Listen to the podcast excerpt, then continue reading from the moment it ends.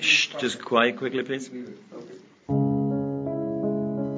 Das ist die Big Show. Das Sorgenkind unter den deutschsprachigen Sportpodcasts auf sportradio360.de. Bescheidene Tonqualität, immer dieselben Gäste, Überlänge.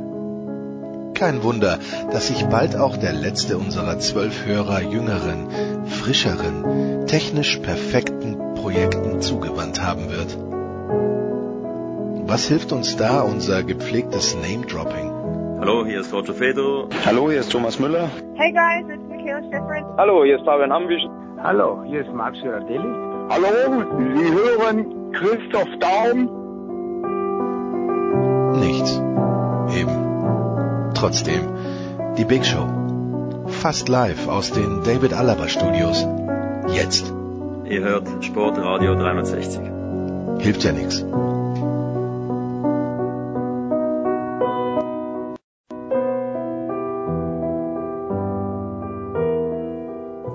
Waldler am Vormittag kann man selten einkommen.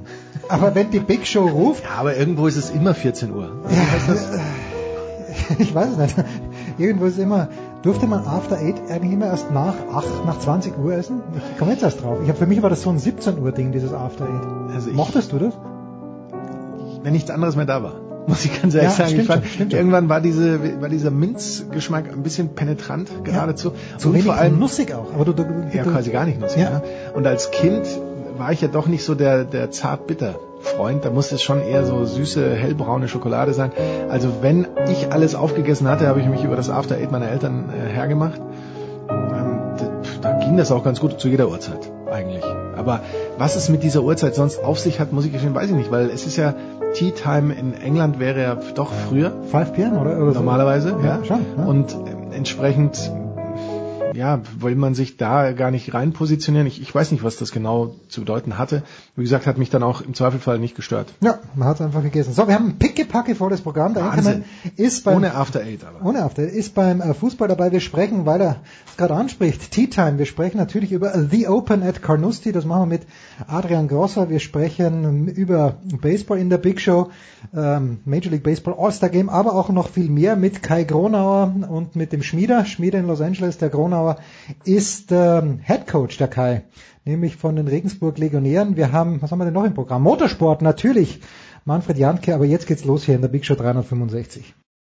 Ja, und es geht los in unserer Big Show 365 Anchorman mit äh, einem unserer All-Time Favorites. Ich möchte sogar sagen, nein, sag du es bitte. Ich, also vorhin, als wir das schon mal geprobt haben, habe ich gesagt, es ist der Alltime Ja, und da habe ich gesagt, ja, es ist der, der großartige, der fantastische, und ich habe ein, eins zu wenig gesagt, der unvergleichliche, das kommt jetzt noch dazu, Kai Dittmann. Grüß dich, Kai.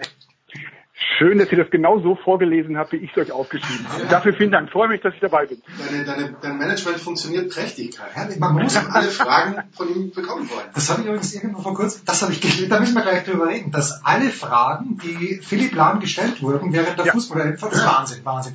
Aber bevor wir soweit kommen zur Fußball-WM, Kai, die Frage, in meiner Vorstellung, Kai Dittmann kommt gerade vom Tennisspielen und hat zwei Stunden gespielt, Markus. Wie stellst du dir Kai Dittmann als Tennisspieler vor? Also ich glaube, dass er sehr belagabhängig spielt. Ah, er, weiß das, er weiß das ganz genau, sein Spiel auf den Belag abzustimmen. Und grundsätzlich glaube ich, ist er aber einer, der, der sehr viel mit Überlegung und mit dem Kopf spielt und weniger mit den Beinen. Kai Dittmann ist zweimal hier im Studio gewesen und als das erste Mal hier war, war ich wie immer total flabbergastet, wie groß Kai ist. Wusste ich davor nicht. Und deswegen für mich Kai natürlich John Isner, äh, Kevin Anderson, Aufschlag-Volleyspieler. Kai, wie ist es wirklich? Ja, ich ja nichts. Ich bin 52 Jahre alt, also von daher, da kannst du nicht in lange Grundwechsel, äh, äh, Grundlinie-Duelle verwickeln lassen. Da musst du auf den schnellen Punkt gehen, ist doch gar keine Frage. Aber wie gesagt, ich habe einen Partner gesucht, extra für heute, der versprochen hat, nicht in der Sendung anzurufen und das Gegenteil zu behaupten, wenn ich sage, ich habe gewonnen, natürlich. Kai, du hast die letzten Wochen auch äh, Wimbledon kommentiert für Sky. Gab es da manche Abende, wo du ganz froh warst, dass du noch in Wimbledon warst und dir nicht äh, irgendwelche ewig jungen Schlager wie Schweiz-Costa Rica anschauen musstest? Ähm, ja, also ich, ich hatte mir ja mal vorgenommen, nachdem kein Mensch mehr mit mir gucken wollte, weil wenn ich hier zu Hause Fußball gucke, gucke ich mir ein Spiel an und bepöbele weder die Spieler noch den Schiedsrichter und schon gar nicht den Kommentator. Das fanden so die Freunde und Bekannte total langweilig und haben mich dann schmählich im Stich gelassen. Also habe ich für die WM beschlossen, ab jetzt ja, werde ich zum Couch-Hooligan. Das habe ich auch ganz gut umgesetzt, wie ich fand. Und äh, fand es dann so ein bisschen schade, weil das Niveau war jetzt so, dass es für mich jedenfalls eine Menge zum Aufregen gab. Und das wollte ich so in die Welt tragen, aber es ging nicht, weil ich halt Tennis kommentiert habe. Worüber haben wir uns denn aufgeregt? Ich kann mich gerade erinnern, die Worüber letzten, nicht? die letzten vier Wochen. Worüber nicht ist die große Frage. Ja gut, äh, wenn wir Kai dran haben, müssen wir natürlich ihn äh, zur deutschen Nationalmannschaft befragen. Wir müssen ihn natürlich zu dem befragen, was von dieser WM hängen bleibt am Ja. Ende. Aber was- wir müssen, ähm, wenn ich jetzt mal diesen Fragenkatalog durchgehe, uns natürlich auch überlegen, was wir da von der WM ansonsten mitnehmen als, als Wunsch für die Zukunft. Ja, aber- Vielleicht. aber was möchtest du? Nein, nein, der, also der Wunsch für die Zukunft. Fangen wir so an, Kai. Was wird, was muss anders werden, weil es steht ja zu befürchten, dass möglicherweise schon in vier Jahren plötzlich 48 Mannschaften hier antanzen. Ja, äh, nochmal, ich hatte das eingangs, glaube ich, schon mal kurz erwähnt, ich 52 Jahre alt bin. Da wünscht man sich in dem Alter so ah, den, den, den Kern des Sports zurück, also Fußball. Das wird allerdings, glaube ich, ein frommer Wunsch bleiben. Momentan, auch wenn sie es echt leider verdammt gut kaschiert haben in Russland, der Kommerz dominiert echt alles. Ja, ich wünsche mir tatsächlich so, ja, auch ein, ein paar Fangruppen, die wieder mal sich auf der Tribüne pflegeleicht beha- äh, verhalten. Also sie müssen jetzt keinem bitte nicht ja, ähm, ähm, ins Gesicht hauen, aber man darf auch ruhig mal was anderes brüllen als einstudierte äh, Gesänge, die man da so, äh, also mehr Stimmung und mehr Fußball, das wäre schon echt super. Aber nochmal, wir haben jetzt eben Putinland gehabt und kriegen danach dann äh, das Ding in der Wüste mit 48, 64, 128 Mannschaften, ich weiß es nicht so ganz genau. Das tut mir in der Seele weh, sage ich ganz ehrlich. Klar, auf der einen Seite willst du äh, die Kohle haben, ja, auch eben als Fan, auch wenn du sie nicht selber kriegst, aber immer in der Hoffnung, dass dein Verein sie investiert. Auf der anderen Seite so äh, wirklich echt wieder Fußball, ja, mit Mannschaften, die ein Spiel gewinnen wollen und nicht mit, mit 63 Mannschaften, die ein Spiel nicht verlieren wollen. Also da muss ich ganz ehrlich sagen, das, das tut mir in der Seele schon weh. Wobei ich finde, Markus, also Putin hat, hat alles richtig gemacht, weil er war fast nie im Stadion und trotzdem wusste jeder, das ist seine Veranstaltung. Und so, so machen es die, leider muss man ihm da ein Kompliment machen. Er wusste, er ist Chef dort, er muss es nur nicht zeigen. Das äh, war natürlich eine Propagandaveranstaltung für ihn. Ja, aber was ich schon Nein, auch drumherum natürlich die, die, die Sicherheit war ja enorm, da müssen wir überhaupt Ja. nicht drüber reden, ja, bei der ganzen Geschichte. Nur ist es das eben, ja, ist, Ja. sind wir, ist die Gesellschaft momentan so verrückt, dass du sie echt bewachen musst, 24 Stunden am Tag? Oder sagen wir bis zu einem gewissen Grad, ja, Schmähgesänge, wie, ich, ich will jetzt auf gar keinen Fall Gewalt, damit ihr wisst, worüber wir gerade reden, Ja. aber dass man sagt, eben so ein bisschen, ähm, der Mensch mit all seinen Schwächen, die er so mit sich rumträgt, darf dann trotzdem Stadion. Ja, Also das haben die, du, ihr habt es ja gerade gesagt, perfekt von vorne bis hinten organisiert, aber genau das hat mich so unruhig äh, auf meinem Sofa da hin und her rutschen lassen, weil ich mir dachte, boah, das, das wirkt ein bisschen einstudiert, die ganze Nummer. Steril fast, muss man sagen. Also keine Unterschiede zwischen den Stadien, außer das in die Katharinenburg mit dieser Ja. wahnsinnigen Tribüne, die da rausgegangen ist, aber ansonsten Ja. ist alles austauschbar gewissermaßen gewesen. Das, Ja, das, absolut. ist, das ist halt schade. Aber sportlich fand ich jetzt nicht, fandest du auch das schlimm, Enkermann, so ganz schlimm? Ich meine, die Franzosen haben ein bisschen zynisch gespielt, fand ich, aber waren am Ende des Tages wahrscheinlich wirklich die beste Mannschaft. Ja, also was ich halt fand, ist, dass es nichts äh, in dem Sinne oder nur ganz wenig gibt, ähm, was ich jetzt äh, mitnehmen würde, wenn ich jetzt dann am, am Montag wieder meine Mannschaft trainiere, der, der U4-Jährigen oder Mhm. sowas, dass ich mir denke, ja, was, was kann ich da mitnehmen? Gibt es irgendwie ein neues System? Ist irgendwie Dreierkette der, der letzte Schrei oder ist es eben das nicht mehr? Das, das, was man wirklich mitnehmen würde, wäre, wir stellen uns mal lieber hinten rein, mal schauen, dass wir vorne jemanden schnellen haben, der kontert, wir trainieren Standardsituationen und dann ähm, kann das vielleicht was werden. Ich weiß nicht, ob Kai einen, einen positiveren Blick auf den Fußball gewonnen hat bei der WM. Nein, ich, du hast mir total aus dem Herz gesprochen. Also genau das ist das Ding. Ja. Im Moment scheint die Taktik wirklich zu sein, stabil zu verteidigen mit mindestens zehn Mann, an zehneinhalb wäre super und dann eben genau diesen einen Unterschied Menschen da vorne zu haben. Ja, ich habe ja vorhin gesagt, 63 haben sich daran gehalten, unter anderem auch die Franzosen, ich fand die Belgier. Das waren so die einzigen Piraten, die da unterwegs waren. Trotzdem, dass sie wussten, dass sie keine gute Viererkette haben. Der Torwart ist super. Ja, die Viererkette finde ich ging so, aber die haben ja auch in diesem Spiel gegen England, wo du wusstest, okay, wenn, wenn wir das Ding gewinnen, müssen wir im Achtelfinale gegen Brasilien ran. Die, okay, machen wir. Verstehst du? Das hätten alle anderen hätten gesagt, boah, nee, nee, nee, nee, nee. Ja, da machen wir mal so die diese Rumgeschacherei. Das auf gar keinen Fall. So, die fand ich echt ganz cool, was das angeht. Aber der Rest, also wenn es das ist, ja, was was erfolgreichen Fußball demnächst ausmacht, puh, dann muss ich schimpfen. Hast du irgendeine Mannschaft gesehen, abgesehen von den Standardsituationen, wir haben das hier ja auch fast täglich besprochen, gab es irgendeine Mannschaft, die tatsächlich ein Mittel gehabt hat gegen eine Mannschaft, die tief steht, weil die Kroaten, machen wir uns nichts vor, ich hatte im Finale, ich habe dann gehofft, dass die, dass Mhm. vier schießen, aber dass die eine Idee gehabt hätten, außer den Ball in die Mitte reinzuflanken und dann zu hoffen, dass was Besseres passiert, Hast du eine Spielidee, Dick, von irgendjemand? Außer vielleicht, Nein, vielleicht ich, die Belgier. ich, ich, wenn, wenn du wirklich mal überlegst, ja, also ähm, du sitzt auf dem Ratestuhl und wirst gefragt, wer Weltmeister, das kriegt man hin. Aber dann die nächsten beiden Fragen sind schon, äh, was ist dir hängen geblieben, erstens und zweitens. So, was ist mir erstens nach den Franzosen als Weltmeister hängen geblieben? Ein Neymar, der sich auf den Boden schmeißt. Und das zweite, die Portugiesen, die einen Spieler auf dem Feld lassen, damit der Schiedsrichter nach dem Torjubel nicht den Anstoß macht. Da habe ich gesagt, das finde ich total lustig, aber das hat ja jetzt mit Sport so nichts zu tun. Ja, wo ist denn jetzt mal so das Ding beim Fußball, wo ich mal sage, okay, ja, die Engländer in der Richtung Polonaise vor so einem Eckball. Nur, wenn du mal guckst, wie viel die gehabt haben, wie viele Tore sie daraus machen, finde ich so auch die, die öffentliche Wirkung größer als der Effekt am Ende. Ja, aber wo ist das, wo ich jetzt mal echt sage, pass auf, also außer diesem massiven Verteidigen, stabil stehen, eher einen Punkt mitnehmen, ja, wo, wo ist jemand, der mir gesagt hat, boah, guck mal, ey, wie die verschieben im Mittelfeld und was die da machen und die Kombinationen, die die spielen, so, das tut mir in der Seele weh.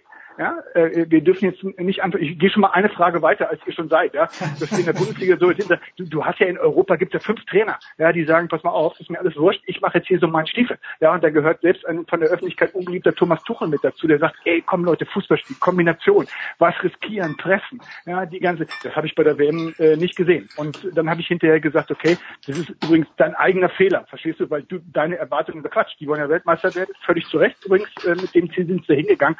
Die müssen mir ja nichts anbieten und euch leider ja auch nicht. Aber das, ich, das fand ich schon ein bisschen ernüchternd, muss ich sagen. Hm.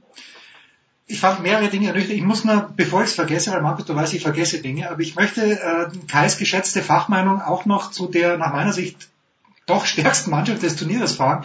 Und für mich, Kai, waren das dann am Ende aber doch die Brasilianer, die gegen Belgien einfach ein Freak-Tor kassieren und in der zweiten Halbzeit die zweite Kiste nicht machen zum Ausgleich.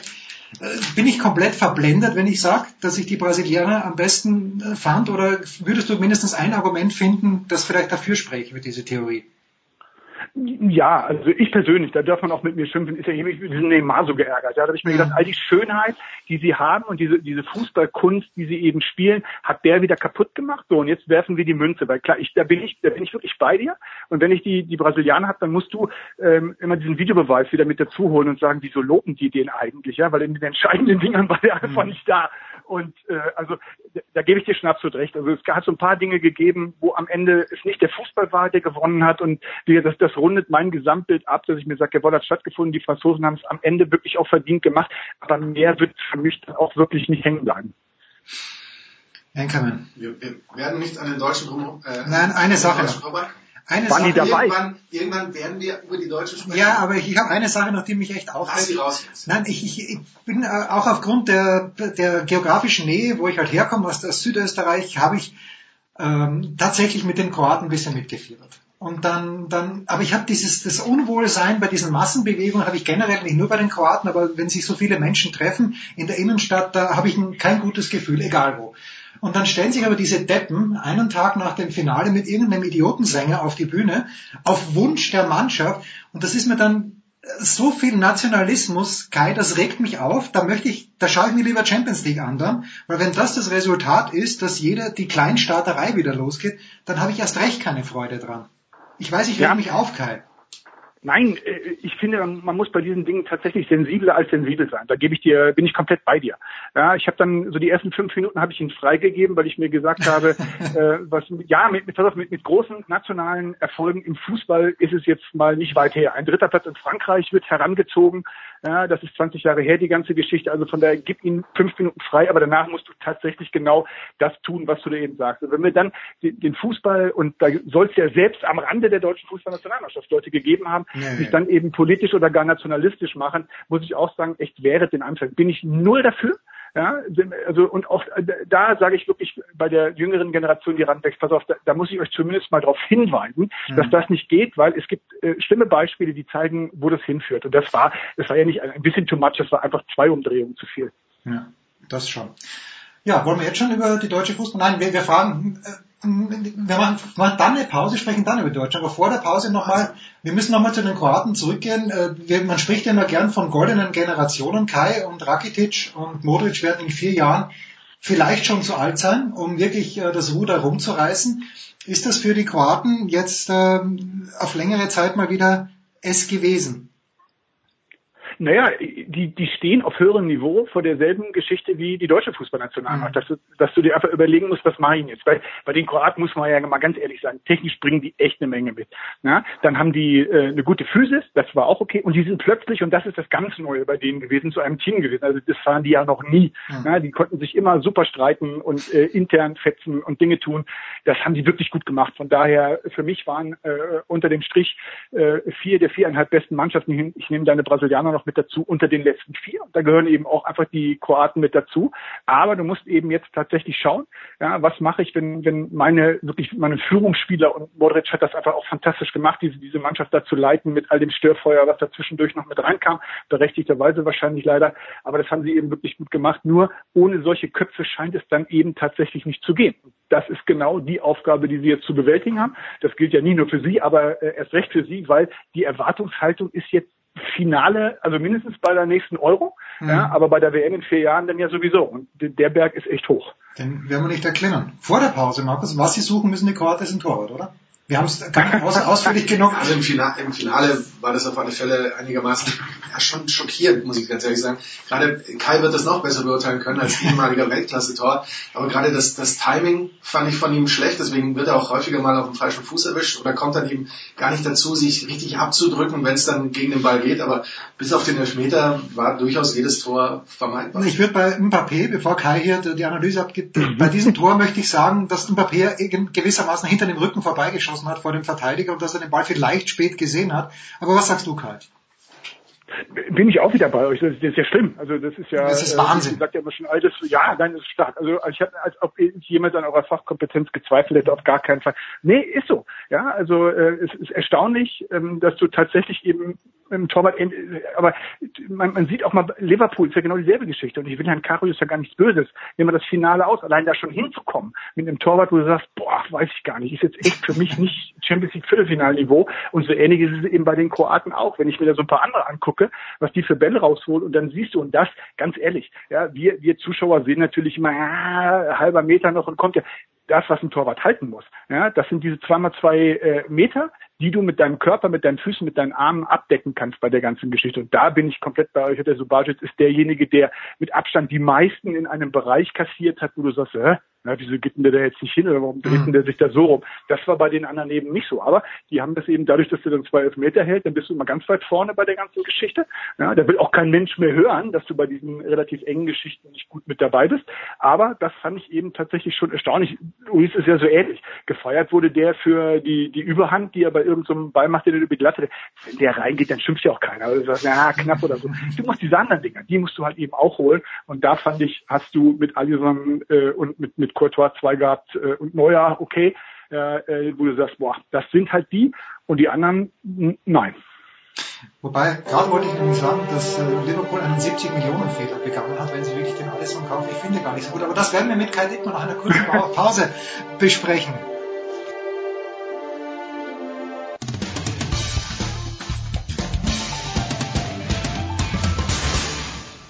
Hier ist Josef Haber, auch wenn Sie mich nicht kennen. Sie kennen sicher Sportradio 360.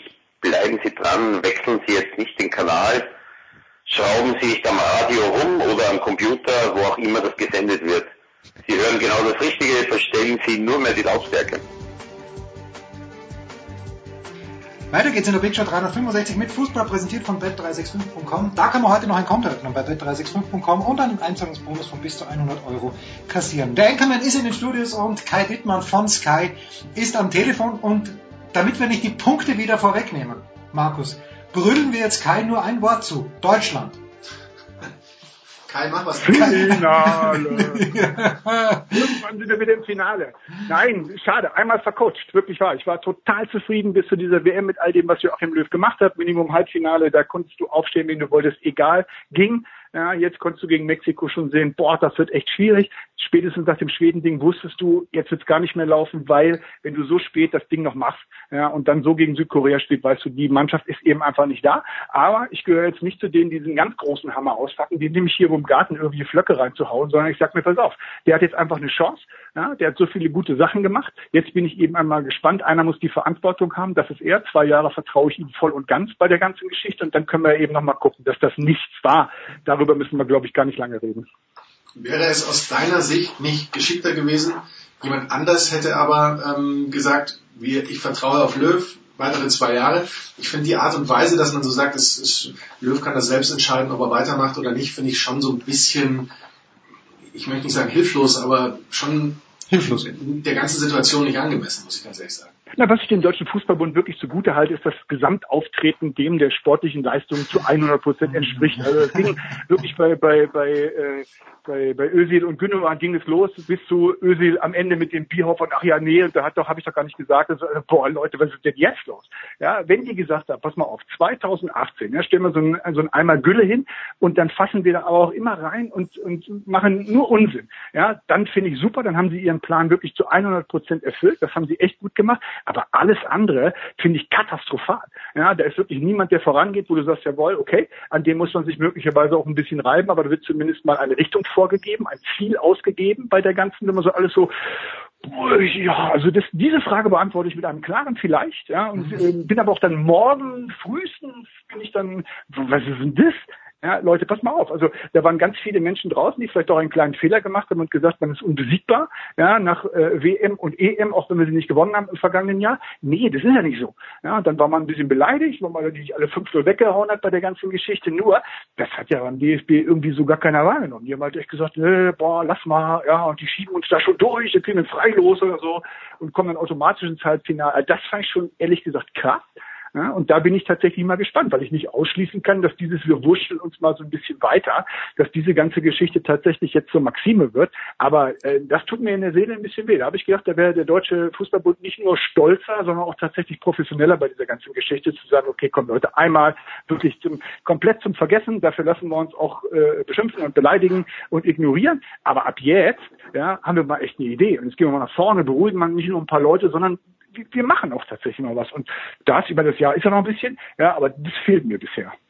Wenn du sagst, du möchtest nicht den großen Hammer auspacken, was erwartest du denn, was passiert jetzt? Also wir haben ja hier die letzten Wochen auch Thomas Müller, äh, das sage ich schon Thomas Müller, ich meinte Thomas Wagner, aber Thomas Wagner hat Thomas Müller zum Beispiel äh, so ein bisschen, oder war es Christian Spreng, ich weiß gar nicht, aber Thomas Müller ist zum Beispiel einer, muss man dem aufgrund seiner Verdienste äh, auch diese Entscheidung freistellen, wann er aufhört im Team? Oder ist das jemand, wo du dir vorstellen könntest, du musst ja nicht selbst machen, aber wo du dir vorstellen könntest, dass Joachim Löw sagt, Thomas, pass auf, wir versuchen jetzt mal was anderes? Ja, aber das ist doch genau das, äh, wo ich hier zu Hause äh, sitze und mit Spannung darauf warte, weil mhm. es hat eben einfach, seitdem er äh, nach der WM 2.6 dieses Ding hauptamtlich übernommen hat, Joachim Löw, war das halt sein Credo. Zu sagen, pass auf, verdiente Spiele nehme ich mit, ob die dann am Ende spielen oder nicht, ich nehme sie auf jeden Fall mit. Jetzt hast du gesehen, ja, jeder hat es gesehen, inklusive Joachim Löw, boah, die Formkurve geht aber ganz schwer nach unten. Bei ganz vielen, da fehlt echt enorm viel und nimmt sie trotzdem. Und da bin ich jetzt eben mal gespannt. Ja. Vielleicht sagt er, nee, pass mal auf, Leute, ihr werdet euch wundern, aber ich nehme genau denselben äh, WM-Kader von 2018 nehme ich 2022 auch nochmal mit. Mhm. Äh, da zeige ich es euch dann mal, ja, in, äh, keine Ahnung, all in, ja. Oder aber eben all das, was wir, ihr wahrscheinlich auch im Studio und ich so ein Gefühl, dass du sagst, hey, okay, hat funktioniert, geht nicht mehr. Wir müssen tatsächlich das Leistungsprinzip anlegen und dann eben auch ein paar Leuten möglicherweise nahelegen, zu sagen, wie wollen wir es denn machen? Sagst du, dass du zurücktrittst oder wollen wir sagen, dass wir dich nicht mehr nominieren? Der, ich habe jetzt ja nicht weder Herrn, Herrn Müller noch Herrn Wagner noch Herrn Sprenger persönlich angesprochen, aber ähm, dass man halt mal sagt, komm, pass auf, wahrscheinlich entscheide ich mich da äh, für jemand anders. Aber das ist genau die Geschichte, wo ich jetzt tatsächlich hier stehe und sitze und mit, mit ganz viel Spannung warte, wie gehen Sie die ganze Geschichte jetzt an? Weil du kannst ja erzählen, was du willst, auch wenn andere Leute 70, 90, 200, 300 Millionen Euro kosten. Wir haben ja gute Fußballer in Deutschland. Ja, das ist ja jetzt nicht so, dass wir keine haben, nur weil die kein Geld kosten oder weil die bei uns im Land spielen und nicht da, wo, wo richtig viel bezahlt wird. Wir haben die ja. Du musst eben nur eine vernünftige Truppe zusammenstellen, die, wenn es eine Philosophie gibt, diese dann eben auf dem Platz umsetzen. Das ist es, Markus, oder? Die Philosophie. Irgendwie. Hast du sie nicht erkannt? Naja, irgendwie macht jeder sein eigenes Ding. Wir haben ja schon öfter darüber gesprochen. In der Bundesliga, wenn Kai schon sagt, bei der WM stellen sich 63 Mannschaften rein. In der Bundesliga stellen sich, äh, auf wie viel sind wir gekommen, die sich nicht reinstellen? Bayern? Schon fast 15. Also, Bayern, Dortmund, äh, Leipzig Hoffenheim. und Hoffenheim. Die vier. Bayern, ja, Dortmund, Leipzig, absolut. Hoffenheim. Und alle anderen stellen sich hinten rein. Und, äh, Richtig. Aber du kannst ja niemanden zwingen, Kai. Du kannst ja, äh, Nein! Nur, du musst ja sehen, was kriege ich denn raus bei der ganzen Geschichte? Ja, es sind ja trotzdem zwei Mannschaften äh, direkt abgestiegen, eine andere ist in die Relegation gegangen, obwohl sie so gespielt haben. Ja, es sind trotzdem nur vier Mannschaften in die Champions League gekommen, obwohl alle anderen ja auch so gespielt haben bei der ganzen Geschichte. Das kannst du dir halt immer überlegen. Was mir, was ich halt einfach nicht mag, ja, ist von vornherein dieses Ding hinzulegen, boah, pass auf, Belastung zu groß, die Qualität der anderen zu groß ja, und äh, unser ähm, Power ist äh, zu klein. Das ist mir zu wenig, ehrlich gesagt. Du kannst über den Kopf einfach richtig viel machen. Und wenn ich mir angucke, wer da wen rumlaufen hat, ja, an schnellen Spielern, an dribbelstarken Spielern, an strategisch guten Spielern bei der ganzen Geschichte, dann glaube ich einfach immer noch nicht, ja, dass 14 von 18 Mannschaften ihr Credo ausgeben, pass auf, nur hinten reinstellen, bringt überhaupt, wenn überhaupt, den Erfolg. So, und das musst du natürlich dann immer in der Öffentlichkeit auch verankern und zementieren, damit die nicht irgendwann mal auf die Idee kommen, hä, du hast doch fünf Fußballer auf dem Platz von zehn mhm. Feldspielern, warum stellst du dich dann eben hinten rein? Nein, die Dreifachbelastung ist so groß. Ihr seid in der ersten Runde im Pokal ausgeschieden. Ja, aber die Farben von der Saison und wir müssen doch klar. Das, das ist mir alles, ja, ich spreche ganz deutlich an. Ich, das ist das, was ich bei, bei Schalke wirklich nicht mag, ja, die ganze Geschichte, weil ich einfach glaube, dass die offensiv viel mehr zu bieten haben, als sie gewillt sind zu zeigen. Mhm. Ja, ich habe jetzt äh, anderthalb Beispiele sogar da rumliegen, die ich selbst kommentiert habe. Und trotzdem sagst du beim nächsten Mal, nee, äh, lieber nicht und wir lassen das mal weg. Und da gibt es eben auch noch so ein paar andere. Und du kannst es ja hinlegen. Wenn die alle Erfolg gehabt hätten, ja, du kriegst plötzlich 16 Mannschaften in die Champions League und die beiden Absteiger halten die Klasse, sagst du, okay, ich habe kein Argument mehr. Aber solange eben nicht alle das schaffen, was man schaffen kann bei der ganzen Geschichte, müssen sie auch Kritiker wie mich und möglicherweise noch ein paar andere ertragen können, wo ich sage, ey, das kann es einfach nicht sein. Ja, es kann nicht sein, dass du wirklich sagst, und wenn der Ball auf diesem Mittelpunkt eine halbe Stunde rumliegt und da keiner gegentritt, egal, ja, weil wir haben einen Punkt gewonnen. ja, aber genau das, genau das ist ja das Credo. Ja, genau. Jetzt habe ich das schon zum dritten Mal gesagt. Ich muss mal versuchen, mir das Wort Ich habe schon wieder vergessen, was ich gesagt habe. Aber darüber rege ich mich eben ein bisschen auf. Ja, und klar, auch da, wenn die zu mir sagen, pass auf Unterhaltungswert, dann geh ins Theater oder woanders hin. Dafür sind wir hier nicht zuständig. Ich bin noch von der Schule, der sagt, doch, seid ihr. Ja, weil sonst will ich mein Geld Nicht in erster Linie, aber seid ihr. Nein, ganz, ganz genauso. Und äh, aber genauso ist natürlich beim Tennissport. Es gibt die die alte Weisheit, man muss den Ball einmal mehr öfter übers Netz spielen als die andere. Das kann schon sein, aber sowas mache ich nicht anschauen. Dafür zahle ich kein Geld. Und manchmal reicht's nicht, weil dann geht der Ball vielleicht ins Aus. Ja, das ist äh, auch, auch wenn, wenn du übers Netz kommst. Markus, wissen aber wir? Ich habe ich hab jetzt echt Angst, dieses Schreckensszenario, dass der Ball eine halbe Stunde im Mittelkreis liegt. Das, ja, das, das könnte sein, dass ich schweißgebadet aufwache und mir vorstelle, der, der liegt da immer noch. Das wäre doch großartig. Und das ist dein Spiel, Markus. ja, du bist der Kommentator. Ah, das ist so großartig. Jetzt haben wir nur, wir, ihr, ich eh nicht, aber ihr habt einen Welt, ich weiß gar nicht, nein, Franzose spielt keinen in Österreich. Es gibt einen einzigen Weltmeister, Kai, der in der Bundesliga spielt. Zwei. Wieso? Zwei. Ah ja, stimmt, Pavard, Pavard, Pavard. Tolisso. Tolisso und Pavard ah, ja. habe ich vergessen. Den Rest kaufen wir auch noch. Ja, natürlich. Ist das jetzt schlimm? Weil 2014 waren es ja doch deutlich mehr und ich, ich habe damals nicht geglaubt, dass es ein Qualitätsmerkmal für die Bundesliga ist. Du sagst jetzt gerade, es rennen hier auch genug gute Fußballer herum äh, und das müssen keine Weltmeister sein. Inwieweit ist das ein Qualitätsmerkmal? Wie viele Weltmeister in Deutschland spielen? Naja, ist, ist ein bisschen das Problem von, von der heutigen Zeit, dass du einfach, ich sag mal, neben deiner Qualität Fußball spielen zu können, auch ganz andere Sachen brauchst, um groß zu werden. So, und da zählt so ein Stern da drauf, dass man sagt, hey, ich bin Weltmeister oder ich habe eine coole Frisur, guck mal meinen Jubel an bei den ganzen Geschichten.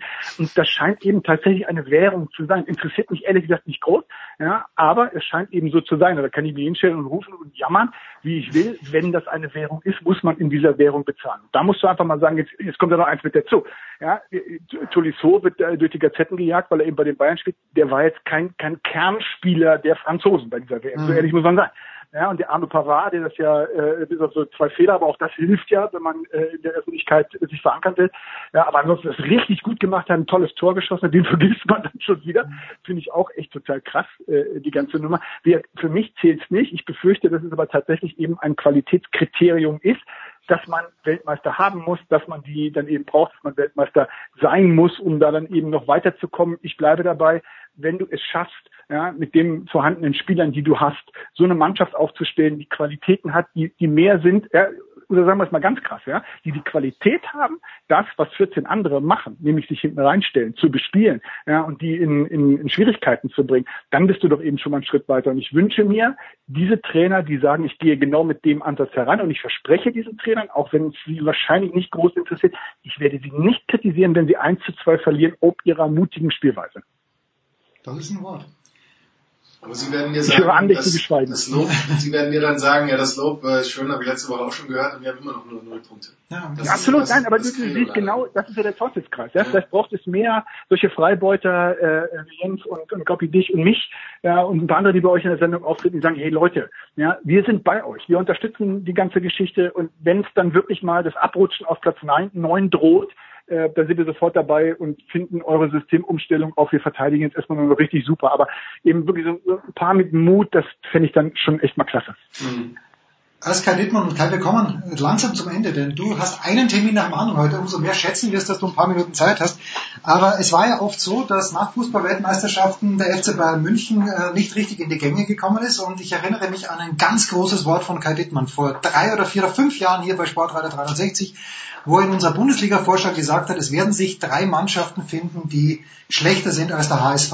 2018 im Frühjahr hat das nicht mehr gestimmt, aber bis dahin schon. Also meine Frage an Kai, es wird sich wenigstens eine Mannschaft finden, die den FC Bayern München in der Spielzeit 2018, 2019 ärgern kann, weil es hat sich ja nichts getan bei den Bayern. Ich meine, vielleicht geben sie drei Leute ab, aber da rennt immer noch der Lewandowski herum. Da steht jetzt wahrscheinlich wieder der Neue im Tor. Und das ist immer noch besser, als äh, 17 andere Bundesligisten aufzubieten haben. Kein Deutsch. Ja, im, im Moment deutet vieles darauf hin, dass es tatsächlich eine Mannschaft gibt, die heißt FC Bayern München. Also wenn, müssen sie es aller Voraussicht nach wieder selber machen, weil ich da eben echt mal gespannt bin, was macht ein Favre in, in Dortmund? Ja, sagt ja, komm, das war alles nur ein Witz, was ich in Berlin und in Gladbach gemacht habe, so mit hinten reinstellen und das, ja, wollte ich nur ein bisschen pokern, damit, wenn ich mal Dortmund übernehme, dann komme ich auch ganz weit nach vorne. Dass Domenico Tedesco sagt, nee, komm, also Kai Dittmann hat gesagt, äh, wir können das, jetzt machen wir das auch mal offensiv.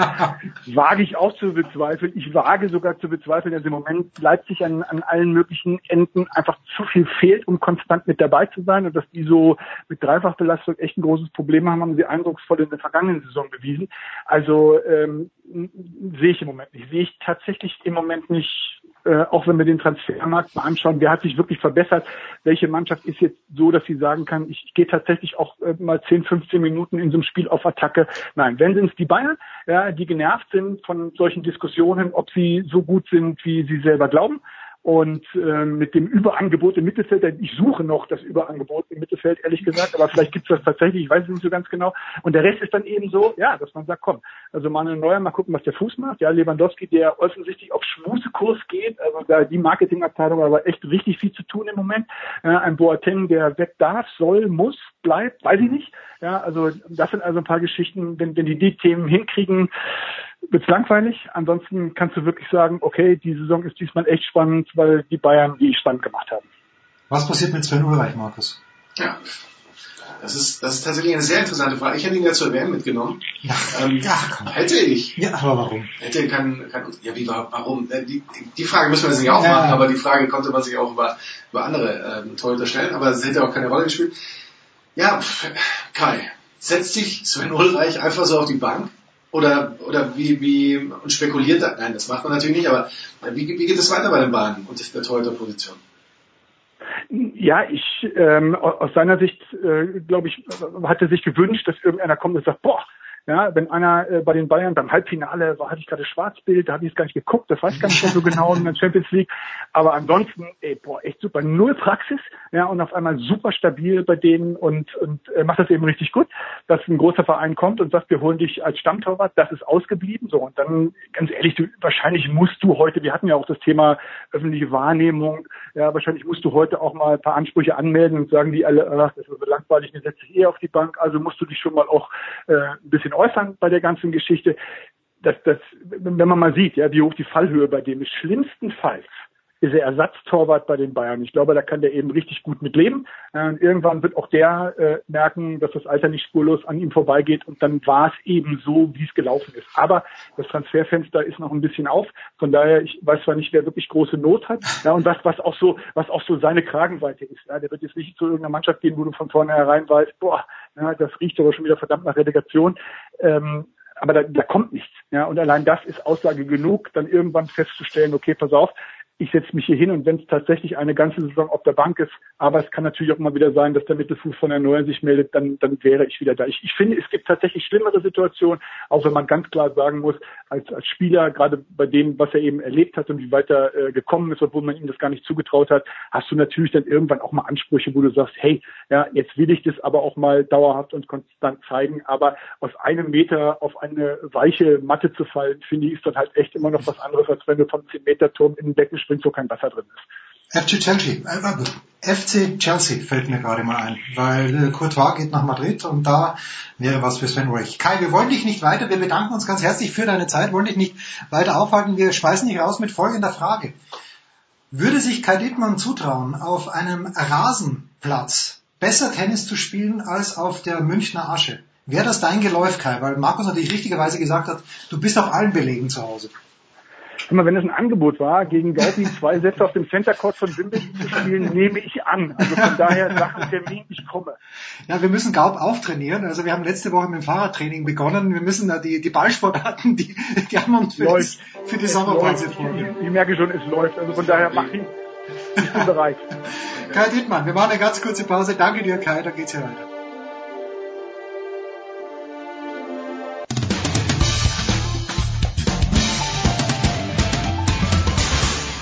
Hallo, hier ist Regina Heinrich und ihr hört Sportradio 360. Hi, hi nun mit äh, Johannes Knut. Wo bist du denn gerade? Fantastisch, Johannes Knut von der Süddeutschen Zeitung für äh, bei der Tour de France. Wer ihm auf Instagram folgt, das kann ich unbedingt raten. Ich habe äh, gerade vorhin reingeschaut. Es schaut fantastisch aus. Ja, ich habe äh, mich jetzt, damit ich euch äh, das möglichst alles hautnah schildern kann, äh, pünktlich äh, um 12 Uhr hier neben die Kirche in Alp d'Huez gesetzt, die jetzt hier wahrscheinlich noch ein bisschen vor sich hin bimmelt habe die 21 Kern mit dem Auto, äh, natürlich leider nicht mit dem Rad, äh, aber das äh, ist vielleicht irgendwann auch nochmal ein Ziel, schon äh, zurückgelegt. Man sieht hier jetzt von unserem Pressezentrum nicht allzu viel von dem ganzen Treiben, weil Alp d'Huez, äh, wie es sich für so ein äh, ordnungsgemäßes Alpendorf handelt, ordentlich zugepflastert ist mit Bettenburgen. Zugebaut, aber ähm, es ist schon alles, man merkt schon so, äh, auch wenn man hochfährt morgens um 9 Uhr, es ist ähm, natürlich, die Leute sind hier teilweise seit Tagen, äh, seit einer Woche mit ihren Mobilen an der Strecke und, und auch äh, gefühlt schon manche von ihnen teilweise seitdem im Alkohol, dem Alkoholkonsum verfallen und äh, gerade die Holländer, die dann auch schon mal auf dem äh, benachbarten Friedhof ihnen gegenüberliegend einfach grillen. Also die, die haben da jetzt nicht so viele Berührungsängste. Ähm, aber ja, es ist, es ist so ein bisschen wie der Kollege Aumel hat das vor ein paar äh, Jahren mal sehr schön beschrieben, so ein bisschen wie bei den Vereinten Nationen hier, nur auf ähm, irgendwie friedfertiger und, und fröhlicher und kooperativer, also eine äh, große äh, Sammelparty mit allen Nationen, die vertreten sind und äh, das ist schon äh, ein sehr besonderes Flair, das, das äh, hier herrscht. Apropos Mittagessen. Äh, Käse überbacken mit Käse hat Johannes Knut ein ja. Bild gepostet. Johannes, ich sag ein Teelöffel von dem, was du hier fotografiert hast und du bist für drei Tage satt. Was war es denn wirklich? Ja, das war gar nicht so schlecht. Das sah ein bisschen äh, ekliger aus, als es wirklich war. Das, das war in Le Grand Bonnard, ähm, die, die erste Alpendurchfahrt, Alpenplackerei am Dienstag, glaube ich, mittlerweile. Ja, heute haben wir Donnerstag. Das äh, war mit das beste Catering oder wurde mir so angekündigt als bestes Catering. Die, äh, die Städte, die Etappenstädte stellen sich dann ja gerne mal vor und, und fahren dann schon alle äh, Spezialitäten mal richtig auf und das war mhm. wirklich fantastisch. Es war irgendwie so eine Kartoffel, Kartoffelspeise mit so einer Käse, Zwiebel, Schinken äh, Soße äh, überzogen. In, in der Menge nicht ganz so appetitlich, einzeln und in Maßen ganz hervorragend, wie auch sonst alles. Äh, sämtliche Sülze, ähm, Eierpasteten. Ähm, ähm, ich, ich weiß noch nicht, ob die in äh, Karamell marinierten Entenfetzen diesmal wieder, äh, ich glaube, wir fahren nicht durch, durchs Burgund, deswegen kommen die dieses Jahr wohl nicht, aber äh, also die Tour weiß schon, wie, wie sie die Reporter oder auch überhaupt alle hier rumkriegt. Das ist schon sehr geschickt gemacht. Hört sich überragend an. Über wen wollen wir zuerst reden? Über Marcel Kittel oder über John Degenkolb? Machen wir doch, machen wir doch das Positive zuerst. Äh, John Degenkolb gewinnt diese unangenehme Etappe, pardon, äh, die da in Roubaix auch über die Kopfsteinpflaster gegangen ist. Und da gab es schon auch Fragen, äh, also ich, ich, lese ja nicht viel in Foren, aber wo eben auch gesagt wurde, naja, Jetzt sind wir bei der Tour de France, wo man mehrere tausend Kilometer fährt. Muss das denn sein, dass wir dann auch noch hm. über das Kopfsteinpflaster fahren? A, wie siehst du das? B, was gibt's denn da für Feedback von den Fahrern? Ja, das ist, glaube ich, schon so ein Trend, den man bei der Tour ähm, jetzt in den vergangenen Jahren oder gerade in den, in den letzten beiden Jahren ganz verstärkt sieht. Sie wollen mehr Spektakel, sie wollen das Rennen möglichst früh aufwühlen, sie wollen nicht, dass eine Etappe äh, eine Woche lang immer dieses äh, Thierry Gouvenou, der, der Streckenchef, hat das 4x4 genannt, immer äh, passiert, nämlich, dass, dass vier Fahrer sich nach vier Kilometern absetzen, dann den ganzen Tag äh, im, im, äh, allein im Wind sind und sich abmühen und dann vier Kilometer vor dem Ziel von den Sprintern gefangen werden und dann äh, am Ende gewinnt äh, Peter Sagan oder Marcel Kittel und oder auch nicht. Und ähm, das ist natürlich irgendwo verständlich, dass man über drei Wochen lang äh, ständig irgendwie ein bisschen was braucht. Das ist natürlich auch, man dachte, dass das, das tut dann vielleicht auch, könnte, damit könnte man vielleicht aus Geistdominanz ein bisschen, ähm, ja, zumindest herausfordern. Tatsächlich sieht man, dass sie einfach trotzdem zu stark sind, das einfach wegstecken. Und auf der anderen Seite ist es natürlich auch so, dass die Favoriten, man, man kriegt natürlich dann ein Spektakel, und man hat natürlich das Problem, dass jetzt in der zweiten Woche Rigoberto Uran, der wirklich eine schwere Etappe zum Beispiel über Roubaix hatte, der weiß nicht, ob das nur da allein daran lag, aber der ist äh, zum Beispiel heute Morgen ausgestiegen, der ist mhm. schon mal weg.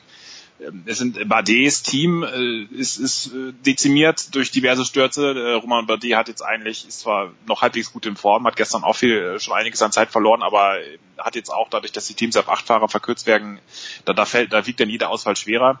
Also kurzum, es ist wirklich packen, das ist spektakulär, das wollen sie ganz bewusst so, auch mit diesen Bergetappen, die ganz kurz sind, dass das möglichst sofort vom ersten Punkt an Action ist und nicht äh, erstmal eine Ausreißergruppe 200 Kilometer vor sich äh, hindümpelt.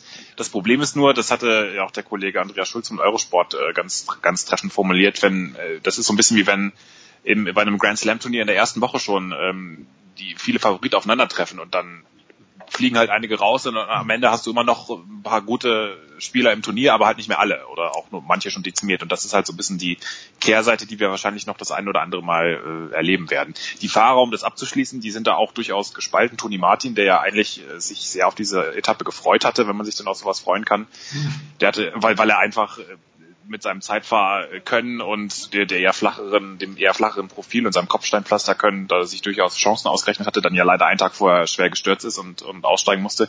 Der hat gesagt, er findet das okay, aber dass sie dann so viele äh, Pavé-Sektionen einbauen, das, da, das sei vielleicht dann doch ein bisschen übertrieben, weil es dann doch so schwer wird, dass dann irgendwann der Kollateralschaden vielleicht zu groß ist und das ist ja dann auch nicht äh, ganz von der Hand zu weisen und beziehungsweise ist dann ja auch teilweise eingetroffen ich habe, na, sag noch ein Wort zu Degenkolb. Das war schon, ich habe ein Bild gesehen von dir, wo du neben ihm sitzt, äh, wo du ihn interviewst, vor ein paar Wochen war das, glaube ich.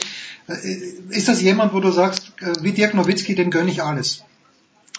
Ja, also, ja gut. Ja, vielleicht mit alles. diesem, mit diesem äh, also das ist, ähm, bin da grundsätzlich immer ein bisschen verhaltener, weil ich einfach auch, egal ob es jetzt deutsch oder international ist, ich gönne natürlich jedem Sportler erstmal äh, den Erfolg und ähm, bin da, versuche mich da aber einfach das ganz neutral zu sehen ja. und letztlich äh, bewegen wir uns immer noch in einem Sport, in dem man für niemandem oder überhaupt im Sport äh, für niemandem äh, die Hand ins Feuer legen kann und äh, ich, ich will jetzt auch überhaupt keinen Generalverdacht äh, befestigen, aber ich glaube die äh, die wichtigste oder eine wichtige Einstellung ist schon mal, dass man weder jemand da irgendwie in den Keller schreibt, aber auch nicht überhöht im Erfolg. Und ich glaube, das ist schon mal ähm, schon mal äh, die die erste Leitlinie. Ähm, den könnte man es natürlich insofern, weil er wirklich irre Rückschläge hinter sich hat, nachdem er ja sehr steil und, und gut und erstaunlich äh, gut aufgestiegen ist und auch äh, gerade in Ruben mit Roubaix und äh, diese, diesem Sieg da bei dieser äh, furchtbaren Kopfsteinpflaster-Schüttelei natürlich äh, mit eines der größten Rennen gewonnen hat, das der Radsport überhaupt hergibt. Mhm.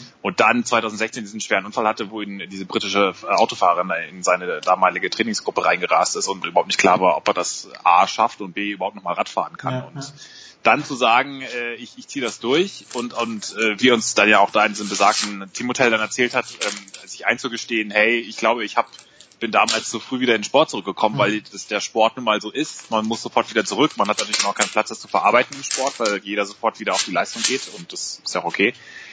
Und äh, aber dann zu realisieren, okay, das, das habe ich jetzt gebraucht und jetzt kann ich wirklich vorne äh, ähm, nach vorne gucken und hab, äh, kann jetzt nach zwei Jahren äh, zum ersten Mal eigentlich so richtig wieder mich auf den Sport fokussieren. Das ist natürlich ein sehr dankbarer, äh, umgänglicher Gesprächspartner dann und das, das, das schätzt man schon. Insgesamt ähm, bin ich aber wie gesagt äh, auch nicht ganz unskeptisch, weil jetzt, äh, sie haben sich ja auch jetzt im deutschen Radsport alle Fahrer immer recht klar gegen Doping positioniert, aber wenn ich jetzt, ich meine, Dehnkolb war jetzt mit Alberto Contador lange bei Trek ah, ja. und fand dann auch dessen Dopingsperre im Nachhinein gar nicht mehr so schlimm und hat jetzt auch zum Fall Froome uns gesagt, äh, naja, das sind jetzt ja eigentlich alle Fragen geklärt, das muss man jetzt auch nicht weiter ausbreiten und äh, wenn, wenn eines nicht geklärt ist bei Froome, dann sind es alle Fragen. Genau, also, ich wollte gerade sagen, welche Frage ist denn geklärt, außer dass er mitfahren ja, darf? Das ist also die einzige Frage, die geklärt ist das sind dann schon so Sachen, da, da, da, da denkt man kurz so, hm, okay.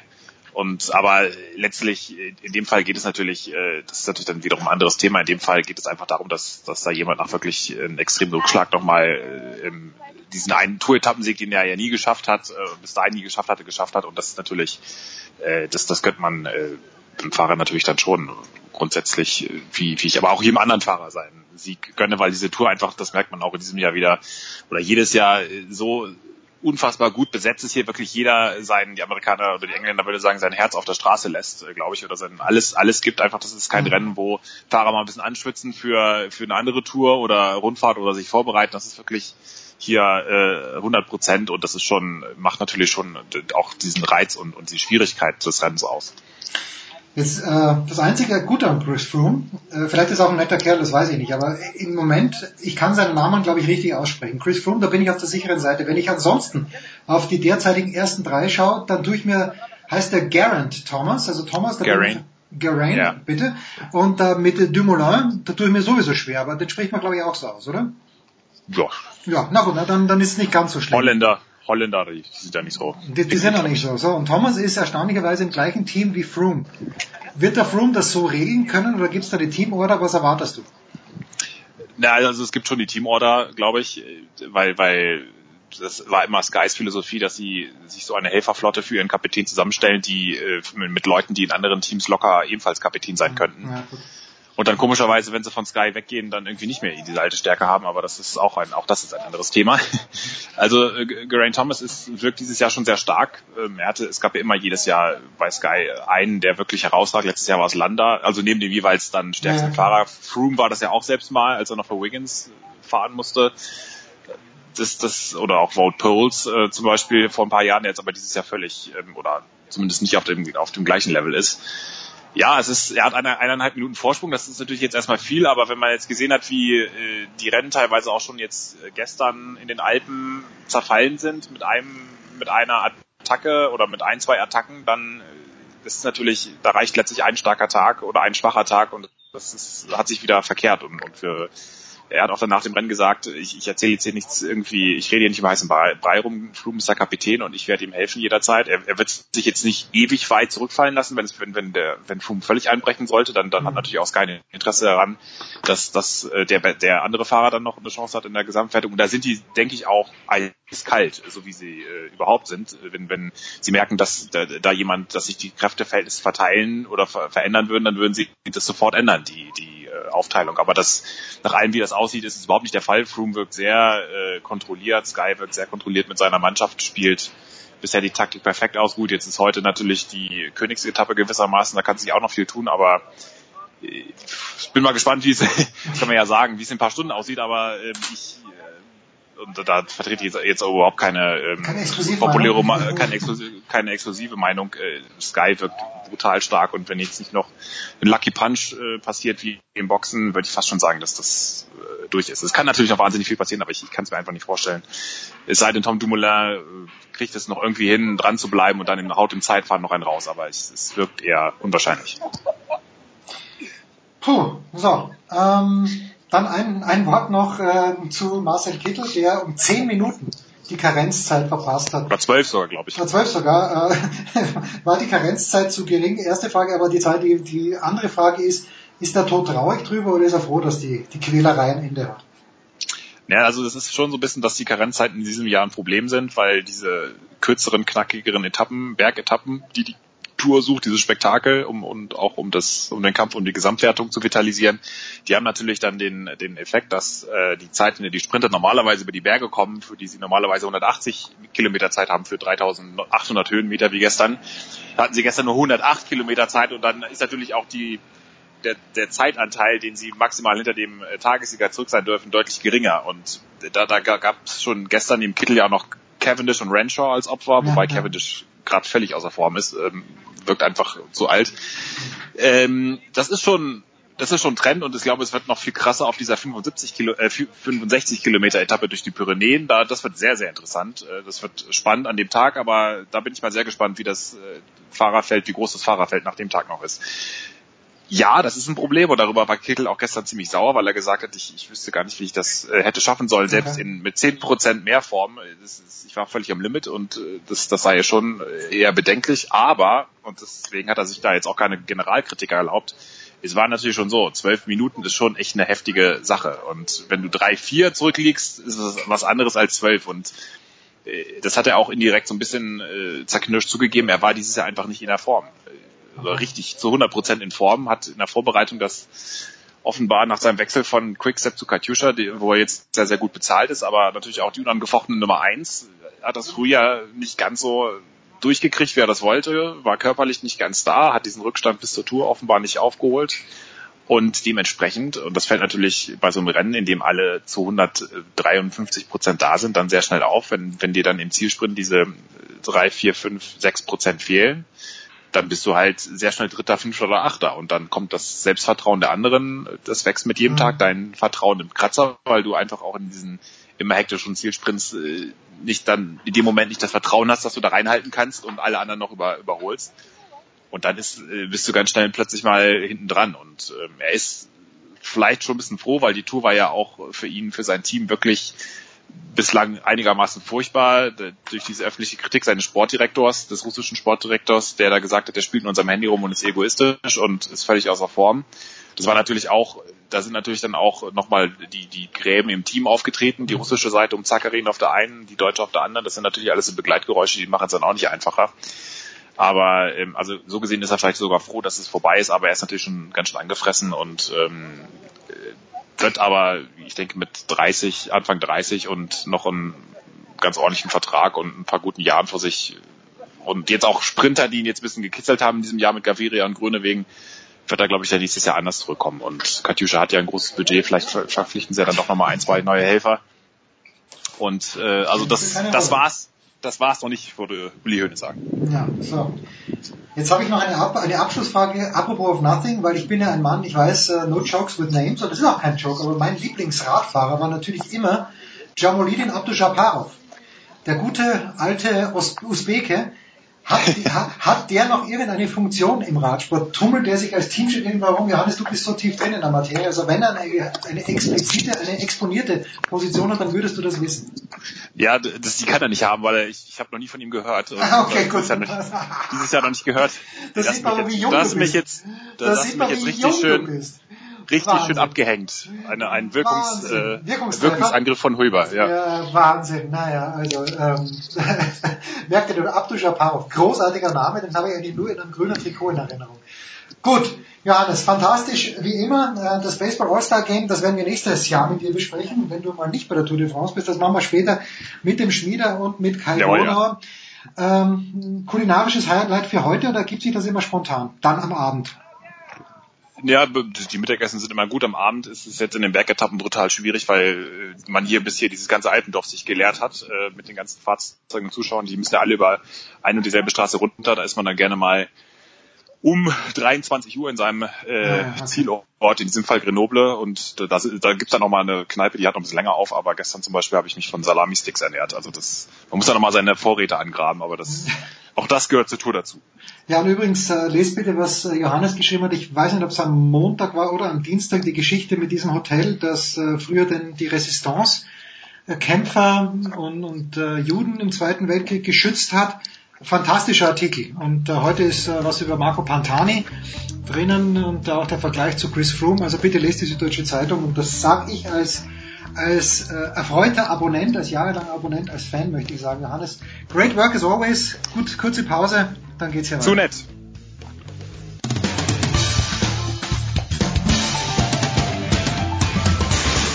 Hallo, hier ist Fabian Ambischen und Sie hören Sportradio 360.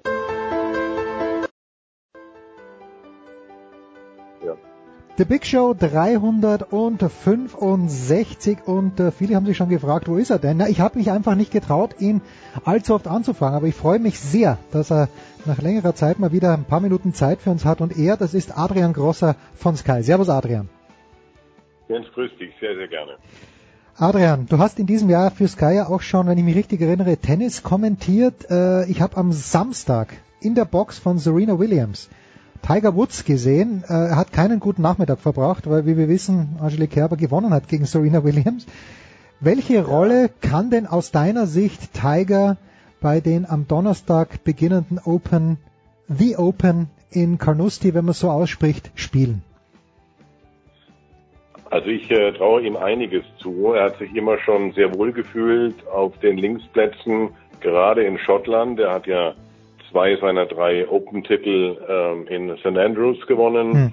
Und äh, es wird immer sehr viel davon abhängen, ähm, wie das Wetter ist, wie die Beschaffenheit des Platzes ist. Und so wie es momentan aussieht in Canusti, äh, dürfte ihm das entgegenkommen. Er hat äh, nach den ersten Proberunden sehr viel Spaß gehabt. Auch das ist ein Faktor bei ihm. Und seine aufstrebende Form der letzten Wochen äh, spricht auch durchaus für ihn.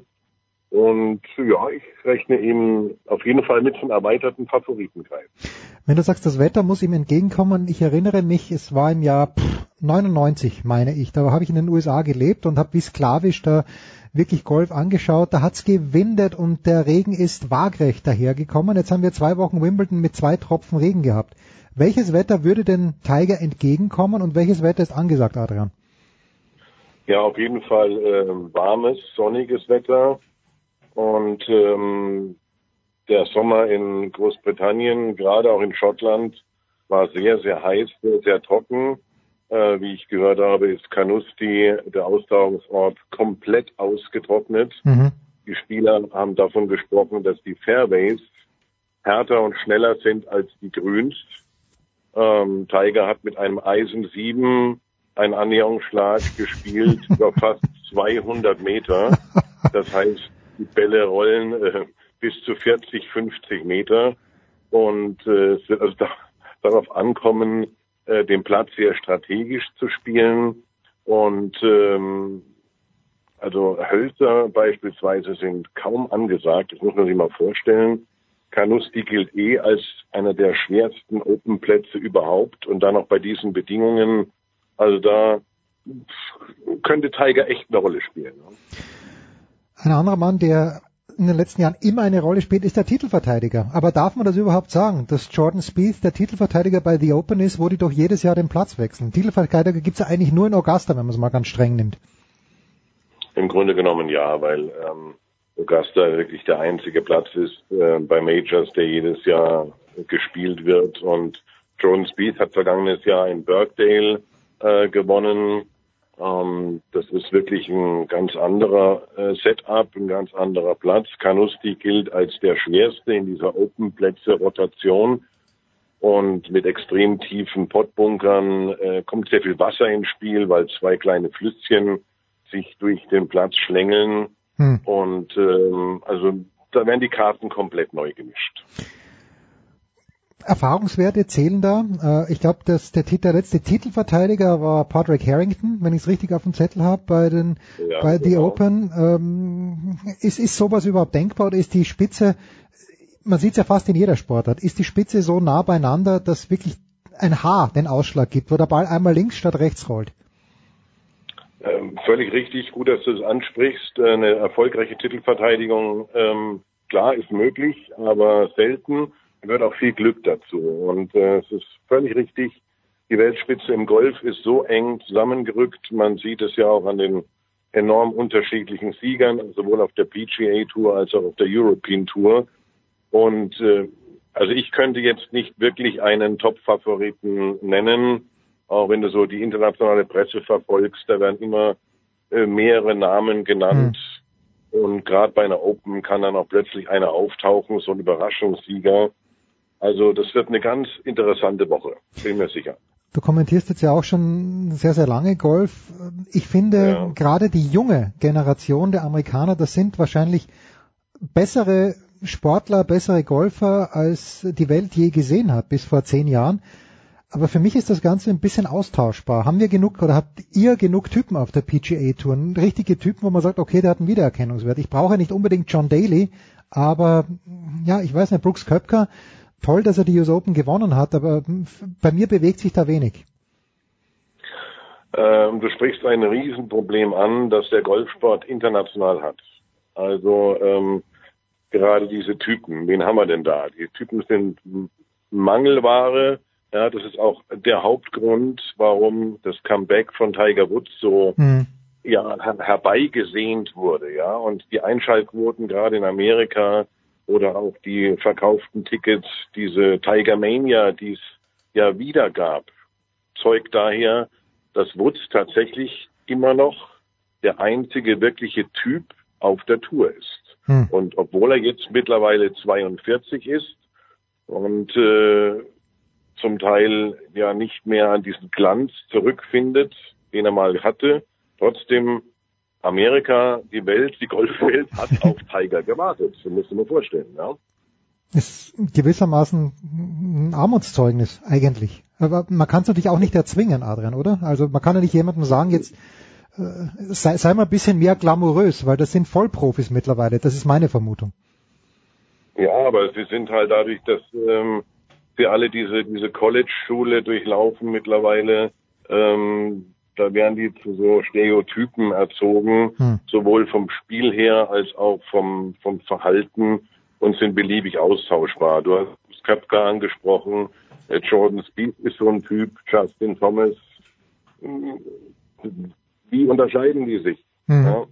Ähm, nicht umsonst wird auch ein Phil Mickelson nach wie vor so bejubelt und herbeigesehen, dass er vorne mitspielen kann, obwohl der jetzt auch schon auf die 50 zugeht, ja. Ja. Weil das halt noch so äh, sind.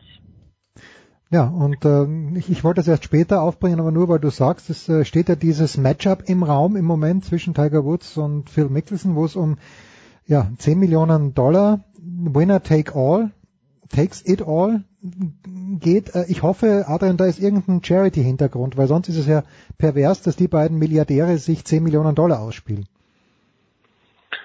Ja, also es ist äh, wieder so ein, so ein Show-Event. Äh, es gibt ja momentan äh, Pläne, ähm, dass ganz andere Unternehmen einsteigen und so eine eigene World Tour hm. äh, ist im Gespräch, wo es um extrem viel Geld geht.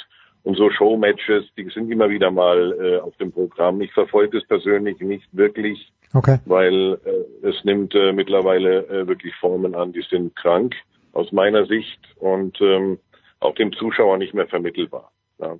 ja, also gut, wenn, wie gesagt, wenn die beiden sich 10 Millionen Dollar untereinander ausspielen, ja. wen juckt's? Wie ist denn, und äh, du weißt, ich kümmere mich ein kleines bisschen mehr um den Tennissport. Dort steigen ja auch alljährlich die Preisgelder, zumindest bei den großen Turnieren, also bei den vier Majors. Andere Turniere, kleinere Turniere, wie zum Beispiel Nürnberg, die haben Probleme, Sponsoren zu finden. Wie schaut's da im Moment auf der PGA Tour aus? Ist das nach wie vor ja, ist, ist das ein Wachstum, wie das damals Tiger Woods angestoßen hat in den späten 90er Jahren? Oder merkt man da auch ein kleines, eine Bremse vielleicht? Also auf der PGA Tour, ähm, da funktioniert das Geschäft noch wirklich, weil natürlich äh, der Golfsport in den USA nach wie vor Volkssport ist. Das darf man nicht vergessen. Hm. Und dementsprechend die Einschaltquoten, äh, und, und nur darum geht's ja, äh, nach wie vor sehr hoch sind. Also sowohl die Fernsehgelder ähm, sprießen, nun steht ja dieser äh, neue Deal im Raum für die PGA Tour. Ähm, äh, mit Discovery, vielleicht hast du es mitverfolgt, ähm, die ab dem kommenden Jahr die PGA Tour Rechte außerhalb der USA für sage und schreibe zwei Milliarden Dollar gekauft hat für oh. zwölf Jahre. Oh. Und ähm, also die PGA Tour floriert nach wie vor. Und ähm, anders sieht es bei der European Tour aus. Also die dünnt immer mehr aus. Ja. Äh, aber Entschuldige, Adrian, dass ich das jetzt so direkt frage. Das heißt, äh, Sky wird dann die Rechte an Eurosport verlieren. Sehe ich das richtig? Ja. Okay, na gut. Also wenn es, wenn es, wenn es keine, ähm, also das steht natürlich äh, die Entscheider noch aus, weil ähm, Sky hat die PGA Tour Rechte noch bis 2020, glaube ich. Okay. Ähm, also in Deutschland ändert sich die nächsten zwei Jahre erstmal nichts und in Österreich. Und äh, wie dann natürlich äh, Discovery mit den Rechten umgeht, äh, wie das Geld refinanziert wird, das muss man abwarten. Denkbar sind ja auch Sublizenzen. Ja. Also ob dann Sky automatisch aus dem Rennen ist, ähm, das steht in den Sternen. Ja gut, weil wir haben ja auch bei Discovery gesehen, Eurosport, die Olympischen Spiele wurden auch sublizenziert. Und genau. da fragt man sich dann, warum das ganze Bohai. Jetzt hast du äh, die Bedingungen angesprochen. Martin Keimer darf am Donnerstag ganz früh raus, äh, ist gleich im ersten Flight mit Sandy Lyle und mit Andy Sullivan. Kommt das dem Martin Keimer A entgegen oder B ist es im Moment fast Wurst, wann er spielt? Entschuldige, dass ich das so, so hart ausdrücke. Ja, äh, hervorragend, muss ich sagen, Jens. Ich muss da einfach auch spontan lachen, weil ähm, ähm, ja, Martin Keimer ist äh, seit Wochen so eine Überraschungstüte und ähm, wir haben uns echt alle riesig gefreut über seinen ähm, über seine tolle Woche in Köln mhm. bei der BMW International und ähm, wir hätten sich ihm alle gewünscht, dass es gereicht hätte zum Sieg um vielleicht auch mal so ein bisschen vom Kopf her wieder äh, auf dem richtigen Weg zu sein. Er sagt ja selber immer von sich, er ist äh, knapp dran an seinem an seinem Limit, also es fehlen nur Nuancen, um wieder ganz erfolgreich zu sein. Äh, ich meine, er kann es ja nicht verlernt haben, ja. Vielleicht ist es wirklich ähm, ein Stück weit äh, der Kopf, ich weiß es nicht. Ähm, bei ihm ist alles möglich. Also von einem weiteren verpassten Cut über eine Top-Ten-Platzierung Lassen wir uns überraschen. Aber er ist, also Martin Keimer dünkt mir immer als ein Mann, der mit sich komplett im Reinen ist, oder? Der muss sich, der spielt nur noch, was ihm Spaß macht, oder? Ähm, ja, also ich kann es mir nicht anders vorstellen. Hm. Er muss noch viel Spaß am Golfsport haben, weil ähm, er arbeitet genug, meinst du? Äh, de, ja, denke ich schon. Und ähm, ich meine, sich zurücklehnen mit mit ähm, Anfang Mitte 30 finde ich zu früh. Er hat zwar schon fast alles erreicht, ja. Mhm. Er war Weltranglistenerster, er hat Ryder Cup Geschichte geschrieben, er hat äh, zwei Majors gewonnen, hat die Players gewonnen. Ähm, also was, was kommt da noch mehr? Er hat genug Geld verdient, aber klar, es muss ihm Spaß machen, eindeutig. Niemand macht's mehr Spaß, Adrian, als Bernhard Langer. Der ist übrigens mit meinem persönlichen Lieblingsgolfer, einfach nur von den Looks her, und weil ich glaube, das ist ein ziemlich cooler Typ mit Darren Clark in einem Flight um 11.36 Uhr deutscher Zeit, wenn ich das richtig übersetze und Retief Goosen. Also, ist ein richtig, richtig schöner Flight, den sollten wir vielleicht für 18 Löcher ja. anschauen. Ähm, ja, Bernhard Langer spielt da mit und hat eine reelle Chance, den Cut zu schaffen unter diesen Bedingungen, wo man eben nicht wie in ihrer draufprügeln muss. Wie schätzt du das ein, Adrian? Auf jeden Fall. Also ähm, ich traue Bernhard sogar eine Top-Ten-Platzierung zu, ganz Ach. ehrlich, weil er hat ähm, die Open zwar noch nie gewonnen äh, als Aktiver, aber dafür die ähm, Senior Open Championship, er ist ja Titelverteidiger ähm, bei den Senioren. Der Titel im vergangenen Jahr hat ihm auch die Startberechtigung gebracht für dieses Jahr bei, bei den aktiven Spielern, sage ich mal. Und er war in seiner aktiven Karriere bei der Open Championship mehrfach in den Top 5. Hm.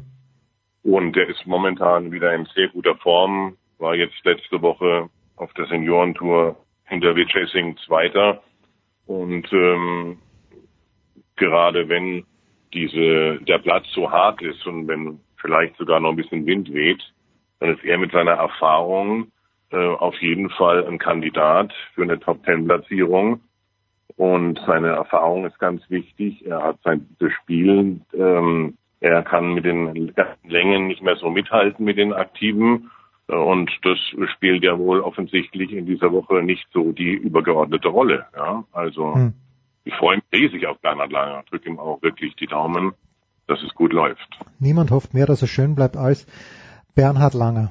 Adrian, ich habe eine Frage noch äh, abschließend und die geht jetzt ein bisschen weg von äh, von The Open und das betrifft meinen nicht engeren, aber doch weiteren Landsmann Bernd Wiesberg. Ich habe gerade eben gelesen, dass er die Saison beenden musste aufgrund einer Verletzung. Äh, weißt du da ein bisschen mehr? Ist das eine Verletzung, wo man wiederkommen kann? Äh, ich glaube, er hat es versucht und es hat nicht ganz gereicht.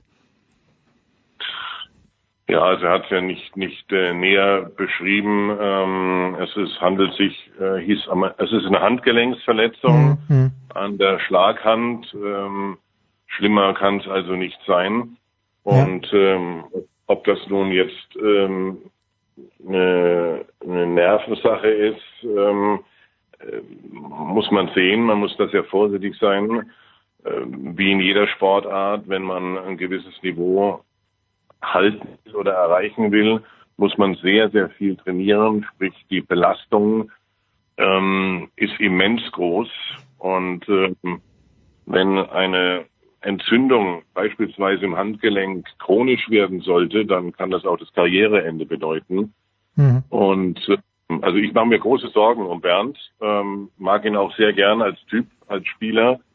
Und er war ja auf einem hervorragenden Weg ja. und ähm, sich noch weiter zu steigern, ähm, sowohl ja, in Europa als auch in Amerika. Und ähm, ich kann nur hoffen und wünsche es ihm, dass das nicht äh, noch dramatischer wird. Ja. Er tut gut daran, jetzt Ruhe, Ruhe, Ruhe äh, zu nehmen sich. Und ähm, ich sehe es an Paul Laurie, der in Canusti 99 gewonnen hat. Der hat ebenfalls seine Saison frühzeitig beenden müssen wegen äh, anhaltender Rückenprobleme. Das ist ein Thema, da könnte man eine eigene Sendung füllen. Ja? Also allein die Anzahl auch der namhaften Spieler, die immer wieder mehrere Monate pausieren, nimmt dramatisch zu. Ja. ja? Und äh, der Golfsport fordert in der Spitze, allerdings auch im Amateurbereich, seine Opfer und zwar immer mehr. Ja, da schließt ja fast der Kreis wieder zu Tiger Woods, der auch längere Zeit nicht am Start sein konnte. Adrian, wir strahlen ja am Donnerstag um 17 Uhr aus. Also was uns jetzt interessiert, sind die Sky-Ausstrahlungszeiten ähm, von Freitag bis Sonntag. Wann gibt's denn was zu sehen? Also wir beginnen äh, Donnerstag und Freitag ab 10 Uhr. Mhm. Äh, jeden Tag äh, bis zu elf Stunden oh. und Samstag, Sonntag sind wir ab 11 Uhr auf Sendung. Unglaublich. Und äh, du bist also am Start? Wir bringen, wir bringen 42 Stunden Live-Golf. Ja. Mit vier Kommentatoren, immer schön im Wechsel. Und ich freue mich auch dabei zu sein, ja. Selbstverständlich. Adrian Grosser, dann gehe ich davon aus, Erik wird dabei sein, Gregor Biernat und äh, Carlo natürlich. Das ist es, oder? Genau. Wunderbar. Fantastisch. Adrian Grosser, wir werden das äh, über das Wochenende natürlich, egal wie das Wetter ist, bei uns ist mir wurscht. Ja. Ich setze mich trotzdem vom Fernseher. Ich schaue mir das auch elf Stunden an. Adrian Grosser von Sky. Gut. Ich glaube, da bist du sogar nicht der Einzige. Nein, natürlich nicht. Vielen Dank, Adrian. Kurze Pause, dann geht's ja weiter.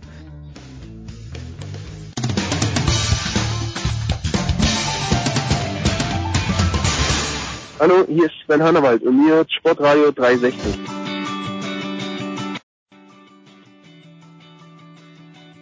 Es ist die Big Show 365 und ich freue mich sehr, dass wir zum einen, wie jede Woche, Stefan The Voice Heinrich am Start haben. Servus Stefan. Aber mit dir gehe ich doch immer gerne in die Bütt für unsere Zuhörer bei Sportradio 360. Ja, Selbstverständlich. Es gab viel Lob für dich auch auf Twitter. Da hat jemand geschrieben, er könnte stundenlang Stefan Heinrich zuhören. Und wer Motorsport TV hat, der muss das auch fast, Stefan. Der muss das, da hast du recht, da kommt, kommt, kommt er nicht vorbei. Und Stefan hat äh, einen unserer All-Time-Favorites wieder mitgebracht. Das ist der ehemalige Rennsportleiter von Porsche, Manfred Janke. Hallo, Herr Janke. Ja, hallo, guten Tag. Und Stefan, es gibt ein aktuelles Thema. Es sind Rekorde gebrochen worden. Ich lehne mich zurück, ich lausche jetzt gespannt, äh, worüber du mit Manfred Janke sprechen wirst. Bitte, Stefan.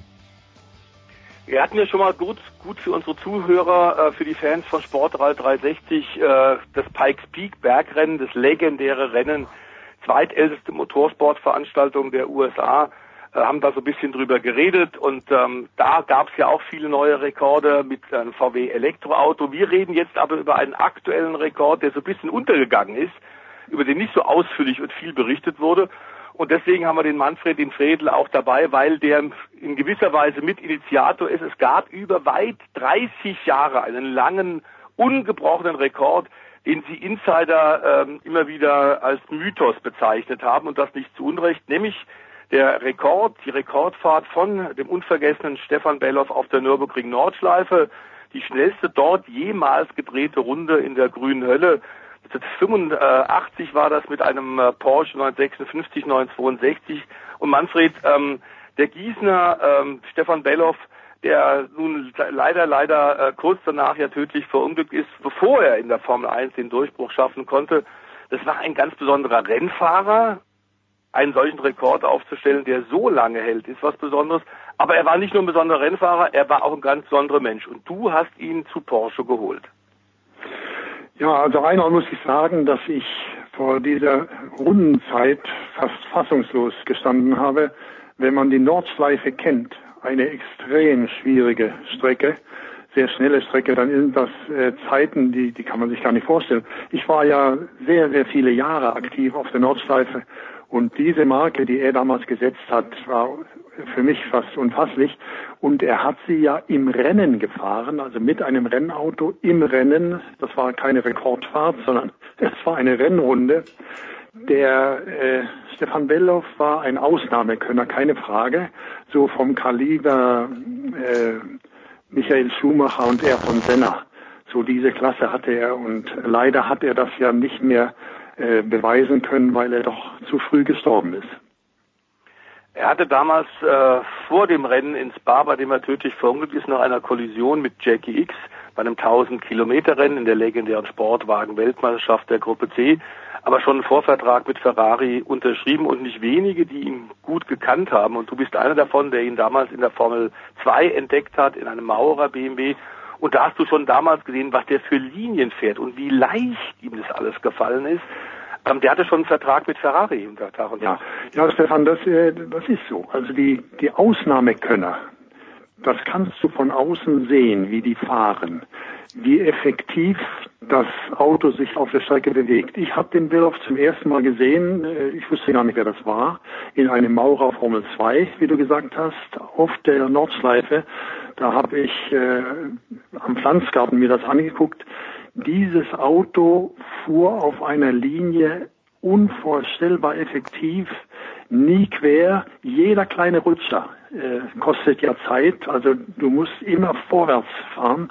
Äh, das konnte ich von außen sehen. Unglaublich, wie dieses Auto sich bewegt hat. Und da bin ich nachher zu ihm gegangen, habe gefragt, wer das war. Und das war eben Stefan Bell und habe gesagt, toll, was Sie gemacht haben. Und kommen Sie uns doch am Ende der Saison mal besuchen bei Porsche. Und er war ein ungewöhnlich äh, positiver, fröhlicher Mensch, hat gern gelacht, also ein ganz netter Kerl. Und er kam dann äh, zu Porsche. Und wir bei Porsche haben ja äh, ganz bewusst immer etwas ältere Fahrer gehabt. Wir hatten Jackie X, Derek Bell, Jochen Mass, die hatten schon eine Formel 1 Karriere hinter sich und wir haben die bewusst genommen, weil wir äh, Langstreckenrennen gefahren sind.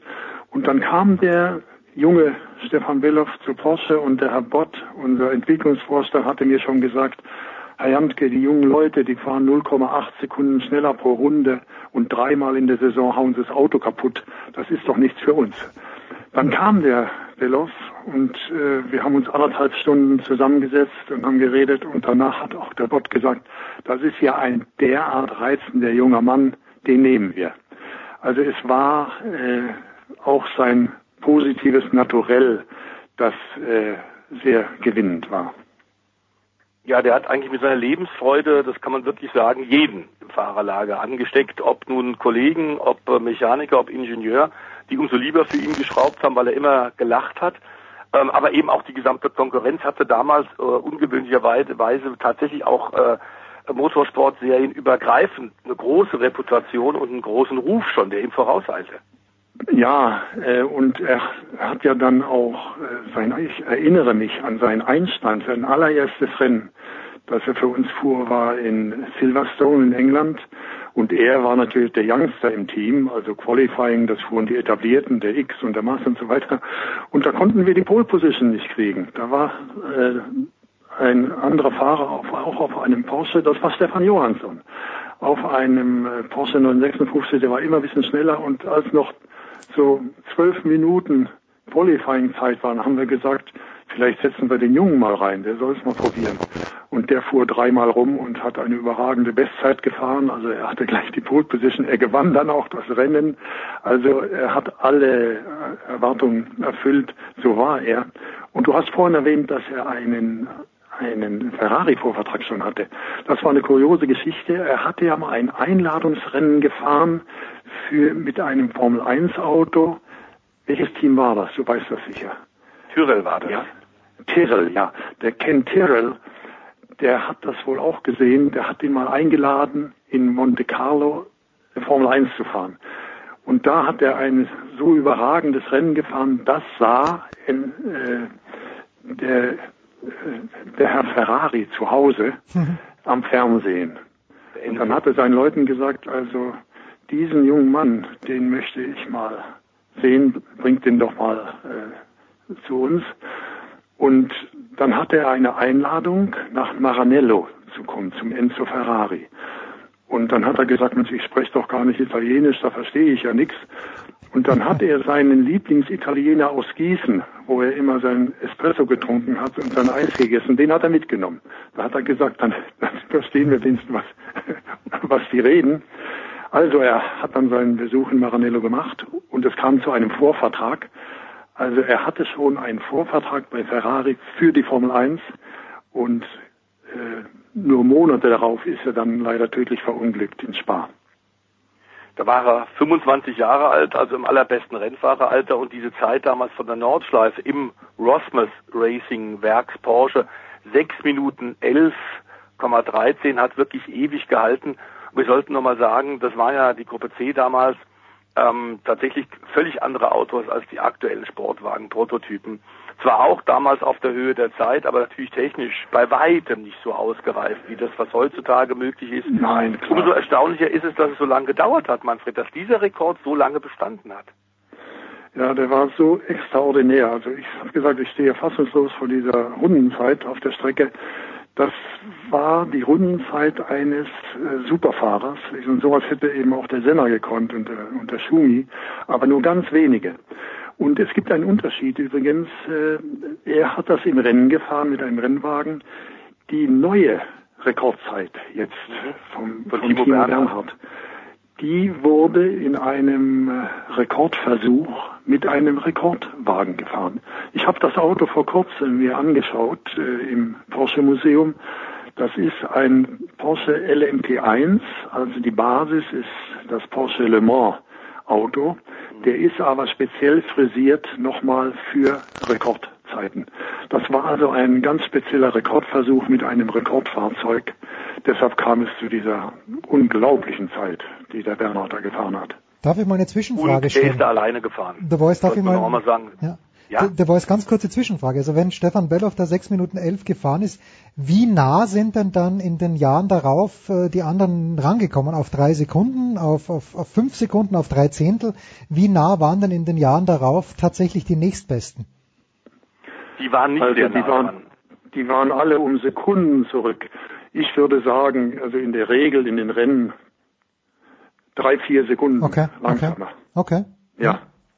Stefan, entschuldige, ich Egal, unterbrach. sollte man dazu noch sagen, Jens, egal äh, tatsächlich mit welchen Art von Autos du da gefahren bist, ob mit Sportwagen, Prototypen, ob mit äh, frisierten Formelautos, die ja lange auch auf der Nordschleife fahren durften, bis es dann einfach wirklich zu schnell wurde. Und jetzt Timo Berner tatsächlich mit einem Auto, das Timo, das sollte man allerdings auch zugeben, Manfred selbst mitentwickelt hat. Der war von Anfang an in dem Porsche 919 Hybrid-Projekt involviert, aber dass eben dieser 919 äh, Evo weiterentwickelt, aerodynamisch sehr viel mehr als das, was das Reglement aktuell in der Sportwagen-WM in der WEC erlaubt. Äh, Der Motor deutlich höher, weil es kein Verbrauchslimit gab. Das war bei der Gruppe C das ganz große Thema damals. Das war ein Ja, Verbrauchslimit.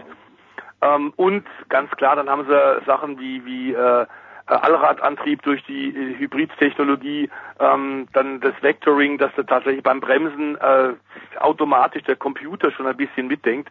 Trotzdem natürlich müssen wir sagen, es ist äh, unfassbar, auch diese 5 Minuten 11,55, auch das ein Rekord für die Ewigkeit, oder? Ja, auf jeden Fall. Also ich kann mir das gar nicht, ich kann es mir nicht vorstellen. Es ist unvorstellbar, äh, der erreicht ja äh, auf der Döttinger Höhe kommt er an die 400 Stundenkilometer ran. Und die Döttinger Höhe, die ist ja nicht ganz eben. Und dann ist, ist der Sprung an der Antoniusbuch und so weiter. Das ist so extrem. Also diese Runde vom Timo Bernhard muss man sagen, Hut ab. Das Auto kann sein, wie es will. Das muss einer erstmal machen. Da brauchst du persönlichen Mut. Da musst du die schwierigen Passagen derart schnell durchfahren. Nein, sensationell. Also ich glaube, dass die äh, diese Zeiten von dem Stefan Bellow und jetzt vom Timo Bernhard mit einem Spezialrekordwagen äh, irgendwo sind sie schon vergleichbar. Denn es ist ja nochmal, wie gesagt, äh, ein Zeitunterschied zwischen beiden. Ein deutlicher Zeitunterschied, aber eben natürlich auch ein technisch, ein Auto aus einer technisch völlig anderen Generation.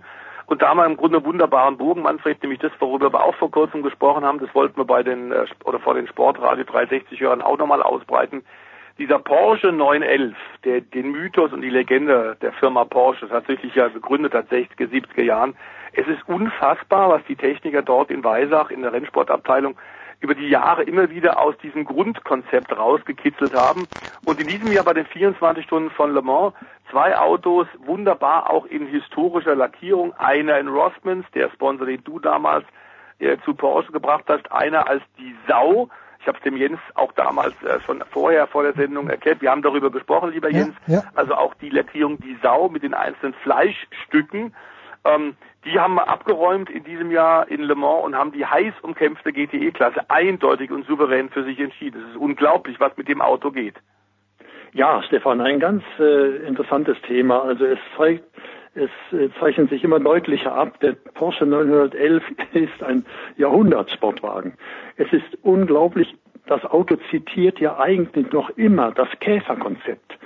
Motor hinten, diese, diese Form, und er ist ja ein Straßensportwagen, auch als solcher noch erkennbar. Und deshalb hat mir, wie gesagt, in diesem Jahr äh, Porsche besonders imponiert. Die haben ja in der GT-Klasse sind sie gestartet, nicht mehr bei den Gesamtsiegerautos, sondern in der GT-Klasse. Dort ist die größte Konkurrenz. Dort fahren die schnellsten und berühmtesten Sportwagen der Welt, Straßensportwagen. Die Ferrari und Maserati und McLaren und so weiter. Und die sind ja schon äußerlich erkennbar als, äh, ja fast als Rennsportwagen. Nur der 911 nicht. Der 911 hat immer noch die Figur von früher. Du kannst normal einsteigen, du kannst normal sehen und sitzen.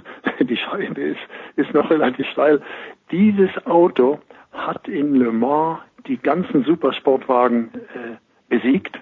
Unvorstellbar. Das zeigt einmal, dass eben der 911 ein sensationeller Sportwagen ist, aber auch, muss ich sagen, das zeigt auch, wie gut die Rennmannschaft von heute bei Porsche noch ist oder wieder ist.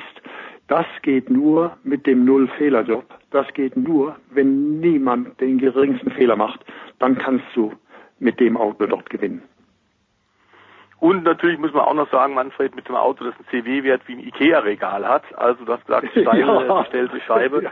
Äh, Das geht natürlich natürlich auch nur mit einer guten Balance of Performance. Das heißt, dass man die Autos so ein bisschen unterschiedlich angleicht. Aber ein Ford GT40, eine Reminiszenz hier an das Auto aus den 60er Jahren, wo unser Freund Dan Gurney Le Mans zum ersten Mal für die Amerikaner hat gewinnen können. Der neue Ford GT ist ein kompromissloses Rennauto, also ein völlig anderer Ansatz, der dann im Grunde, um eine Homologation zu bekommen, auch als Straßenauto für ausgesuchte Fahrer äh, angeboten worden ist. Aber das ist genau der umgekehrte Weg, den du gerade bei Porsche skizziert hast. Ja, ganz, genau. Also diese Autos werden nachgebaut in Rennsportwagen und man versucht dann irgendwie eine Homologation noch hinzukriegen. Äh, aber Stefan, du hast erwähnt, dass äh, Porsche in diesem Jahr eins Auto, ein Auto wieder als Schwein, als Sau lackiert hat. Das hat mir gut gefallen, denn ich erinnere mich noch an die alte Zeit, als der 917 die Sau fuhr.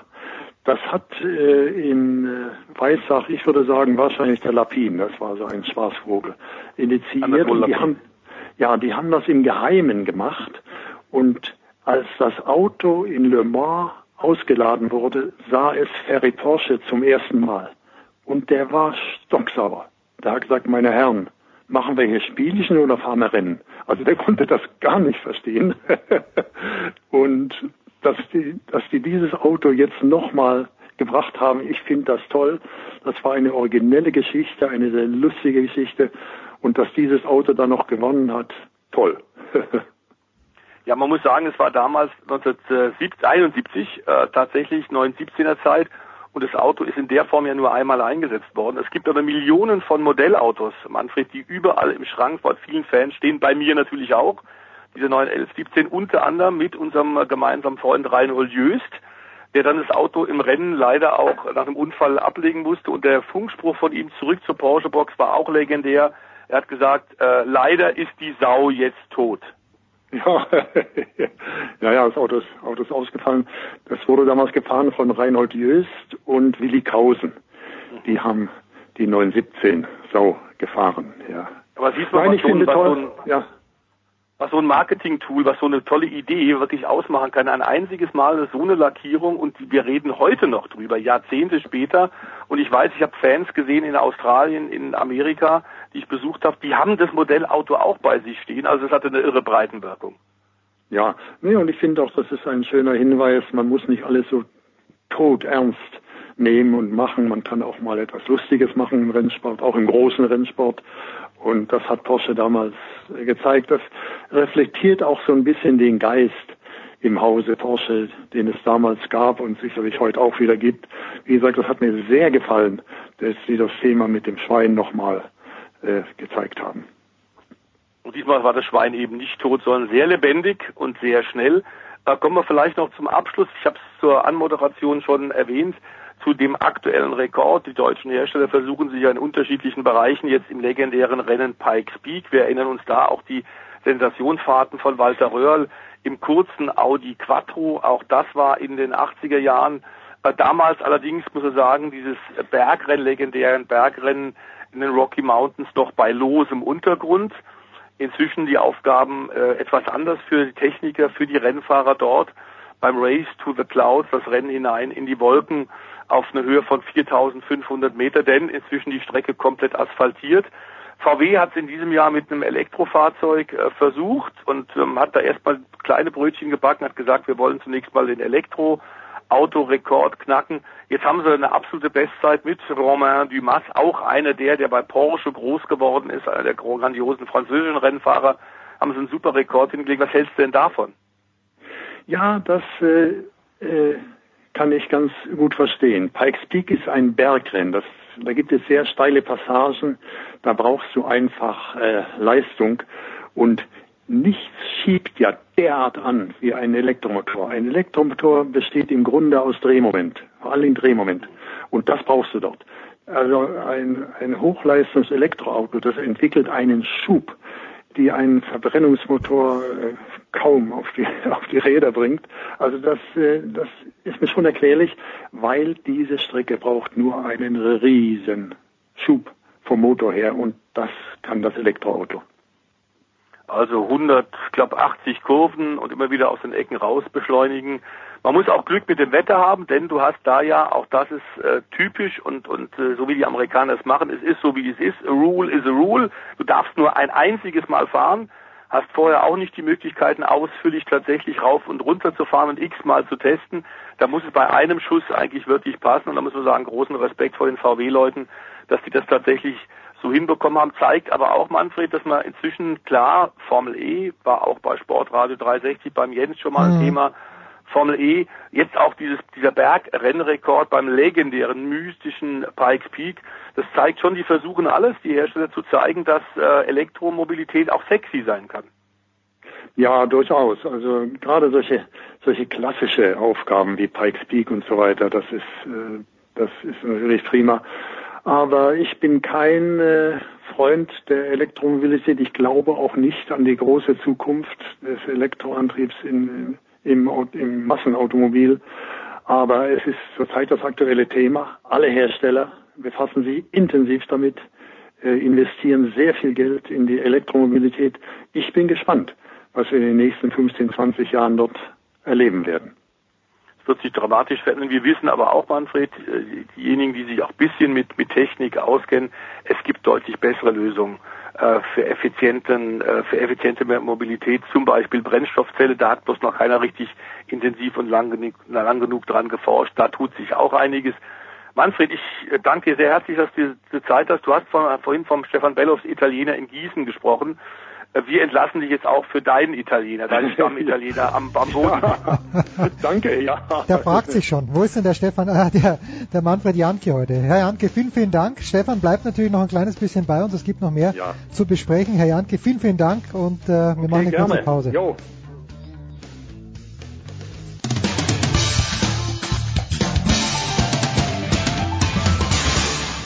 Hallo, hier ist Nick Heidfeld und ihr hört Sportradio 360. Es geht weiter in der Big Show 365. The Voice ist bei uns geblieben und wir begrüßen jetzt äh, Stefan, einen Mann, der am Hockenheimring schon ist, wo auch du das Wochenende verbringst, nämlich von motorsport.com, Stefan Ehlen. Servus Stefan. Schöne Grüße aus dem Hartwald. Du bist einer derjenigen, die Skifahrer machen das im Sommer ja manchmal, dass sie die Streif zu Fuß raufgehen, damit sie dann jeden Zentimeter im Winter sich äh, daran erinnern können. Du bist jetzt den Hockenheimring zu Fuß schon abgegangen. Wie geht's dir denn dabei? Ich habe gehört, es soll ein bisschen warm sein. Es ist in der Tat ein bisschen warm. Ich habe gerade meinen Rucksack abgenommen. Äh, mein Rücken ist schweißnass. und ich bin tatsächlich den alten Hockenheimring abgegangen, also die 6,8 Kilometer lange Variante. Und die kann man in der Tat gar nicht mal eins zu eins abgehen, weil die teilweise renaturiert ist. Und ich habe einfach mal gedacht, ich begebe mich mal auf die Spuren des alten Hockenheimrings. Schön. Gar nicht so einfach, habe ich festgestellt, ähm, weil teilweise eben das alles so zugewachsen ist nach 17 Jahren, dass man da gar nirgends mehr durchkommt. Man muss also außen rumlaufen teilweise, aber man kann die Ostkurve noch wunderbar finden und dergleichen mehr, die äh, Erden-Senna-Schikane, Jim Clark-Schikane und dergleichen. Also sind teilweise noch so ein bisschen vorhanden, aber ja, die Natur hat sich zurückgeholt, was einst mal halt die Natur war und jetzt ist wieder vieles Hartwald, was früher Rennstrecke war. Aber sehr, sehr eindrücklich, muss ich sagen. Und wer schon mal in Monza war, im Parco di Monza, wo das äh, legendäre Autodromo steht, ähm, man kann ein ähnliches Gefühl kriegen hier im Hartwald von Hockenheim. Es ist zwischendurch sehr, sehr friedlich. An Hockenheim geht ja die A6 vorbei und wenn man da an der Zielgerade steht, dann hört man immer das Pfanne Brummen von der Autobahn. Aber wenn du da mal ein paar Kilometer im Wald bist, da ist einfach nur Frieden, Freude und äh, ja, man kann kaum glauben, dass hier eine Rennstrecke ist. Der Voice war früher alles besser, als es noch 6,8 Kilometer war? Nee, es war anders. Anders, ähm, ja, okay. Und immer ein sehr, sehr doofer Spruch, wenn man sagt, früher war alles besser. Ähm, dann hat man sich, glaube ich, mit der aktuellen Entwicklung nicht so richtig beschäftigt. Aber die Waldgeraden waren schon legendär, die Windschattenschlachten auch. Und ähm, auch die großen Dramen, Ostkurve, äh, tödliche Unfälle da gehabt. Ähm, es ist wunderbar, was der ähm, Stefan Ehlen da macht, ähm, wieder mal auch ein bisschen in die Vergangenheit eintauchen, denn man muss wissen, ohne Vergangenheit gäbe es nicht die aktuelle Formel 1 und den aktuellen Hockenheimring. Das ist ja alles äh, auseinander hervorgegangen und äh, miteinander verbunden.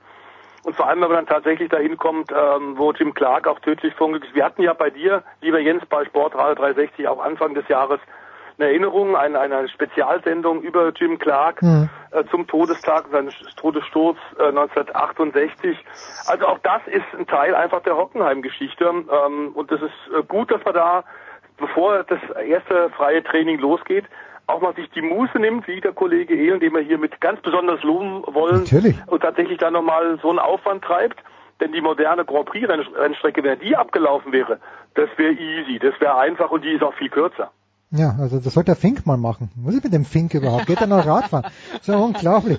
Äh, die Frage an Stefan Ehl, die ich wirklich habe und die mich tatsächlich interessiert, ist also die, die Formel 1 Rennstrecken, wenn ich es richtig verstanden habe, werden ja immer frisch asphaltiert. Also davon gehe ich zumindest aus. Und wenn es denn so ist, Stefan, unterscheidet sich dieser Asphalt, der da aufgetragen wird, von jenem Asphalt, der dich zum Beispiel zu den glorreichen David Alaba Studios führt? Mm, Jein. Also die Sache ist die, dass nicht jedes Jahr grundsätzlich neu asphaltiert Ah, okay. wird. Ich glaube, in Hockenheim liegt der neue Asphalt schon ein paar Jahre drauf. Aber das ist natürlich so, immer mal wieder muss renoviert werden. Hängt aber von unterschiedlichen Faktoren ab. Davon zum Beispiel, wie sehr sich der Asphalt zusammenschiebt. Wir haben natürlich Rennstrecken, da hast du extreme Bremszonen und dementsprechend schiebt die Formel 1 da den Asphalt regelrecht zusammen, sodass da Bodenwellen entstehen. Also das hat man zum Beispiel, äh, sieht man bei der DTM eklatant, wenn die auf dem Hockenheimring fahren vor der Spitzkehre. Vor allem die, die Mercedes waren dafür jahrelang berühmt, dass sie da extrem hoppeln und extrem auf der Vorderachse hüpfen. Hm. Äh, und solche Geschichten musst du ab und zu halt mal reparieren. Äh, in Hockenheim ist das tatsächlich momentan nicht der Fall, glaube ich, aber auf anderen Rennstrecken kommt das zum Teil sehr häufig vor. Je nachdem auch natürlich, wie sehr die Sonne drauf brennt, was für ein Asphalt verwendet wurde, ob der aufbricht oder nicht, hatten wir in der Vergangenheit auch immer wieder, beispielsweise Kanada, da ist der Asphalt öfter mal aufgebrochen, in der Haarnadelkurve zum Beispiel. Jetzt hier in Hockenheim beispielsweise denke ich, dass der Asphalt, Asphalt eher normal ist. Es gibt aber spezielle Rennstrecken, Asphalt, äh, da gibt's aber auch dann wieder Unterschiede. Also Pirelli schickt da jedes Mal immer unterschiedliche Daten raus. Dann geht's zum Beispiel darüber, wie viel Grip bietet der Asphalt, wie gut ist da die Drainage, also wie sehr nimmt der Wasser auf, wie sehr leitet der Wasser ab, äh, wie aggressiv ist der Asphalt zu den Reifen. Da kommt es also auf die Körnung an. Und ich glaube, es wäre eigentlich langweilig, wenn jede Rennstrecke der Welt tatsächlich den gleichen Asphalt hätte. Hm. Weil dann bräuchte man im Prinzip nur einen Reifensatz und überall wird sich genau gleich verhalten.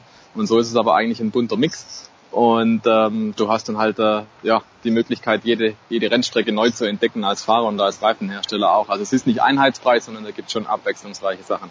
Es ist aber nicht so, dass es der gleiche Asphalt ist wie der, den wir da auf der Landstraße haben. Äh, da gibt es durchaus nochmal Unterschiede, weil halt der Rennsport gewisse Anforderungen hat. Ja. Und da geht es hauptsächlich auch um solche Themen wie, ja, wenn es mal regnet, dass das, dass das Wasser dann möglichst gut abgeleitet wird und dergleichen mehr. The Voice, äh, wir nehmen am Mittwochabend auf, Sophia sehen wir natürlich und äh, Stefan Ehlen ist schon in Hockenheim. The Voice wird am Donnerstag in der Früh hinfahren, aber natürlich nur nicht nur wegen eines schnöden Formel 1 Rennens, das kann ich mit der Verneinung auch schon nicht, so wie der amerikanische Präsident, sondern nein, Stefan, da ist ja richtig was los am Wochenende in Hockenheim. Was denn genau The Voice? Und du wirst, wirst du alleine durchs Programm führen? Erzähl mal ein bisschen.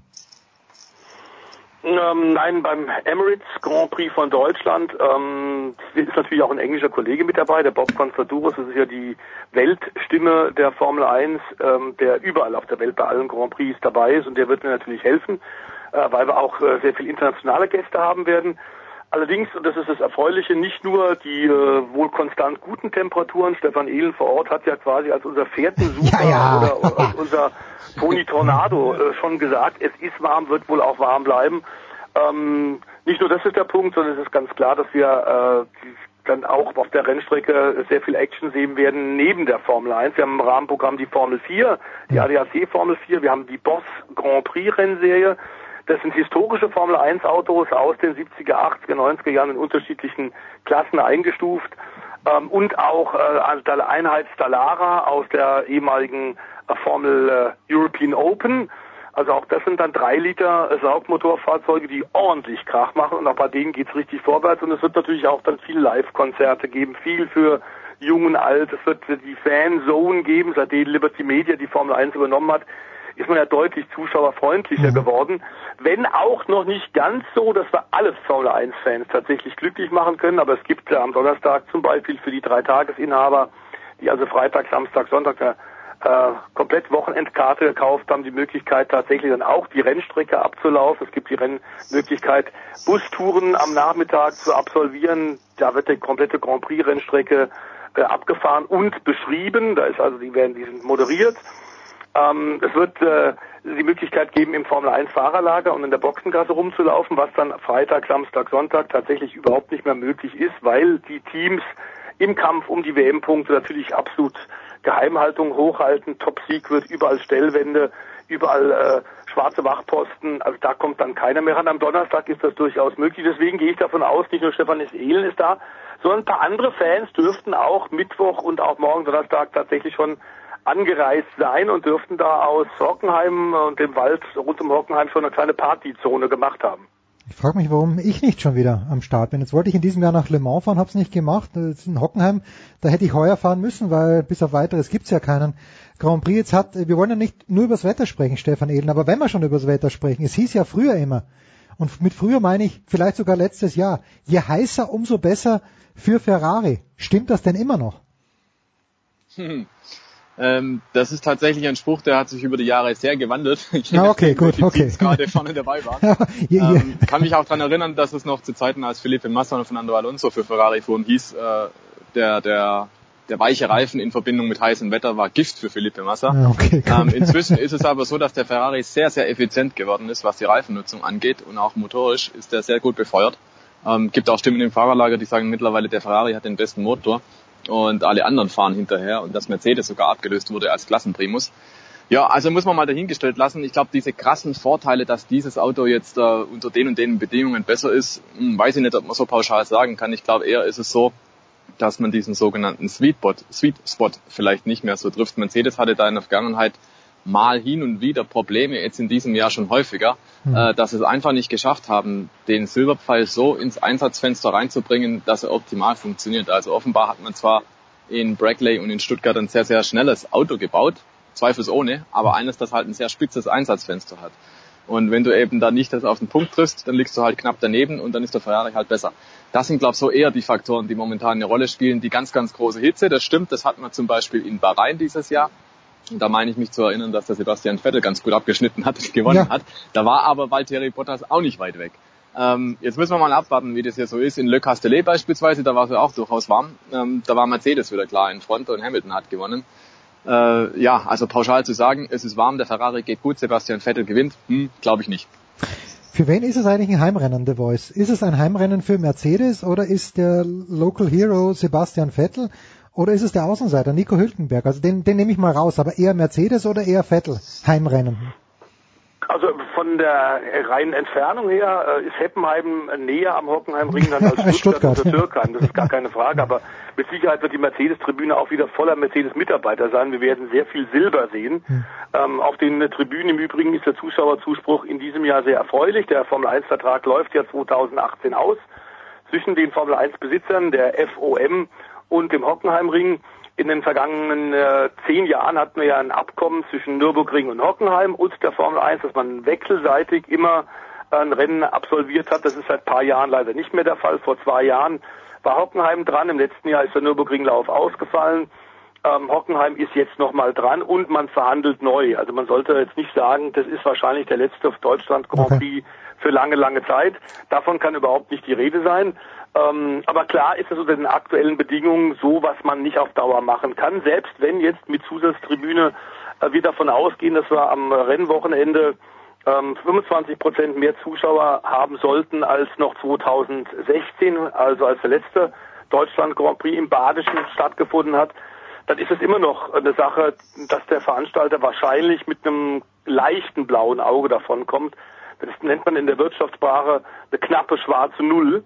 Also Gewinne wird er auf keinen Fall machen. Es mhm. geht eben eher darum, dass wenn du keine Subventionen von Land oder Regierung bekommst oder von keinem großen Sponsor wie Spielberg, Red Bull Ring in Österreich, wo wir wissen, wer die Defizite aufhängt, ähm, dann ist das sicherlich sehr schwierig zu kalkulieren. Und genau da liegt momentan bei Antrittssummen für die Formel 1, die jeder Veranstalter abdrücken muss, von etwa 25 Millionen Dollar ähm, damit überhaupt ein Transporter in deine Richtung fährt, ähm, dann musst du das, kannst du das über einen reinen Kartenverkauf eigentlich nicht mehr äh, nicht mehr subventionieren oder nicht mehr äh, einnehmen. Das Problem ist Bandenwerbung und und und geht sowieso alles in Richtung Formel 1. Also davon hat der Veranstalter nichts. Mhm. Großer Preis von Frankreich hatten wir vor kurzem nach langer langer Zeit ja wieder mal ein Rennen da in Südfrankreich in äh, Paul Ricard und da gab es starke Subventionen das ist äh, auch mit EU-Gesetzgebung in dieser Form in Deutschland nicht möglich. Das haben wir auch klar gemacht. Die Hockenheimring GmbH hat das ziemlich deutlich gemacht. Und man redet weiter miteinander, weil wir natürlich nach wie vor eine Automobilnation Nummer eins sind, auch eben in Europa.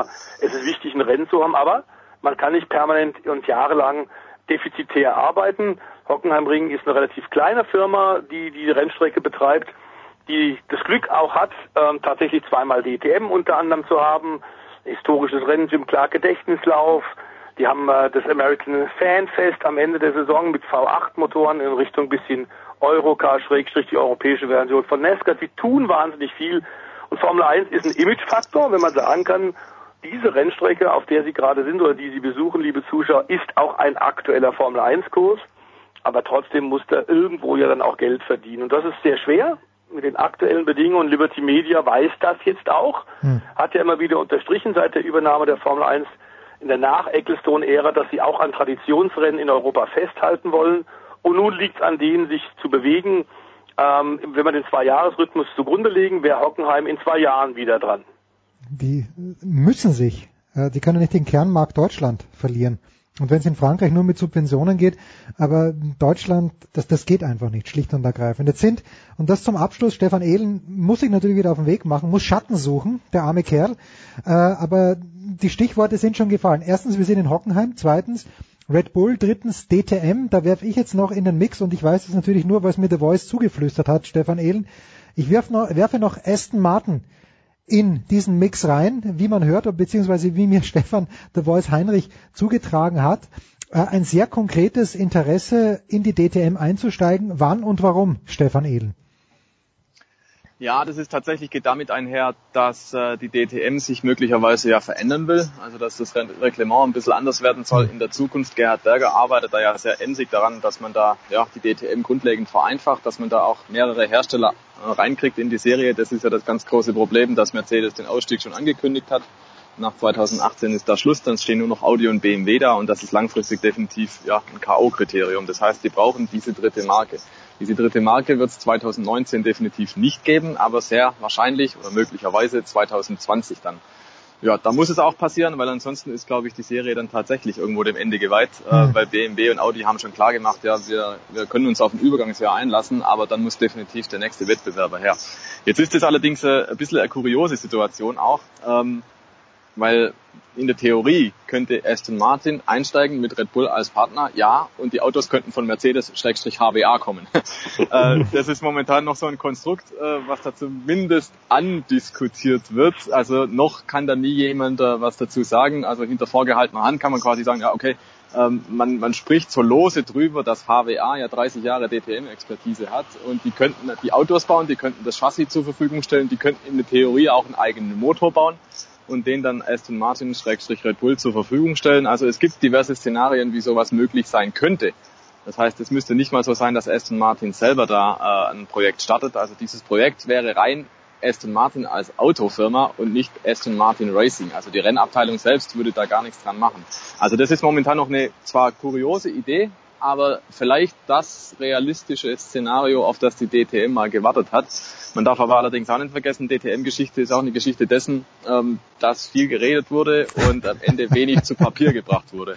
Ich erinnere mich ja. da, Stefan wird mir beipflichten, es gab da mal MG, glaube ich mhm. war es, äh, zu Beginn der 2000er Jahre, da gab es auch schon war ein Desaster, genau. Es gab auch schon fertige Volvos, die äh, nie ausgerollt sind dann und so weiter und so fort. Also es war schon alles spruchreif, es war schon alles angekündigt und dann kamen diverse Marken dann doch nicht. Lexus aus Japan soll auch schon Interesse gezeigt haben, mehr als Interesse gezeigt haben. Schlussendlich blieb es dann bei Mercedes und Audi. Also, was ich damit sagen will, lange Rede, kurzer Sinn. Ja, es tut sich was, aber ich plädiere trotzdem noch dafür, warten wir noch einmal ab. Denn an diesem Wochenende schauen wir uns erstmal den Formel 1 Grand Prix in Hockenheim an. Ich danke euch beiden. Ich danke natürlich auch Stefan dir A für die Vermittlung und natürlich dem äh, Manfred Janke auch für seine ja, für seine Expertise über die Rekordrunde, die eben nicht am Hockenheimring, sondern auf der alten Nordschleife stattgefunden hat. Euch ein schönes Wochenende. Wir machen eine kurze Pause. Stefan der Voice Heinrich und auf Motorsport TV am Wochenende am Hockenheimring und Stefan Ehlen motorsport.com an diesem Wochenende auch am Hockenheimring.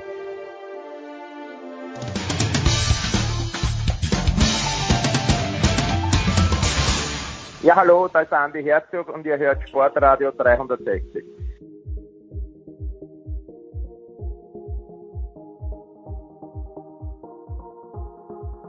Ja, die Big Show 365 geht weiter. Es ist Pause, hat mir Andreas Renner zugeplärrt, möchte ich sagen, bei unserem letzten WM-Daily in der GFL. Aber das soll mich ja nicht davon abhalten, eben jenen Andreas Renner zwangs zu verpflichten. Jetzt äh, schau, wie er hört, hör, wie er schnauft.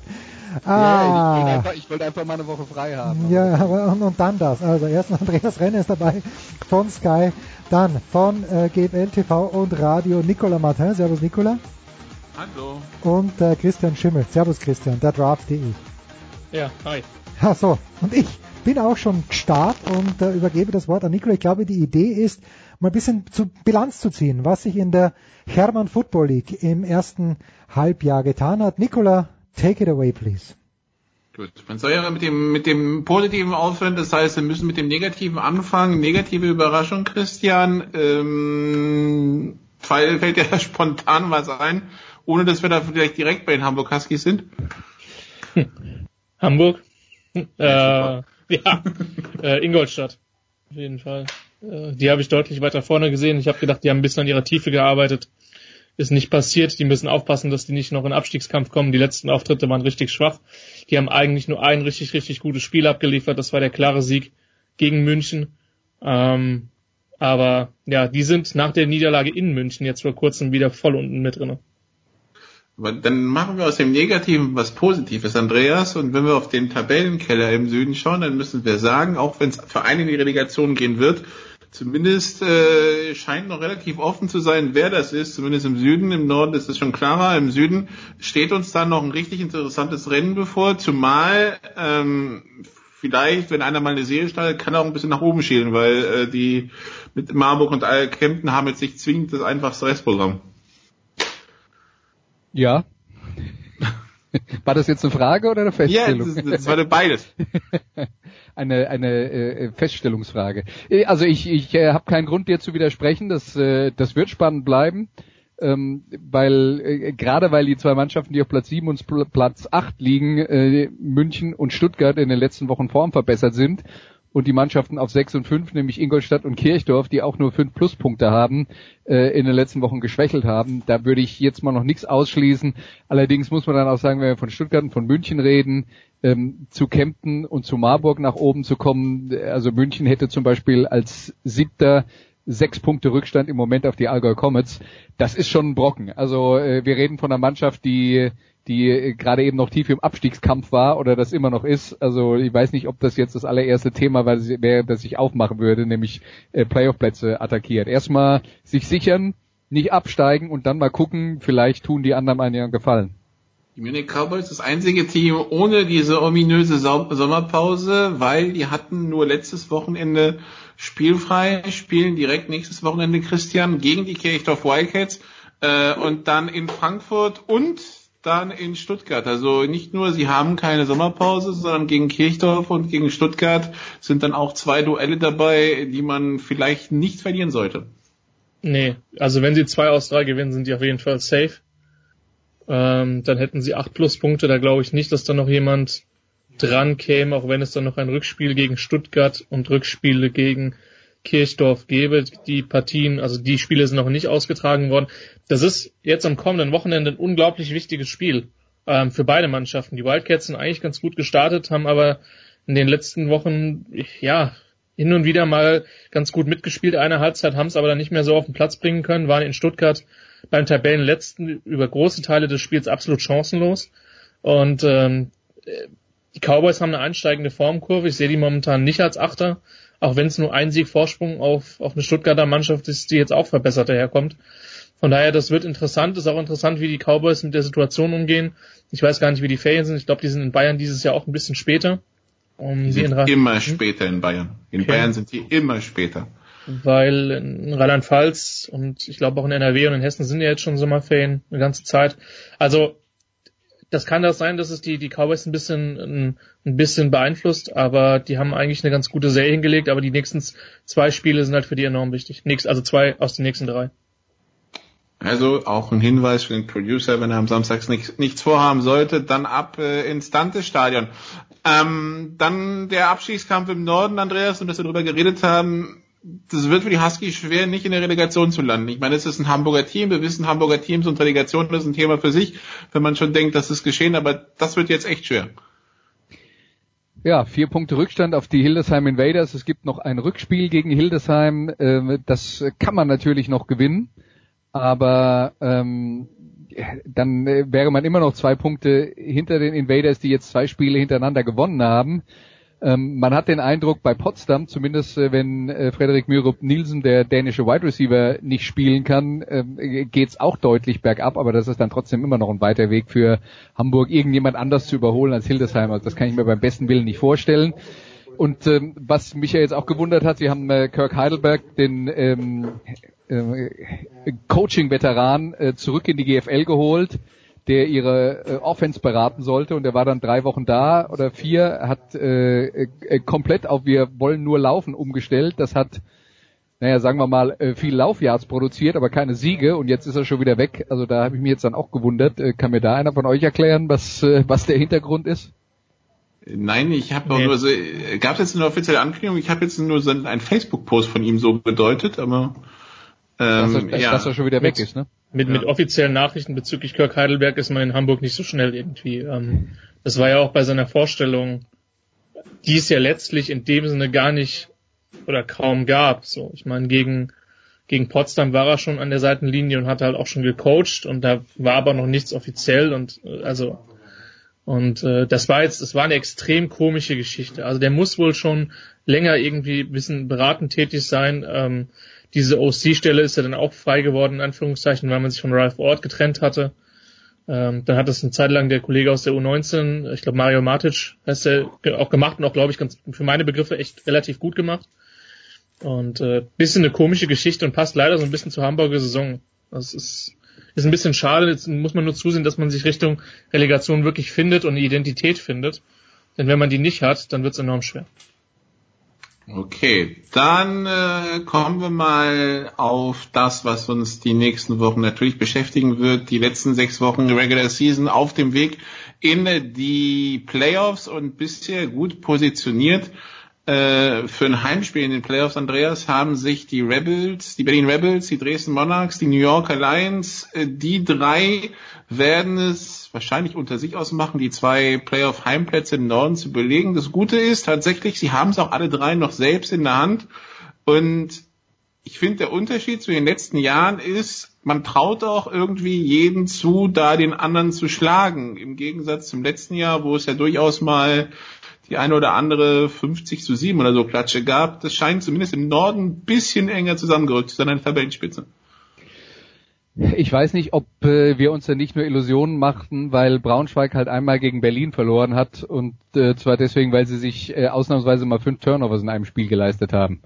Ähm, das, äh, ich bin immer noch davon wir, überzeugt, dass wir haben ja nach 41-0 zur Halbzeit gesehen. Das war schon mal, das, das war jetzt ja der Fall. Ja, da, da, das kann sein. Ja, aber äh, ich, ich glaube, Braunschweig ist immer noch äh, sehr schwer zu stoppen und die sind auch jetzt schon dabei, sich äh, ihre Mannschaft zusammenzustellen für die Playoffs. Die haben ja mit Nate Morris, dem Cornerback slash äh, Slot Receiver, der im letzten Jahr da war und zuletzt, glaube ich, in Italien gespielt hat, mhm. ähm, äh, den haben sie zurückgeholt, damit er in den Playoffs bei ihnen spielt. Also ich glaube, da geht's dann schon darum, die äh, die Geschütze zu laden für die für die äh, Topspiele in den Playoffs gegen Schwäbisch Hall und gegen Frankfurt. Also für mich ist Braunschweig deutlich besser als der Rest im Norden.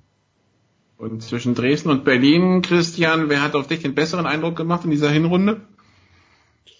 Ich, ich glaube, wenn du alles zusammenpackst, Dresden hat vielleicht einen Tacken mehr Talent, aber Berlin ist stabiler. Ähm, weil die einfach einen geringeren Umbruch hatten. Die haben sich in der Offense auch meiner Meinung nach ein bisschen weiterentwickelt, ähm, haben Dresden auch zu Hause ziemlich verprügelt, ähm, ergebnistechnisch. Ich weiß jetzt nicht, wie das in den 1 gegen 1 Duellen aussah, aber zumindest ergebnistechnisch verprügelt. Ähm, von daher, die, wenn ich jetzt heute einen Tabellentipp abgeben würde, dann bin ich bei Andreas und sage, die Lions werden Erster.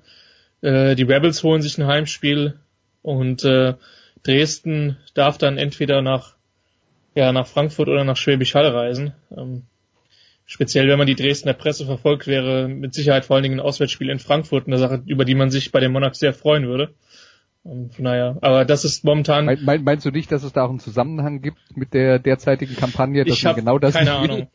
Ich habe keine Ahnung, Andreas. Ich, ich, ich bin da nicht zu sehr im, im Monarchs Vereinswesen drinne, aber ich denke, dass man sich eine Köstling Defense gegen die nach wie vor nicht überragende Laufoffense der, der Monarchs durchaus ersparen wollen würde. Ähm, zumal auch die Cornerbacks der Universe nicht gerade dazu neigen, reihenweise Interceptions äh, zu droppen.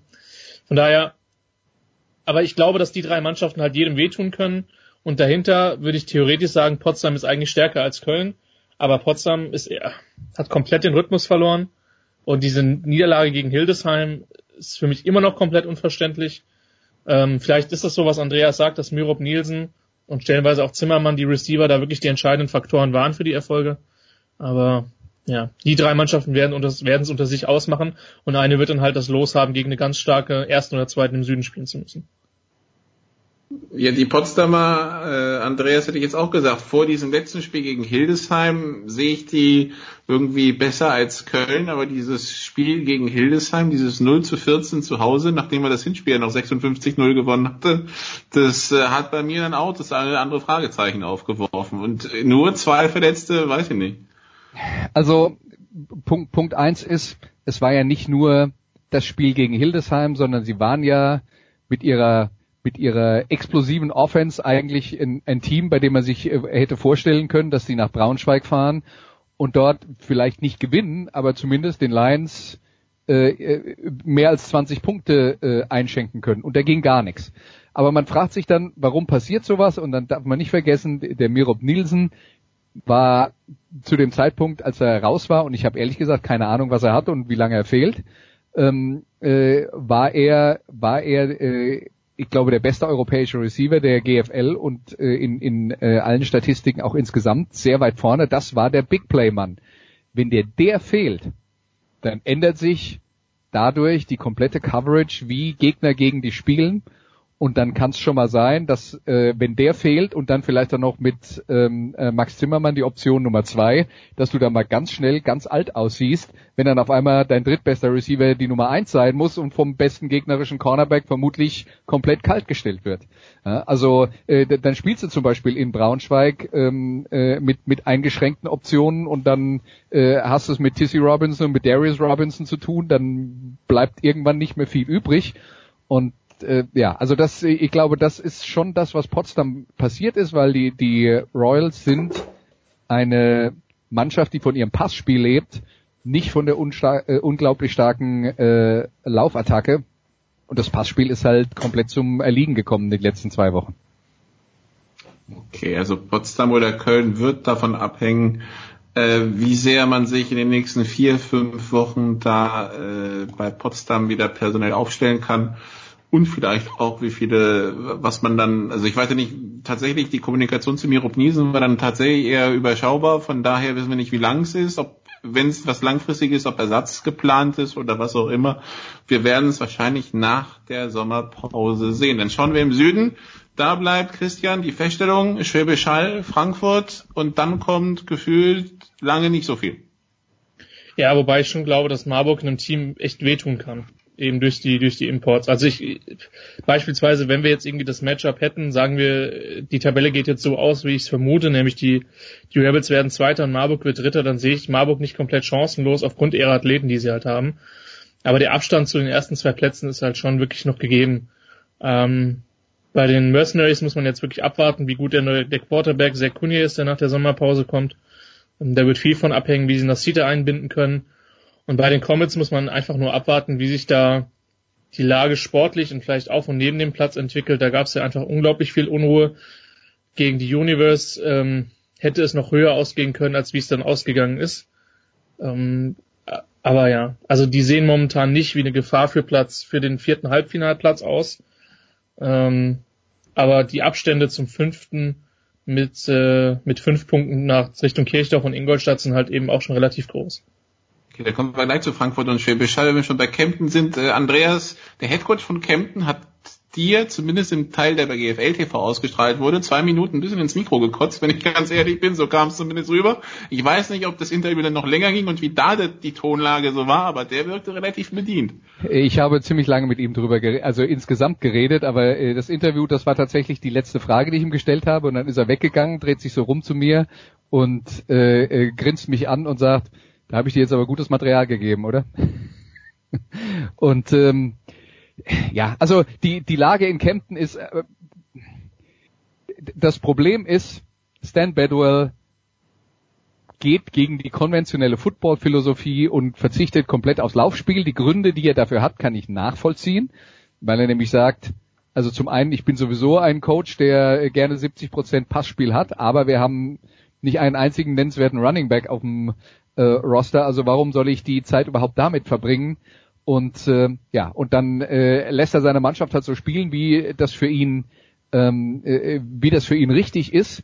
Ich finde, wenn man sich jetzt mal anguckt, was die für eine Bilanz haben mit fünf Siegen und vier Niederlagen und dann guckt man sich die Qualität des Kaders an, dann ist das aus meiner Sicht ist das aus meiner Sicht angemessen. Also äh, das entspricht dem äh, äh, dem Talent, äh, das die Mannschaft hat. Ähm, aber wenn es eine Niederlage gibt, dann versuchen die Leute eben immer gleich bei der bei dem ungewöhnlichen Spielsystem des Trainers den Fehler zu suchen, so nach dem Motto, hätten wir das jetzt anders gemacht, äh, dann hätten wir aber gewonnen. Und dann, dann gibt's äh, auch Entscheidungen wie äh, im Spiel gegen München äh, haben sie am Ende nicht gekickt, wo ein Field Goal möglicherweise äh, für den Ausgleich gesorgt hätte. Das ist dann aus der Ferne schwer verständlich. Wenn man dann aber hinterher mit ihnen redet und man hört, unser Kicker hat sich verletzt gehabt und wir hatten keinen Ersatzmann, äh, dann versteht man halt auch, warum so eine Entscheidung manchmal fällt. Das heißt, viel von dem Frust, der dann da abgeladen wird auf den Trainern, auf der Mannschaft, hat äh, hat dann natürlich auch mit äußeren äh, äh, Dingen zu tun, die die man äh, die die man vielleicht so äh, aus der Entfernung gar nicht so richtig gut äh, so richtig gut nachvollziehen kann. War es natürlich auch, dass den Comets gegen Frankfurt also ganz bitterböse ihre Grenzen aufgezeigt wurden. Die Frankfurter haben eben die drei amerikanischen Cornerbacks, mit denen sie die drei besten Receiver des Gegners aus dem Spiel nehmen können. Und äh, wenn man äh, wenn man das mal so als Grundlage nimmt, dann bleibt nicht nur bei den Allgäu Comets nicht mehr viel vom Passspiel übrig, äh, sondern bei vermutlich fast allen anderen GFL-Teams auch. Also da hat Frankfurt einfach eine herausragende Qualität. Und was Bedwell nach dem Spiel ähm, äh, zu mir gesagt hat, war, naja, äh, das war halt heute ein Riesenunterschied in individueller Qualität bei beiden Mannschaften. Punkt. Und deswegen ging das so deutlich aus. Wobei er auch gesagt hat, wenn wir nächste Woche gegen sie spielen, dann können wir sie vielleicht schlagen, glaube ich. Irgendwie sowas, wo ich so dachte, hm, okay. Also Äh, vielleicht was wir er- mit 50 gegen sie oder wir, Ja. oder wir, wir können... Was, was, er, was er gesagt hat, ist, Football ist halt zum Glück nicht vorhersehbar. Er hat gesagt, äh, sonst bräuchten wir die Spiele ja gar nicht zu machen. Diese Woche ging es halt so aus, wenn wir jetzt eine Woche Zeit hätten zu trainieren, würden wir vielleicht besser aussehen. Es wäre vielleicht ein knappes Spiel, vielleicht würden wir sogar gewinnen, aber vielleicht würden wir wieder genauso hoch verlieren. Das hat er gesagt. Er wollte damit nur sagen, die Leute sollen sich nicht so reinsteigern ähm, in, äh, in solche Sachen. Es geht darum, insgesamt eine Entwicklung äh, eine Entwicklung zu machen. Und da hat er nochmal dezent darauf hingewiesen, dass die Comets zum Vergleichszeitpunkt der vergangenen Saison, äh, ich glaube, einen Sieg hatten und äh, tief im Abstiegskampf gesteckt haben. Und jetzt sind sie mitten im Playoff-Rennen. Also es könnte wirklich schlimmer sein in Kempten. Also die Rückrunde für Kempten wird aber spannend, weil es geht nach Frankfurt, nach Schwäbisch Hall. Man hat Marburg zu Gast. Äh, man muss noch mal nach München. Also ähm, da sind äh, durchaus wichtige Spiele dabei. Apropos Schwäbisch Hall und Frankfurt, die spielen gleich am ersten Spieltag am nach der Sommerpause gegeneinander. Christian, das Ganze wird vielleicht ein bisschen kompliziert, weil Frankfurt spielt zwar die Woche davor gegen München, hat also quasi eine Woche Zeit, um sich den Rost abzuschütteln. Allerdings könnten bei Frankfurt oder andere Spieler fehlen, weil ist ja EM und ähm, da ist Schwäbisch Hall nicht so betroffen, weil die hätten vor allen Dingen deutsche und italienische Nationalspieler am Start. Bei Frankfurt ist es halt tatsächlich eher die Teilnehmernationen, die in Helsinki an den Start gehen werden. Ja, das wird, das wird interessant werden. Ich finde, was die Frankfurter in diesem Jahr sportlich so enorm gefährlich macht, ist, dass die wirklich mal Stabilität auf der Quarterback-Position haben. Auch wenn sie da ihren ursprünglichen Starter verloren haben, Elfas. Ich habe ihn jetzt noch nicht live gesehen, das wird spätestens in Marburg passieren. Macht für mich auf, einen stabil, auf mich einen stabilen Eindruck, einen soliden Average Plus Eindruck und das reicht normalerweise, wenn du halt die Defense, die die Frankfurter halt am Start haben, hast. Zumal die Universe mit, mit dem Timothy Thomas einen sehr, sehr guten Receiver hat und noch zwei, drei andere da hinten dran. Wie gesagt, das ist ein Kandidat, der halt vielleicht fehlen könnte. Ähm, also ich glaube, dass das nichts, nichtsdestotrotz ein sehr, sehr gutes Spiel wird. Und bei den Hallern ist die große Frage, ähm, hat sich Tyler Rutenbeck auskuriert? Den haben sie ja, ich weiß nicht, sehr, sehr lange ge- geschont, beziehungsweise da war auch nicht so, so lange klar, wie er, wie er, äh, inwiefern er ausfallen wird. Der hat noch nicht viel gespielt diese Saison. Man hat der Haller Offense das in etlichen Spielen angesehen. Also da sind wirklich ein paar Fragen zu beantworten und wie gesagt, die dritte, das dritte große Fragezeichen ist halt wirklich, inwiefern die EM dann die Kader, insbesondere den Kader der Frankfurter dann beeinflussen wird. Aber für mich ist es ein Spiel auf Augenhöhe. Also die Termine zum Aufschreiben, 21. um 16 Uhr, Herr Huber unter anderem. Äh, München gegen Kirchdorf und 28. um 19 Uhr in Frankfurt, dann Frankfurt gegen München. Das sind die zwei Spiele, die wir bieten können in den nächsten Wochen. Ansonsten noch GFA Juniors Playoffs äh, dieses Wochenende in Wiesbaden und Stuttgart. Sonst ist nicht viel jetzt. Moment, der 21. ist der Samstag oder der Samstag? Der Sa- Samstag. Samstag ist möglich, weil Sonntag 20 Uhr Hulber auf der Zone Finale von UMAG. Aber Samstag muss ich der Hulber jetzt schnell eine gute Ausrede oder er geht zuerst im Dante schwimmen und geht dann rüber ins Stadion. Das ist großartig. So werde ich es machen. Das, ist, halt ein, das ist halt ein super wichtiges Spiel, ne? Also das Naja. muss man sich wirklich bewusst machen. Da, da, da wären die Kirchdorfer richtig im, im Abstiegskampf drin für die, für die Cowboys. Also jeder, der da in der Umgebung ist, ähm, sollte sich das geben. Das Schöne an München ist, wenn man weiter weg ist, die Cowboys übertragen mittlerweile auch im Livestream. Das heißt, der, auch der, der Hamburger kann das dann sehen und der Malteser vermutlich auch. Dann werde ich einfach drüben im Dante bleiben, mir auf meinem Handy den Livestream reinziehen und auch gut. Ja, Fan- klingt nach einem super Plan. Jetzt, Ja, echt. fantastisch. Ja. Also Andreas Renner, Nicolas Martin und Christian Schimmel, die Big Show 365. Danke, Herrschaften. Wir machen eine kurze Pause.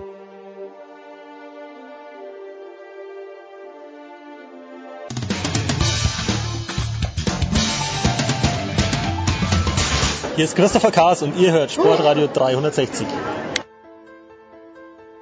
Ja, es geht munter weiter und wir verabschieden einen Mann jetzt in den Urlaub. Bis in den September, denkt er. Und werden wir natürlich auch machen, wenn er das requestet. Aber ich freue mich sehr, dass er doch mal vor der Sommerpause ein paar Minuten Zeit für uns hat. Hi Dre, André Vogt von der Fall. Mahlzeit jetzt. Für mich ist Jakob Pöltl jetzt schon der österreichische Sportler des Jahres, denn er kann ja von sich sagen, ich bin für Kawhi Leonard getradet worden. Das muss reichen, Trey. Aber es stimmt natürlich nicht ganz, oder? Gut, so kenne ich jetzt nicht aus. Ich glaube, wir das Thema schon mal.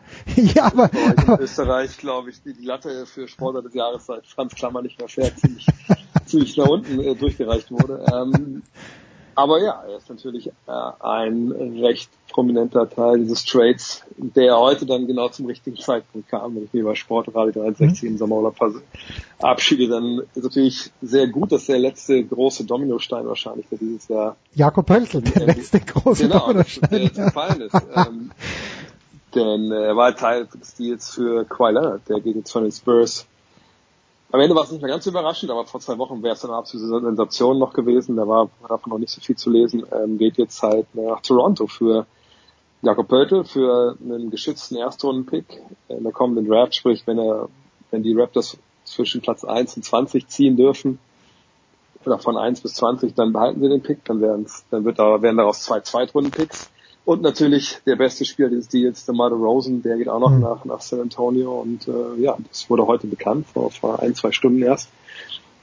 Ja, und äh, ist ein Deal, wie gesagt, der am Ende, dass die beiden Teams involviert waren, das wusste man wohl. Hm. Aber dass das nicht so schnell passiert ist und wie der Deal aussah, kam das dann doch recht überraschend, glaube ich. gotnext.de, es gibt einen Rapid Reaction Pod, wo Dre wahrscheinlich mit Sepp die, Genau, in, die, in ja. die Tiefen, Tiefen da reinigt. Hört euch das bitte an. Ich, ich quäle Dre trotzdem noch ein kleines bisschen. Jetzt äh, in, in den Fantasien der Los Angeles äh, Radio Stations, die ich immer gehört habe, war natürlich immer davon die Rede, dass Kawhi Leonard zu LeBron James, zu den Lakers geht. War das jetzt im Nachhinein betrachtet jemals realistisch oder ist diese Option immer kühler geworden während der letzten Wochen? Also man kann das sicherlich, weil es ist, ist nicht so ein normaler Trade. Also normal würde ja heißen, die Spieler wechseln den Verein und dann erwartet man, die geben natürlich dann jeweils für den neuen Verein das Beste und äh, danach sind alle irgendwie glücklich oder auch irgendwie nicht. Und so ist es aber in dem Fall halt natürlich eben nicht, weil Kawhi Leonard immer gesagt hat, oder seine Leute haben das gesagt, seine Vertreter, sein Onkel, der so sein Agent ist, nein, er will halt nur bei den Lakers spielen oder bei den Clippers, aber auf jeden Fall in LA und, und Toronto ist nicht LA, also da gibt es recht wenig Parallelen, die die beiden Städte, glaube ich, teilen. Ähm, und ob er jetzt nächstes Jahr da wirklich mit Feuer einfach bei der Sache ist in Toronto, das darf man Stand heute sehr in Frage stellen. Angeblich hat er keine Lust auf Toronto. Er hat vergangenes Jahr quasi den Dienst äh, quittiert bei den Spurs. Hm. Ähm, also das ist eine Situation, wo vielleicht sogar bei diesem Trade am Ende die Lakers als sehr große Gewinner herausgehen könnten. Warum? Sie wollten natürlich, und sie haben nachgefragt, ähm, ob sie nicht für Cavalena traden bei den Spurs. Die Spurs, das sind immer jetzt Sachen, da muss man immer das angeblich davor denken, ja. ja, ähm, angeblich wollten die Spurs halt ja, eine ganze Menge zurückhaben. Ne? Die wollten Draftpicks, die wollten junge Spieler wie zum Beispiel Brandon Ingram oder Kyle Kuzma haben. Ähm, und die Lakers, wohl wissen, dass Quelland nächstes Jahr halt vertragsfrei werden kann, haben wir gesagt, so ja, aber warum sollen wir das denn, warum sollen wir das große Paket denn hier auf den Tisch packen, wenn er vielleicht nächstes Jahr eh zu uns kommt? Jetzt wurde er nach Toronto getradet, ähm, wie gesagt, eine Stadt, wo er wahrscheinlich bleiben will. Sie sind eigentlich fein raus, denn sicherlich können sie auch nochmal einen Trade später in der Saison mit Toronto irgendwie versuchen. Hm. Aber im Zweifel, wenn so ein Trade zustande kommt, werden sie wenig abgeben. Und der Best Case ist natürlich, ihn dann im kommenden Sommer zu bekommen, ohne dass man was abgibt. Also, dass man die jungen Spieler alle behalten kann und dann halt sehen kann, passen die alle zusammen oder wir geben die jungen Spieler für den anderen Spieler ab, ähm, der vielleicht nicht vertragsfrei ist, den wir so bekommen können. Also Magic Johnson, Rob Pelinka und Co. haben da echt momentan, ja, können sich entspannt zurücklehnen, Denn ich glaube auch nicht, dass es so kommen wird wie bei Paul George. Den haben wir letztes Jahr auch schon alle bei den Lakers verortet, Mhm. als er nach Oklahoma City getradet wurde. Dem gefiel es aber so gut, dass er gesagt hat, nee, ich bleibe jetzt hier noch ein paar Jahre.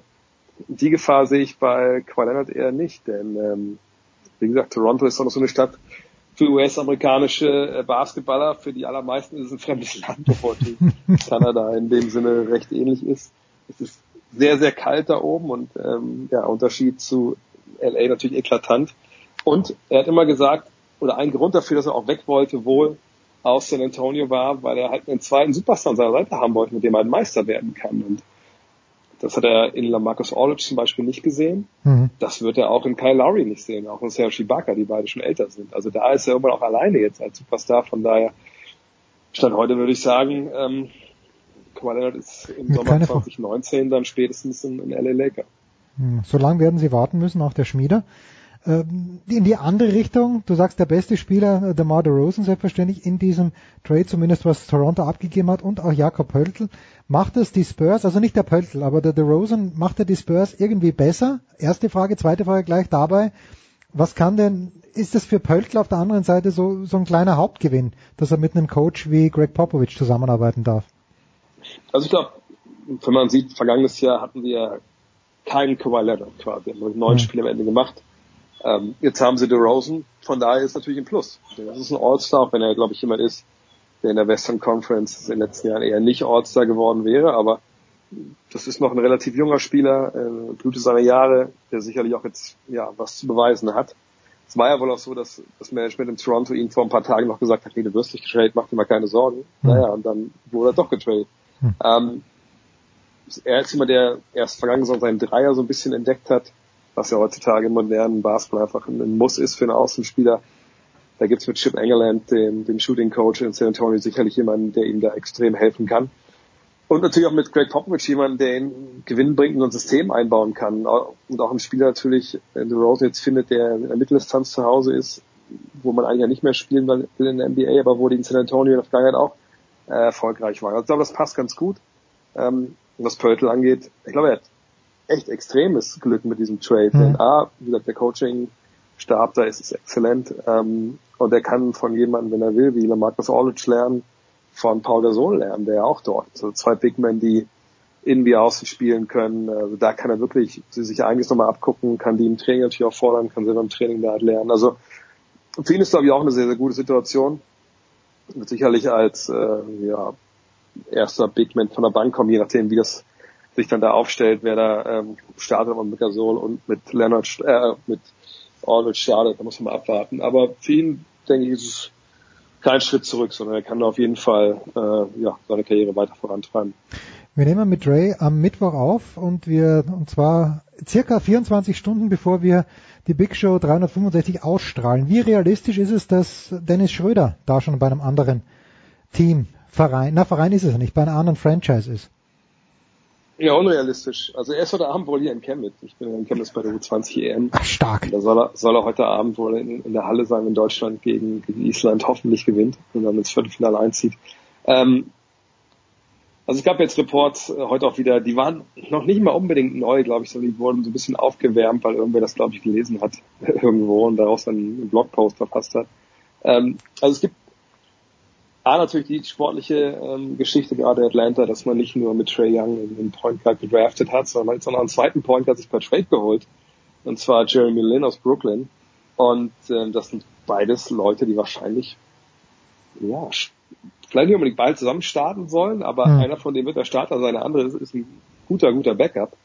Wahrscheinlich eher der Lin. Ähm, also wo ist jetzt noch Platz für Dennis Schröder? Es ist einfach gar kein Platz mehr da für einen wie ihn, der natürlich starten will, auch starten muss, äh, auch bezahlt wird wie ein Starter, aber ein paar Jahre. Und ähm, durch diesen Deal, den der Manager von Atlanta da eingestielt hat, äh, Travis Schlenk, ist jetzt einfach jedem hundertprozentig klar, dass Dennis Schröder da halt weg soll. Mhm. Und das ist natürlich in so äh, Transferverhandlungen, äh, naja, das ist nicht so richtig gut für die Mannschaft, Kein die Pfund. den Spieler, die den Spieler da abgeben muss. Ja. Ähm, erschwerend kommt dazu, dass halt die, ähm, die, die Liga, es gibt so viele Point Guards, gute Point Guards, die auch starten für ihre Teams, dass die, die Planstellen, die jetzt ein Dennis Schröder besetzen könnte, das sind nicht viele, das ist eine Handvoll, wenn überhaupt. Und äh, wollen die jetzt Dennis Schröder haben? Ich glaube, ein Team wie Phoenix oder Orlando, die könnten durchaus da mal da anklopfen.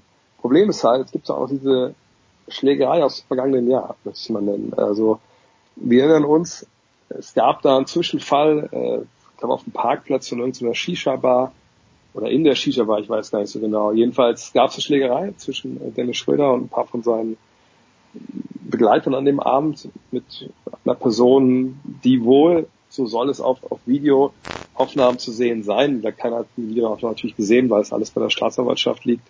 Ähm, es soll zu sehen sein, dass ja, dieses, dieses Opfer in dem Fall, oder der Kläger am Boden liegt, getreten wird, geschlagen wird. Ähm, Kläger soll Meniskusriss davongetragen haben, einen Kreuzbandriss davongetragen haben. Hm. Und äh, es gibt halt Berichte, ähm, wonach halt andere Teams nicht wirklich, die vielleicht sportlich interessiert werden, sagen, naja, wir wissen nicht, was da passiert. Also die hm. Hawks gehen wohl nicht davon aus, wenn man den Beachwritern, die darüber geschrieben haben in Atlanta, Glauben schenken darf, die Hawks gehen nicht davon aus, dass äh, er jetzt Gefängnis muss oder so. Aber äh, schreiben halt auch davon, dass es wohl schon zwei Versuche gab, das Ganze mit einer Abfindung zu regeln. Diese Versuche sind gescheitert. Ähm, wie gesagt, der, der Staatsanwalt ist da jetzt dran. Das geht natürlich da jetzt um, um Körperverletzung. Ja. Ähm, das ist ja auch nicht mehr ein Kavaliersdelikt. Und äh, das, darauf die Strafen bis zu 20 Jahren äh, im Gefängnis. Ich glaube, klar, soweit wird es nicht kommen. Aber das ist natürlich schon eine Problematik. Ähm, in Zukunft vergangenes Jahr nicht unbedingt gut verteidigt, um es mal gelinde auszudrücken. Hm. Also Dennis Schröder hat sich da ein bisschen jetzt verschiedenste Arten und Weisen so eine Sackgasse manövriert und sein Team hat ihn äh, ja da auch irgendwie reingestellt.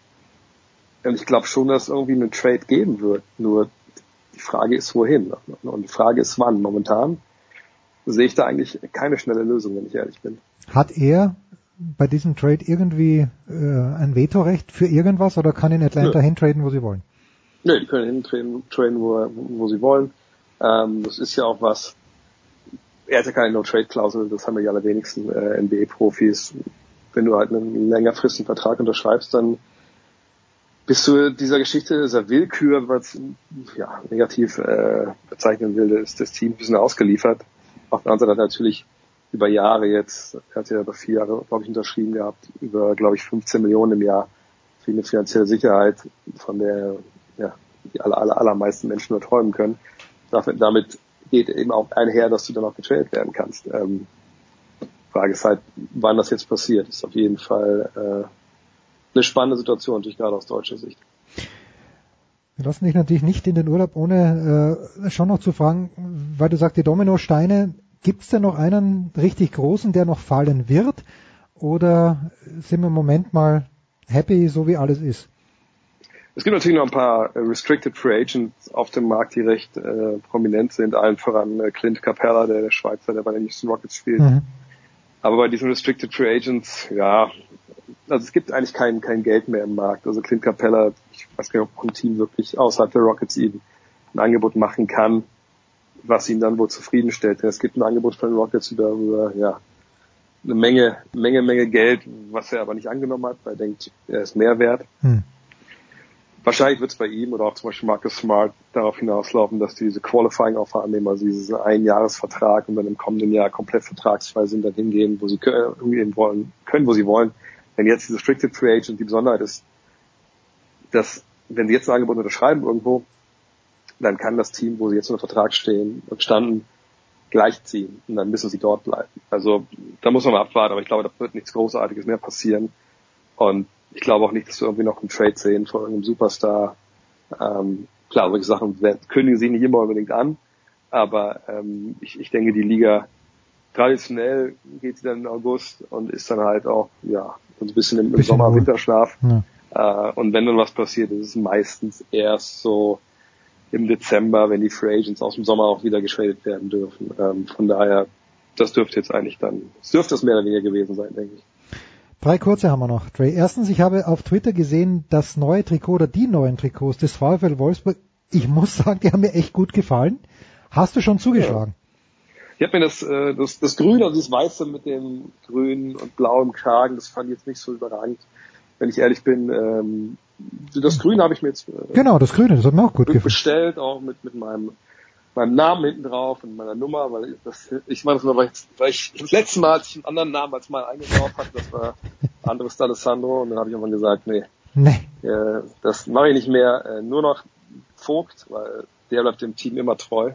Ähm, und äh, es dauert glaube ich jetzt noch eine Woche, bis das dann fertig ist, beflockt, weil die noch nicht die richtigen Bundesliga-Vlogs da hatten. Das muss ja alles authentisch sein. Ähm, nee, habe ich das. Und dann hoffe ich mal, dass wir auch vielleicht ein schönes äh, eine ruhige, Klamotten bekommen. Ja, ruhige, ruhigere Saison wäre mal, wär mal schön für Wolfsburg. Einfach, einfach, mal Ruhe. Zweite Frage, wir haben schon lange nichts mehr vom Bau gesehen. Das heißt, Haus ist fertig, du kannst unbeschwert in Urlaub fahren. Äh, jein. Also, ich glaube nicht, dass das, das Geld reicht für Urlaub.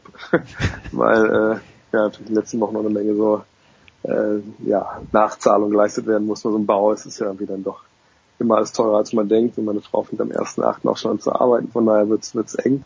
Ähm, aber es wird sicher nochmal bald ein Video vom Bau geben, wenn alles dann fertig ist. Äh, drin ist. Immer so ist, man legt es dann auch relativ lange dann aus Kisten und so, aber peu à peu wird's und im August habe ich ja quasi nichts zu tun, dann, dann werde ich mich dann auch, ja, nochmal als Handwerker betätigen und dann die letzten Sachen, die ich selber machen kann, auch noch weghauen. Und vielleicht kriegen wir auch mal eine Fassade dann im August. Die haben wir nämlich noch nicht, die neue. Äh, und dann, dann vielleicht nochmal abschließendes Werk, abschließende Sichtung. Den letzten Pinselstrich noch drauf aushaut. Die dritte Frage hat sich damit erledigt. Ich dachte, dass du jetzt wirklich mit deiner bezauberten Frau und deiner Tochter, ja gut, ich habe natürlich einen Hund auch, aber irgendwie vielleicht mal für zwei, drei Wochen nach Mallorca fährst oder sonst irgendwo hin, aber das äh, wird offenbar nicht stattfinden. Denn der erste Achte ist right around the corner, zwei Wochen. Ja, aber vielleicht sind wir äh, noch, noch mal in München für ja. Wochenende, machen da mal ein verlängertes Wochenende vielleicht raus. Das, das kann gut sein. Dann ja, komm vielleicht mal der Hund mal bei, bei eurem Hund genau. vorbei. Vielleicht ich, ich hoffe, dann ist meine Hündin auch läufig und eures geschlechtsreif und dann, dann geht was. Fantastisch.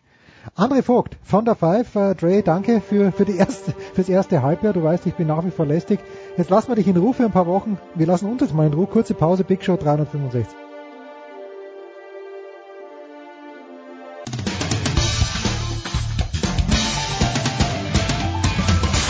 Hier ist Corbinian Holzer und ihr hört Sportradio 360.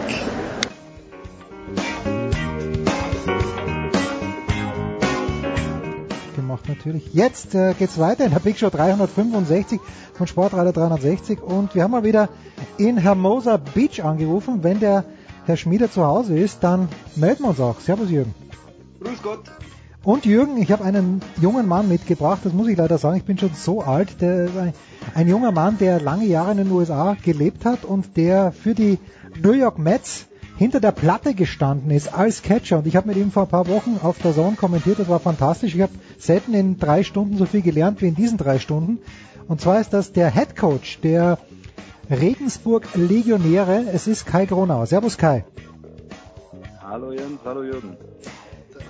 Wir fangen einmal so an. Ich habe äh, heute Nacht mit, also wir nehmen am Mittwoch auf, ich habe heute Nacht mit Günther Zapf kommentiert, das All-Star-Game. Äh, Jürgen hat ein bisschen später reingeschaut. Kai, wenn du mit Major Leaguers gesprochen hast, ist denen das überhaupt wichtig oder ist es denen vielleicht nur wichtig, weil sie im Vertrag einen Bonus haben, dass sie da spielen bei so einem äh, All-Star-Game? Also wenn das so wäre, dann würden sie es sicherlich nie sagen. Ähm, der Grund, der Grund, warum die äh, das All-Star-Game doch irgendwo lieben und auch gerne dahin gehen, ist halt, ähm, dass es einfach eine riesengroße Show ist für die Fans. Ähm, das ist einfach ein, ein, das größte Event, was halt äh, in der Mitte der Baseball-Saison stattfindet. Und deswegen freuen sich die Jungs auch schon, wenn sie da hingehen, wenn sie eingeladen werden. Und ja, es ist halt in, in erster Linie für die Fans auf jeden Fall da. Zieht das noch, Jürgen, bei dir? Ich meine, Fan bist du ja nicht so richtig, äh, aber ich habe mir jetzt auch gedacht, die Hütte war voll beim Home Run Derby. Weiß ich nicht, ob sie voll war, aber der, der Glanz, er verblasst schon langsam, Jürgen, oder? Naja, diese All-Star Games, das ist, es ist natürlich eine super Auszeichnung für jemanden, weil, weil dir natürlich gesagt wird, du gehörst zu den besten Spielern in der Liga. Also in, in welcher, in welcher Sportart auch immer. Ähm, es ist auch ein Riesengedöns. Ich, ich finde so ein Home Run Derby finde ich, finde ich toll. Das ist sogar bei uns hier in Hermosa Little League Home Run Derby. Äh, da kommen die Leute. Also da, da, da isst man dann Hotdog und mein Kleiner versucht dann irgendwie die Bälle zu fangen im, im Outfield. Das ist schon ein schönes Spektakel, aber dadurch, dass natürlich diesem Spiel, also ob das jetzt Baseball oder Basketball oder im, Football oder Pro Bowl, äh, völlig die sportliche Relevanz fehlt, ähm, merkst du halt, mein, man schaut da mal so zehn Minuten zu. Ich habe auch mit, mit Freunden hier ähm, getextet, die sagen, naja, also dann schaue ich jetzt hier mal lieber das Finale der NBA Summer League, weil, weil da geht's, da wollen sich junge Spieler präsentieren. Ähm, für die Spieler selber, ähm, hands down, ist eine super Erfahrung und natürlich machst du das und man spielt dann auch gerne. Aber ich weiß jetzt nicht, ich, ich habe die Einschaltquoten noch nicht gesehen, ob, ob die Fans da tatsächlich einschalten und sich ein All-Star-Game antun. Es ist super, wenn du in Washington bist und ins Stadion gehst, kannst die alle mal sehen und, und so weiter. Aber ich, ich glaube jetzt nicht, dass, dass der, der Fan in Amerika da eingeschaltet hat. Also würde ich jetzt bezweifeln. Ja, es wird immer schwieriger. Kai, warst du mal in der Nähe von einem All-Star-Game oder vielleicht sogar mal dort? Ich, 99 kann ich mich erinnern, habe in New York gelebt. Da war äh, Fenway Park und Pedro Martinez hat die ersten zwei Innings gepitcht. Das war halt noch was Besonderes. Äh, ihr Baseballspieler, habt ihr noch solche besonderen Momente? Ähm, also bei dem Major League äh, All-Star Game war ich noch nicht. Ich äh, habe es einmal geschafft, in, ähm, in Single A Advanced in All-Star-Team gewählt zu werden. Ähm, es ist eine Riesenehre für jeden Spieler. Ähm, hat, der, hat der Jürgen ja eben auch gesagt. Äh, es sind die Besten der Besten äh, aus den jeweiligen Ligen. Äh, man, man fühlt sich besonders als Spieler. Hm. Ähm, alles, was drumherum geschieht, ist ein Mega-Event einfach nur, wenn wir ans, ans Home Run Derby, Derby oder die, ähm, die Skills beim, beim Eishockey denken oder den Dunk Contest beim, beim Basketball. Äh, viel Show natürlich, aber es sind halt wirklich die, die besten Spieler, die es in Amerika gibt, in, in einem, einem Markt, äh, einem Spielermarkt, wo wirklich auch die, die besten Talente und die besten Spieler der Welt ähm, zu Hause sind und ihr Geld verdienen. Und ähm, deswegen, ja, die sportliche Relevanz irgendwo ähm, ist nicht ganz da. Ich selber schaue mir jetzt auch nicht um zwei Uhr, drei Uhr in, der, ja, wie? in den Morgenstunden das All-Star-Game an, aber aber einfach nur mal so ein bisschen zum zum Spaß mal äh, zuschauen. Wenn ich jetzt in Amerika leben würde, würde ich sicherlich auch.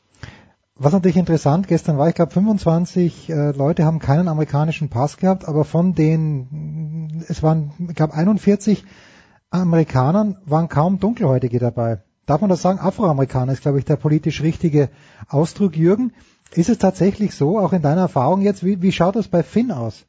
Also ist, ist das ein Sport, der tatsächlich eher von lateinamerikanischen Freunden und äh, Kaukasiern betrieben wird? Naja, Little League ist, ist hier natürlich eine Wahnsinnstradition. Das ist ja, also mein Sohn ist Catcher ja. ähm, und pitcht da ein bisschen.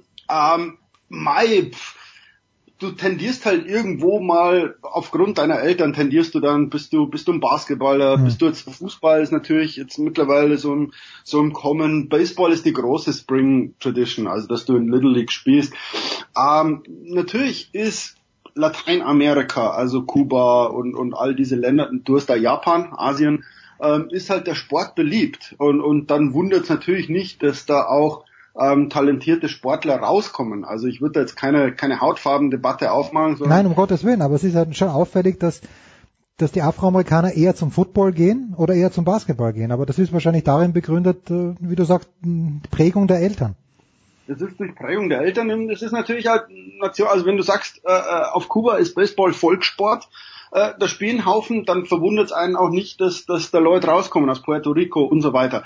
Ähm, in Japan haben sie eine ganz gute Profiliga, da werden die Leute auch ausgebildet. Also das ist ja quasi so eine, so eine Minor League East, irgendwie die japanische Liga, wo du sagst, okay, da kann man sich auch mal ein Talent pflücken. Also ähm, wie, wie es bei anderen, das ist wie wenn man sagt, Mensch, beim, beim alpinen Skifahren, das sind aber auffällig viele Österreicher.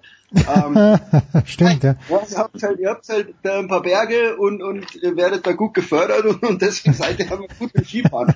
äh, und, und genauso ist es halt beim Baseball und, und so ist es natürlich auch beim, beim Basketball, wo du sagst, schau mal, ähm, in der Highschool äh, driftest du dahin, wenn du ein Athlet bist. Also ich würde da keine, es ist weniger eine Hautfarbendebatte als, als vielmehr so eine vielleicht Nationalsportdebatte oder, oder zu sagen, schau mal, wer, wer interessiert sich denn tatsächlich für Baseball? Also schau, schau dir einfach ins Stadion, wenn du gestern beim All-Star Game geschaut hast, wer hockt in einem Stadion, ähm, wirst du sehr viele Weiße sehen und sehr viele Lateinamerikaner, weil die sich einfach für, für diesen Sport interessieren. Ähm, und, und da ist ja nichts verkehrt dran. Ja, Edwin, Edwin Diaz, der der dann das Spiel eben nicht geclosed hat, hat äh, seine nähere Verwandtschaft mitgebracht. Die haben es davor noch eingeblendet und dann hat er zwei Runs abgegeben im neunten Inning und Günther und ich haben uns über Extra Innings gefreut. Und zwar wirklich, wir haben uns wirklich gefreut. Kai, aus deiner Erfahrung, Soll ich, äh, mal, soll ich mal die WhatsApp-Nachrichten vorlesen, die du mir geschickt mir, ja. ja, gern, gern, unbedingt. Äh, Kai, die, wenn man so ein bisschen hört, äh, auch Geschichten, also mein, mein Chef, dessen Sohn war in Nordamerika und war in der Minor League im Eishockey und das ist natürlich ein brutaler Verdrängungswettbewerb. Wie sind denn da deine Erfahrungen? Darf man sich da, geht man da auch verletzt zum Training, um eben nichts zu versäumen? Wie schaut denn sowas aus in real life? Ja, doch, also es, es, es stimmt schon irgendwo. Vor allem, wenn man, also im, im Baseball ist es riesig, äh, weil es wirklich so viele Untermannschaften gibt, so viele Nachwuchsmannschaften. Ähm, man hat ja unter der Major League äh, bis zu acht äh, verschiedene Mannschaften und äh, 25 bis 30 Leute pro Mannschaft. Und ja, ganz oben sind aber nur 25 Plätze frei. Und natürlich ist es so, ähm, dass man natürlich ein bisschen mit den mit den Ellenbogen irgendwie sich nach vorne kämpfen muss, ist ganz klar. Ähm, man sagt zwar immer, ja, wenn du verletzt bist, kannst du deinen deinen Platz nicht verlieren. Äh, nichtsdestotrotz, ja, muss man irgendwo auch auf die Zähne beißen und manchmal auch durch eine Verletzung durchspielen. Also ähm, vor allem auf meiner Position war es ja so, da kriegt man in jedem Spiel mal hier einen Ball ab, da einen Ball ab. Man, man ja, hat Armschmerzen eigentlich den ganzen Tag, aber man denkt sich, ja, solange nichts kaputt ist und es einfach nur weh tut, ja, dann, dann macht man halt weiter irgendwie, ne? Weil man, man möchte natürlich schon nicht jemandem anderem die Chance geben, äh, sich dann äh, da irgendwo festzuspielen und und die Chance dann zu bekommen, weil, weil jemand anders ein gutes Spiel dann gespielt hat. Ähm, ja, da, da, das ist schon ein ziemlich harter Wettbewerb und und viele Leute sagen halt auch wirklich, ähm, mit denen ich auch drüben zusammengespielt habe, äh, wir sind hier eigentlich nur zur Zierde für die Supertalente, für die Leute, die richtig viel Geld bekommen haben. Wenn man zum Beispiel an äh, jemanden wie Bryce Harper denkt, der nicht sehr viel Zeit in Miners verbracht hat, Hm. ähm, der braucht eigentlich nur 24 äh, Spielkomparsen, ja, Freunde, mit denen er ein bisschen spielen kann, damit er Gegner hat und alles. Ähm, aber die anderen 24 Mannschaften sind relativ egal, weil der Bryce Harper muss halt nach oben in die Major League kommen. Und so ist es halt mit, mit sehr vielen äh, Top Prospects, die halt sehr viel Geld bekommen, äh, wenn sie, wenn sie einen Vertrag unterschreiben. Ähm, ja, dass die halt einfach so zwei, drei Jahre ein bisschen rangeführt werden, aber dann nach ganz oben kommen, äh, egal ob sie Leistung bringen oder nicht teilweise. Du hast, Wie, wie, also Ja. wie verzweifelt ist man denn da, wenn man das ein paar Jahre mitmacht und dann sieht, da werden Leute gefördert, die vielleicht, wie, wie du eben sagst, äh, die gar nicht so gut sind, die aber nach oben gebracht müssen und wenn man dann selber irgendwie so im, im zweiten Gang feststeckt und sagt, naja, eigentlich wäre jetzt auch mal Zeit für meinen Call. Also wie, wie, wie verzweifelt ist man denn da nach einigen Jahren? Verzweifelt darf man nicht, darf man nicht sein. Also man muss da einfach mentale Stärke mit- mitbringen und jeden Tag aufs Weitere da rausgehen und sagen, mir ist egal, was die anderen machen, was die andere, was bei den, äh, was drumherum um die Mannschaft passiert. Ähm, ich muss zusehen, dass ich für mich meine Leistung bringe, dass ich hart arbeite und und mich selber voranbringe. Das, das, das ist halt dieser, ja, dieser El Ellbogenkampf, den ich eben so ein bisschen erwähnt habe. Wie, na, andere Frage zuerst. Äh, Gestern der einzige Repräsentant der New York Mets war Jacob de Grom. Wenn ich mich richtig erinnere, du hast äh, mit Jacob de Grom gemeinsam gespielt. War das so jemand, bei dem es völlig klar war, der hat jetzt hier drei, vier Spiele und da soll er sich bisschen warm werfen und dann kommt er in die Major League. Was, was kannst du uns denn über Jacob erzählen, was er seiner eigenen Schwester nicht erzählen würde? Er, er komischerweise war nicht so jemand, weil, weil jeder dachte am Anfang, als er gesigned wurde, er, er wurde nicht super hoch, also nicht erste, zweite Runde oder irgendwie sowas gedraftet. Ähm, er war eigentlich ein Shortstop im, im College und an der Highschool und hat dann nur ein bisschen ab und zu mal gepitcht. Ähm, und deswegen war das so ein bisschen, ja, wir nehmen den mal, haben sich die Mets gedacht und lassen den ein bisschen werfen. Der hat sich wirklich erarbeitet. Also er ist einer gewesen, äh, von dem man wirklich sagen kann, ja, ein bisschen höher gedraftet schon, aber nicht irgendwie derjenige, wo man von vornherein sagt, der ist eh in ein, zwei Jahren in der Major League. Ähm, deswegen ähm, kann ich, ich kann nur Gutes über ihn erzählen. Das ist ein super harter Arbeiter, ein, ein super talentierter Spieler, äh, ein ganz netter Mensch auch gewesen. Also ich, ich kann mich an nichts Negatives erinnern, was ich irgendwie ähm, irgendwie erzählen könnte. Bei anderen Leuten, ich sage jetzt mal zum Beispiel Matt Harvey zum Beispiel, den habe ich auch begleitet in meiner Leagues. Bei ihm stand halt relativ schnell fest. Ähm, und als er dann so Double A, Triple A, Triple A Level hingekommen ist, dann merkte man schon irgendwo, ja, der ist schon mit Gedanken woanders. Hm. Und, und dann macht es halt nicht mehr so viel Spaß, mit, mit so Leuten in der Mannschaft zu arbeiten. Ähm, das sind, das sind halt einfach so, so Sachen, da denkt man sich dann so, ja, ich arbeite ja hart und mache alles und dir wurde halt Talent von Gott irgendwo hergegeben, man weiß nicht woher, warum, warum du besser bist wie alle anderen. Äh, schön für dich, aber ja, mehr muss, mehr, mehr zusammenarbeiten müssen wir jetzt auch nicht. Woran merkst du als Catcher, dass jemand wie Jacob de Grom oder wie Matt Harvey, dass die Potenzial haben für die Major League und äh, eben im Unterschied zu jemandem, wo man leider früh sagen wird, der wird es nicht schaffen, ist es die Geschwindigkeit, Consistency, Location, was ist es? Ähm, ich, ich glaube, es ist die Leichtigkeit oder es, es sieht so aus, als wäre, als würden diese diese Spieler ähm, wenig wenig Arbeit in ihre in ihre Bewegungen stecken, würden aber trotzdem ein super Resultat rausbekommen. Also wenn ich jetzt zum Beispiel an Matt Harvey denke in, in Double A, ähm, der hat halt mal eben aus dem Ärmel 95 Meilen geschüttelt. Hm. Ja, der hat der hat dann mal eben 88 Meilen, äh, 89 Meilen Slider geworfen. Äh, eine Kurve hatte er damals noch, die die knapp 80 Meilen schnell war. Und das sah einfach aus bei ihm. Mhm. Und, und das sind halt so Sachen, wo du dir denkst, scheiße, äh, warum kann der das, warum kann der das so gut? Ne? Also, und wieso macht er das so einfach? Ja, oder ein Juris Familia zum Beispiel, der Closer jetzt von den Nets, ähm, der ist halt durch die, die Level mit mir durchgegangen und, und ich dachte mir irgendwann mal so, wie, wie kann das sein? Das ist so eine, eine lockere, einfache Bewegung eigentlich. Ich meine, man sieht natürlich äh, schon körperliche Voraussetzungen, äh, spielen da auch eine große Rolle natürlich. Ja. Ähm, aber wo nimmt er jetzt die Kraft her? Wie macht, wie lässt er das so einfach aussehen, dass da 97 bis 98 Meilen Fastballs rauskommen? Wo, wo, wieso können wir das? Und warum können das andere nicht bei denen, die halt Vollgas ähm, Bewegung haben, alles, jedes, jeden Pitch wirklich alles raushauen oder bei jedem Schwung wirklich äh, schwingen wie, wie, wie verrückt und da kommt dann nichts bei raus. Hm. Ja, was, ist, was ist da der Unterschied? Und, und das, und Wilmar Flores zum Beispiel, äh, da sagt ja jeder, oh, der ist so langsam und lethargisch, kann sich nicht schnell bewegen, aber ähm, mit welcher, also der kriegt halt trotzdem irgendwie hin. Und das ist halt das Verrückte bei so Spielen, ja, Spielern. Überragend. Jürgen, da höre ich ganz gern zu. Endlich lernen, ja. endlich lernen wir mal was. Wir machen eine ganz kurze Pause und dann sind wir zurück mit dem großen Jürgen Schmieder und mit Kai Gronauer, Head Coach der äh, Regensburg Legionäre, euren Sponsor habe ich vergessen, Buchbinder ist es, glaube ich, oder? Buchbinder Legionäre, genau. Ja, siehst du, okay. Und äh, die Fragen zu Regensburg stellt gleich der Jürgen nach einer kurzen Pause.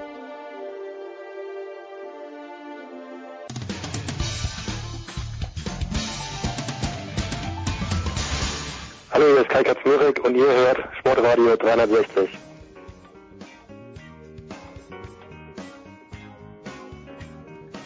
Ja, und es geht weiter. Liegt an mir? Nein, überhaupt nicht. Es geht weiter mit Jürgen Schmieder und mit Kai Gronauer und äh, ja, ich will mal sagen, äh, technisch kriegen wir es nicht richtig hin, aber der Inhalt ist fantastisch und bevor der Jürgen tatsächlich die schwierigen Regensburg-Fragen stellt oder was auch immer, ich habe schon noch eine Frage. Diese, diese acht Jahre waren es, glaube ich, die du da in der Minor League warst.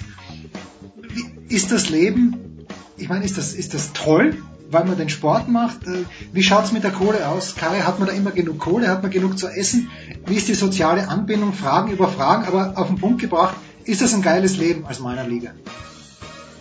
Ähm, jetzt im Nachhinein würde ich sagen, nein. Also als ich da war, ist, ist, es natürlich, wenn man da ist, dann, äh, dann kann man sich nichts Schöneres vorstellen. Äh, es ist zwar auch super hart, weil vor allem körperlich bist du irgendwann am Ende.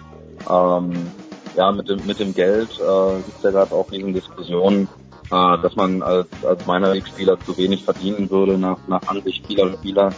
Ähm, da finde ich auch, muss ein bisschen was gemacht werden. Aber man kriegt ja auch einen Signing-Bonus am, äh, am Anfang des Vertrages. Äh, man muss schon an diesen Signing-Bonus auch rangehen, ähm, weil monatlich bekommt man nicht sehr viel Geld. Ähm, aber man, man lebt halt seinen Traum. Man hat eine Chance, nach ganz oben zu kommen. Und, und dieser kleine Strohhalm, der ist halt für, für jeden Spieler, egal ob man für viel Geld oder, oder für wenig Geld am Anfang gesigned hat, äh, der ist halt das einzig wahre und, und den will man irgendwie ergreifen und uns nach ganz oben schaffen, weil ähm, es ist, es ist eine der größten Sportarten in Amerika und auch in meiner Leagues. Ähm, du wirst, du wirst angesehen wie, wie ein Superstar. Ja, du musst Autogramme schreiben, die Leute erkennen dich auf der Straße. Wenn du abends irgendwo essen oder was trinken gehst, dann wissen die Leute, wer du bist. Ähm, und da, da fühlt man sich natürlich auch irgendwo besonders und es, und es macht einen auch irgendwie stolz. Ja, und es ist ja, also jetzt schau mal, Kai ist jetzt Headcoach bei den Regensburg Legionären. Da gibt es gibt da schlimmere Jobs auf der Welt, ähm, als, als Headcoach bei einem der teuersten äh, Vereine in Deutschland zu sein. Und man sieht hier auch meiner Liga, wie, wie, wie du sagst, die sind hier angesehen, das ist klar, das sind Profis. Also das sagt keiner, du bist ja nur ein Regionalliga-Fußballer oder so, sondern nein, du bist ein Profi. Jetzt, mein Sohn hat nächste Woche ein Camp in, in Mira Costa. Das sind zwei ehemalige Minor Leaguer. Ähm, also es gibt ganz viele Berufe nach der aktiven Karriere für, für Baseballspieler. Das merkt man hier. Also ob die dann eine Highschool trainieren, ob die Academies aufmachen. Die machen, ähm, da gibt's so Batting Cage, dann gibt's so Taktik sein, Carlos Veras gibt's ein.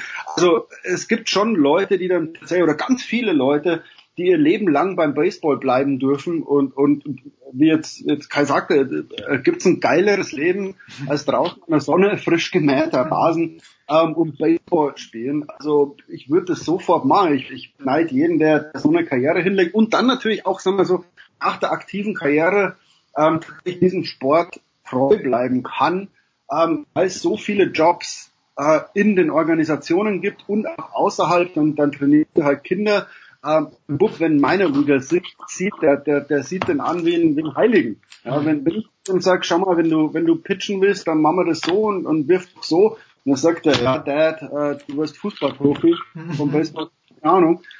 Ähm, wenn aber irgendein Coach oder selbst ein Highschooler von Mira Coaster sagt, pass mal auf, bei deinem Pitch halt du mal so oder du musst als Catcher fang doch den Ball so, zieh ein bisschen runter, äh, dann, dann kriegst du vielleicht einen Strike, dann schaut er den an, als hätte Yoda persönlich ihm einen Ratschlag gegeben.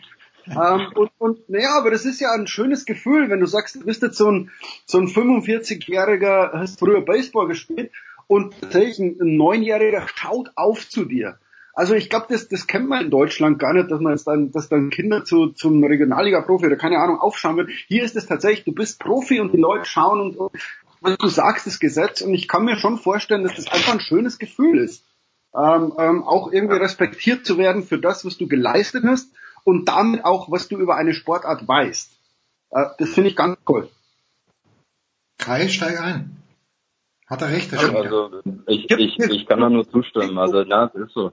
Und ich, ich habe mich auch sehr engagiert, nicht nur äh, Baseballwissen weiterzugeben, sondern man hat uns, uns relativ früh schon, äh, schon auch äh, ja, dazu, dazu gebracht, an die, an die Communities was zurückzugeben. Ne? Also nicht jeder hat halt äh, die körperlichen Voraussetzungen, die Chance bekommen, äh, so in so ein Leben einzusteigen. Und äh, ich habe sehr viel im Community Service Bereich gemacht äh, bei den Mets, habe da auch äh, für die komplette Organisation äh, in einem Jahr ähm, ja, den, den Award dafür bekommen. Der, der wird das erzählt. Ähm, es, es ist einfach ein, ein gutes Gefühl, wenn, wenn Leute, die, die die Chance haben oder noch nicht die Chance haben, so weit zu kommen oder so hoch zu kommen, wenn man denen halt helfen kann, wenn man denen was zurückgeben kann und, und die auch irgendwie ein bisschen ähm, ja merken, dass, dass man halt nicht der, der große Superstar mit der mit der hohen Nase ist, sondern dass man halt auch bodenständig ist und und sich um um Sachen, die um einen rum im normalen Leben passieren, nicht in dieser in dieser verrückten Profisportlerwelt, ähm, wenn man sich darum halt ein bisschen kümmert und sich auch ein bisschen sorgt und, und da was zurückgeben kann. Das ist ein, ein schönes Gefühl und mache mach ich, mach ich bis heute. Hattest du die, den Wunsch oder die Chance, länger drüben zu bleiben und bist nach Regensburg gegangen, weil, die, weil das auch ein geiler Job ist oder war die Zeit für dich einfach abgelaufen in den USA, Kai? Also der Vertrag ist erstmal aufgelaufen, das war das erste. Und ähm, Regensburg hatte auch relativ schnell, ich war noch in der, in der Mitte der Saison drüben, ähm, haben sie gefragt, wie meine Pläne sind, nachdem ich, äh, nachdem der Vertrag ausgelaufen ist in Amerika. Okay. Und da habe ich mir auch angefangen, äh, Gedanken zu machen. Ähm, es war ein, war ein gutes Angebot. Ich hatte hier die Chance, mit, äh, mit den besten Nachwuchstalenten in Deutschland zu arbeiten. Das ist halt auch das, was ich eben angesprochen hatte, also eben. Ähm, und ja, das Angebot war gut. Ich wusste auch um die, um die Voraussetzungen, die ich habe, um professionell weiterzuarbeiten in dem Sport.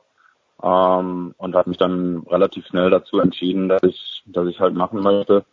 Ähm, weil ja, irgendwann nach, nach vielen Jahren in, in Amerika weiß man halt auch irgendwann, ähm, jetzt, jetzt ist es wirklich noch Business. Jetzt ist es nur noch Geschäft. Man, okay. ähm, man wird nicht mehr wirklich nach Leistung bezahlt. Man ist aus dem, aus dem Alter raus, aus einem, aus einem Pool raus, ähm, ja, wo dann, wo dann noch irgendwie das Letzte rausgequetscht wird, aber man, man bekommt halt diese Chance nicht mehr. Und ähm, da habe ich gedacht, dieser Zeitpunkt ist halt dann jetzt gekommen. Ich bin da niemand böse oder so. Das, das ist halt einfach dieses Business, das muss man auch irgendwo verstehen, ähm, dass dann Jüngere hochkommen und andere die Chance brauchen, äh, At-Bat zu bekommen, Einsatzzeiten zu bekommen. Und deswegen habe ich mir dann gedacht, mach, zieh mal einen Schlussstrich. Ich habe es geschafft, als erster einen kompletten Minor League-Vertrag zu bis zum Ende. Und ähm, jetzt ist halt die Zeit gekommen, wo ich, wo ich Deutschland was zurückgeben kann. Es war ein, wie gesagt, super Angebot und die Chance habe ich dann ergriffen. Ja, er gibt nicht nur Deutschland zurück, sondern er gibt auch äh, der Zone-Kunden was zurück, nämlich als Co-Kommentator. Ganz großartig. Jetzt ist er nach Regensburg gegangen. Schmieder, was ist es, was ist es, dass Regensburg hat, das München nicht hat? Julia Görges ist dorthin gezogen, machen wir uns nichts vor. Der Jan ist kurz davor, in die erste Bundesliga aufzusteigen und es gibt einen geilen Baseballclub. Was spricht für jeden, für Regensburg, Schmieder? Alles. Alles, das ist mir zu viel. Das ist mir zu viel.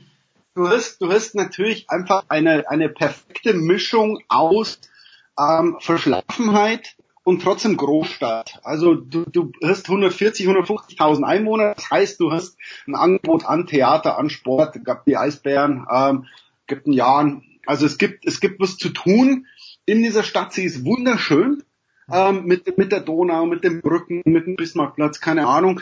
Ähm, aber wie auch Jule Görges sagt, sie ist verschlafen genug, dass du als Profisportler auch deine Ruhe hast. Ähm, und, und es gibt Sportler, die mögen das. Also es gibt Sportler, die müssen nicht in Berlin und müssen nicht in München wohnen. Ähm, und wenn du dir das aussuchen kannst ähm, und, und sagen kannst, schau mal, ich habe hier äh, die Legionäre sind ja ein wahnsinnig gut geführter Verein für deutsche Verhältnisse. Also würde ich eigentlich sagen, der, der bestgeführte Verein in Deutschland. Korrigiert mich, wenn ich, wenn ich falsch liege. Ähm, also sportlich toll. Ähm, und, und zweitens hast du tatsächlich, ah, du bist der Sportler natürlich anerkannt, die Leute kennen dich, äh, du wirst da wahrscheinlich Autogramme schreiben müssen, aber du hast auch letztlich deine Ruhe. Und ich finde, das ist für, einen für einen Profisportler, als wenn, wenn man jetzt Jule Görges nimmt, äh, die hier von Wimbledon, Paris, dann als fliegt sie dann irgendwann nach, nach Amerika, macht, ich glaube, Montreal spielt sie, die dann US Open, ähm, ist es ja angenehm, wenn du als Wochen einfach mal in Ruhe trainieren kannst. Und, und deshalb spricht für Regensburg als Profisportler schon einiges, finde ich. Also von den, von den Möglichkeiten bis hin zur Lebensqualität. Gibt es keinen Widerspruch von Herrn Kronauer, oder Kai? Na, nein, auf keinen Fall. Also das, das stimmt zu 100 Prozent. Also ähm, vor allem was den Baseball jetzt natürlich angeht, da wusste ich auch vorher schon. Ähm, ich meine, hier, steht ein, äh, ein Baseballkomplex, der hat mehrere Millionen Euro gekostet. Äh, wenn man wenn man das mit dem Rest von von Baseball Deutschland vergleicht, äh, und, und teilweise sogar europäisch vergleicht, das ist ein, das ist ein Vorzeigeprojekt hier. Äh, natürlich stimmt hier das Umfeld. Das Umfeld ist, ist, ist top. Wir haben, wir haben super Leute im, im Vorstand, tolle ehrenamtliche Helfer auch äh, bei uns im Verein, ähm, die, die sich hier wirklich bemühen und, und alles dafür geben, diesen Verein nach ganz oben zu bringen. Ähm, das sind natürlich schon mal super Arbeitsvoraussetzungen. Und das andere ist, ähm, ich, ich weiß noch von früher, äh, bevor ich nach Amerika gegangen bin, ich bin hier unten zum Urlaub in, in Herbstferien, in Sommerferien hingefahren. Wir, wir waren im Altmühltal, das äh, 20, 30 Minuten von hier entfernt ist. Ähm, da haben wir unsere Urlaube im, im, Sommer und im Herbst verbracht und teilweise im Frühling. Ähm, die Gegend ist einfach wunderschön. Wir waren ganz oft in Regensburg zum, zum Essen und wie du gerade gesagt hast, zu den Brücken, äh, an der Donau, an den Dom angucken. Das ist eine wunderschöne Stadt und ja, wir wohnen zum Beispiel, das hat, haben wir eben auch gehört schon, ähm, ich wohne jetzt Viertelstunde von Regensburg, ich bin mitten auf dem Land. Ähm, man weiß, wer ich bin, aber ich habe meine Ruhe. Also ich, ich stehe morgens früh auf und, und hier laufen Rehe vor meinem, vor meinem Wohnzimmer rum. Also deswegen ist es halt einfach eine, eine tolle Umgebung, eine tolle, eine tolle Atmosphäre, wo man, wo man auch in Ruhe vernünftig arbeiten kann. Das ist ein Schlusswort, mit dem wir ja, mit, dem wir leben können. Wir ziehen jetzt alle nach Regensburg und äh, schauen dem Kai bei der Arbeit über die Schulter. Kai, äh, das wird nicht das letzte Mal gewesen sein, dass ich dich quäle. Das ist fantastisch. Das, ich weiß nicht, ob es jemals mein Traum war, aber mich interessiert das einfach. Ich, fantastisch. Kai Gronauer, geht bitte nach Regensburg. Ich war einmal dort bei der World Baseball Classic. Da hat Deutschland, ich weiß nicht, gegen wen sie gespielt haben, sie haben nicht gewonnen. Ich meine, kann das sein, Kai, dass Donald Lutz damals für Deutschland gespielt hat oder täusche ich mich da am Ende? Und Donald Lutz und Max Kepler haben beide gespielt, meine ich. Okay, na bitte, habe ich mir nicht, habe ich mir nicht getäuscht. Also, Kai, vielen, vielen Dank. Jürgen, wie immer, Dankeschön. Wir machen eine kurze Pause, Big Show 365 und dann geht's ja noch um Tennis.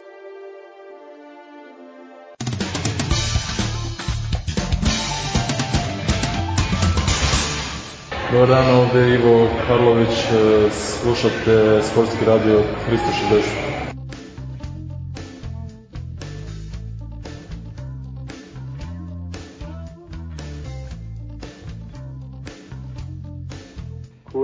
Die Big Show 3. Ich mache jetzt, äh, ja? Ja. bitte, bitte, Herr Stefan.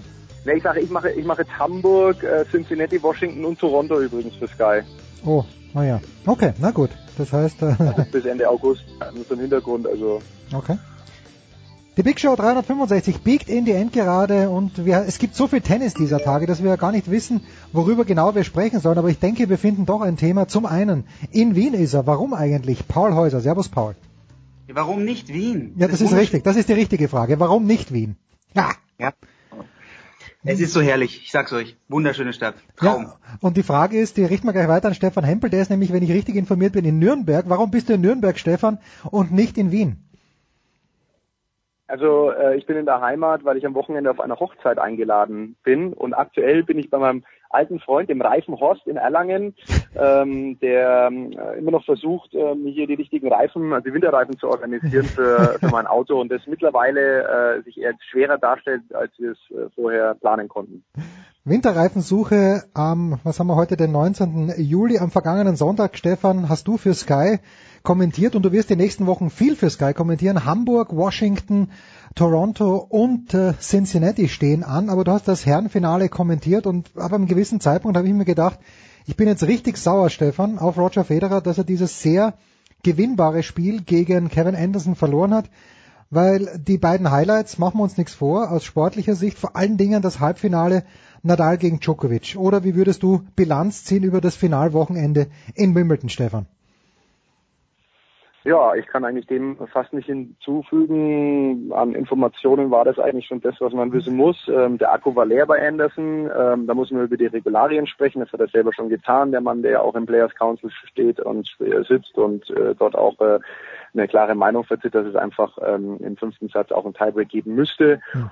Hätte man ein Finale gewollt, hätte es diese Regel geben müssen. Die gibt's noch nicht. Bei den US Open gibt's es. Naja, da würden die anderen Grand Slams mal drüber nachdenken. Ich habe mir dann immer gedacht, wenn ich äh, Nadal gegen Djokovic 26, 24 äh, letzten Freitag äh, gehabt hätte, dann wäre das eine andere Nummer gewesen. Ja. Bei Anderson und ähm, und Isner ist es halt so, dass die sich ab einem gewissen Zeitpunkt nur noch auf ihre Aufschlagspiele konzentrieren und das Returnspiel aus deren Sicht dann gar keine Rolle mehr gespielt hat. Das war natürlich schon eine fast unendliche Geschichte und die Folgen haben wir dann im Finale erlebt. Ein äh, Novak Djokovic, der natürlich über die Physis kommt, der so ein locker so ein Fünfsatz-Match gegen Nadal äh, locker wegpackt und äh, noch stärker dasteht, so hatte ich das Gefühl. ersten beiden Sätzen war es eine Demonstration, aber Anderson war nicht bei 100 Prozent. Ich glaube, er hat in den ersten beiden Sätzen nur drei Asses serviert, da waren es gegen Isner schon 19. ja. Und äh, Grote im ersten Aufschläge hat auch gefehlt. Das ist natürlich das absolute Muss, um überhaupt konkurrenzfähig zu sein. Bedingungen waren für Djokovic, der war heiß, der hat sich auf dem Level auch wieder gespielt. Also ich habe vor dem Match gesagt, maximal vier Sätze, am Ende waren es drei. Aber wir kennen ja auch den Serben, der lässt natürlich in jedem Match immer noch mal so eine kleine Geschichte zu. Er ist ja mhm. einer, der dann im Publikum mal ein bisschen Probleme hat und ähm, dann hat er im dritten Satz halt noch mal ein bisschen Spannung reingebracht. Aber das war eher Djokovic zu verdanken als Anderson, der aber bis zuletzt gekämpft hat. Nochmal großes Kompliment für das Turnier des Südafrikaners. Großartig. Ja, und äh, wenn man jetzt aber die letzten sieben Grand Slam Turniere anschaut, Paul, wir haben Und in dieser Reihenfolge die Sieger Federer, Nadal, Federer, Nadal, Federer, Nadal, Djokovic. Man könnte sich denken, die regieren nach wie vor im Tennis. Was ist mit den Jungen los? Was war in Wimbledon mit den Jungen los? Wo ist die Next Gen? Ja, das ist ja das alte Problem. Also es ist, ich denke da vor allem jetzt natürlich an Zverev. Aus Zverevs Sicht ist es einfach maximal unglücklich gelaufen. Ja, zwei Tage nichts essen können, damit kannst du bei einem Grand Slam nicht überleben. Das war dann auch einfach, und deswegen finde ich es auch nicht schlimm, dass er gegen Ernest Gulbis ausgeschieden ist. Und auch das 0-6 am Ende, mhm. da wurden ja dann auch wieder Erinnerungen wach an das 0-6 gegen Jung Chung bei den Australian Open. Das sieht bitter aus, zweimal bei einem Grand Slam Turnier im fünften Satz mit 0 zu 6 unterzugehen. Aber man muss dann schon wirklich den, den Kontext herstellen. Und ja, da war einfach nicht mehr drin. Es wäre so spannend und interessant gewesen, wenn er topfit gewesen wäre, gegen Gulbis dann gewonnen hätte und dann ja, wäre es ja gegen Nishikori im Achtelfinale gegangen, Viertelfinale, dann Djokovic, das hätte ich, das hätten wir gerne gesehen. Ähm, ich glaube nicht, dass er Djokovic hätte schlagen können bei diesem Turnier, aber ich mache mir eigentlich äh, relativ große Hoffnungen, dass er bei den US Open, wenn er jetzt in der Vorbereitung seine, seine Turniere spielt und äh, gute Matches bekommt, dass er wirklich dieses Jahr bei den US Open sehr weit kommt und äh, sich in toller Form präsentiert. Und dann ist das vielleicht auch das Turnier, wo dann mal von der Next Gen einer richtig mitmischen kann und die Großen ärgern kann. Aber da muss ich halt auch sagen, so weit wie ein, ein Del Potro, so weit ist noch keiner von diesen Jungen, so weit ist ein Sascha Zverev nicht, ein Del Potro, der hat, was, was der gegen Nadal gezeigt hat, wie der gespielt hat, das ist nochmal ein ganz anderes Level und das auf Grand Slam Ebene, da, da wirklich so zu performen und dann im fünften Satz, was der für Bälle gespielt hat, das war wirklich absurd. Der hat Vorhände geschlagen, wo ich mir gedacht habe, wie kann das sein? Der spielt drei, vier extrem perfekte Vorhände und macht trotzdem den Punkt gegen Nadal nicht. Also das ist einfach nochmal ein anderes Level. Das wird noch ein bisschen dauern, aber trotzdem glaube ich, dass Zverev bei den US Open jetzt mal so richtig zündet. Und ja, wenn die Auslosung günstig ist, dann kann ich mir gut vorstellen, dass es da vielleicht sogar ins Halbfinale geht. Paul, du musst dich mal ein bisschen beruhigen in deinem jugendlichen Übermut. Du kannst einen Almdudler in Wien kaufen, den wette ich jetzt gegen dich und den kannst du aber gleich in die David Alaba Studios bringen, denn das wäre wird nichts reißen bei den US Open. Da lege ich mich jetzt fest. Stefan, du hast gesagt, Kevin Anderson ist im Players Council, Novak Djokovic ist auch im Players Council. Und denkst du denn, dass die Druck machen werden oder werden die TV-Stationen Druck machen auf Wimbledon, dass sich was ändert? Weil man hört ja, sie wollen was ändern.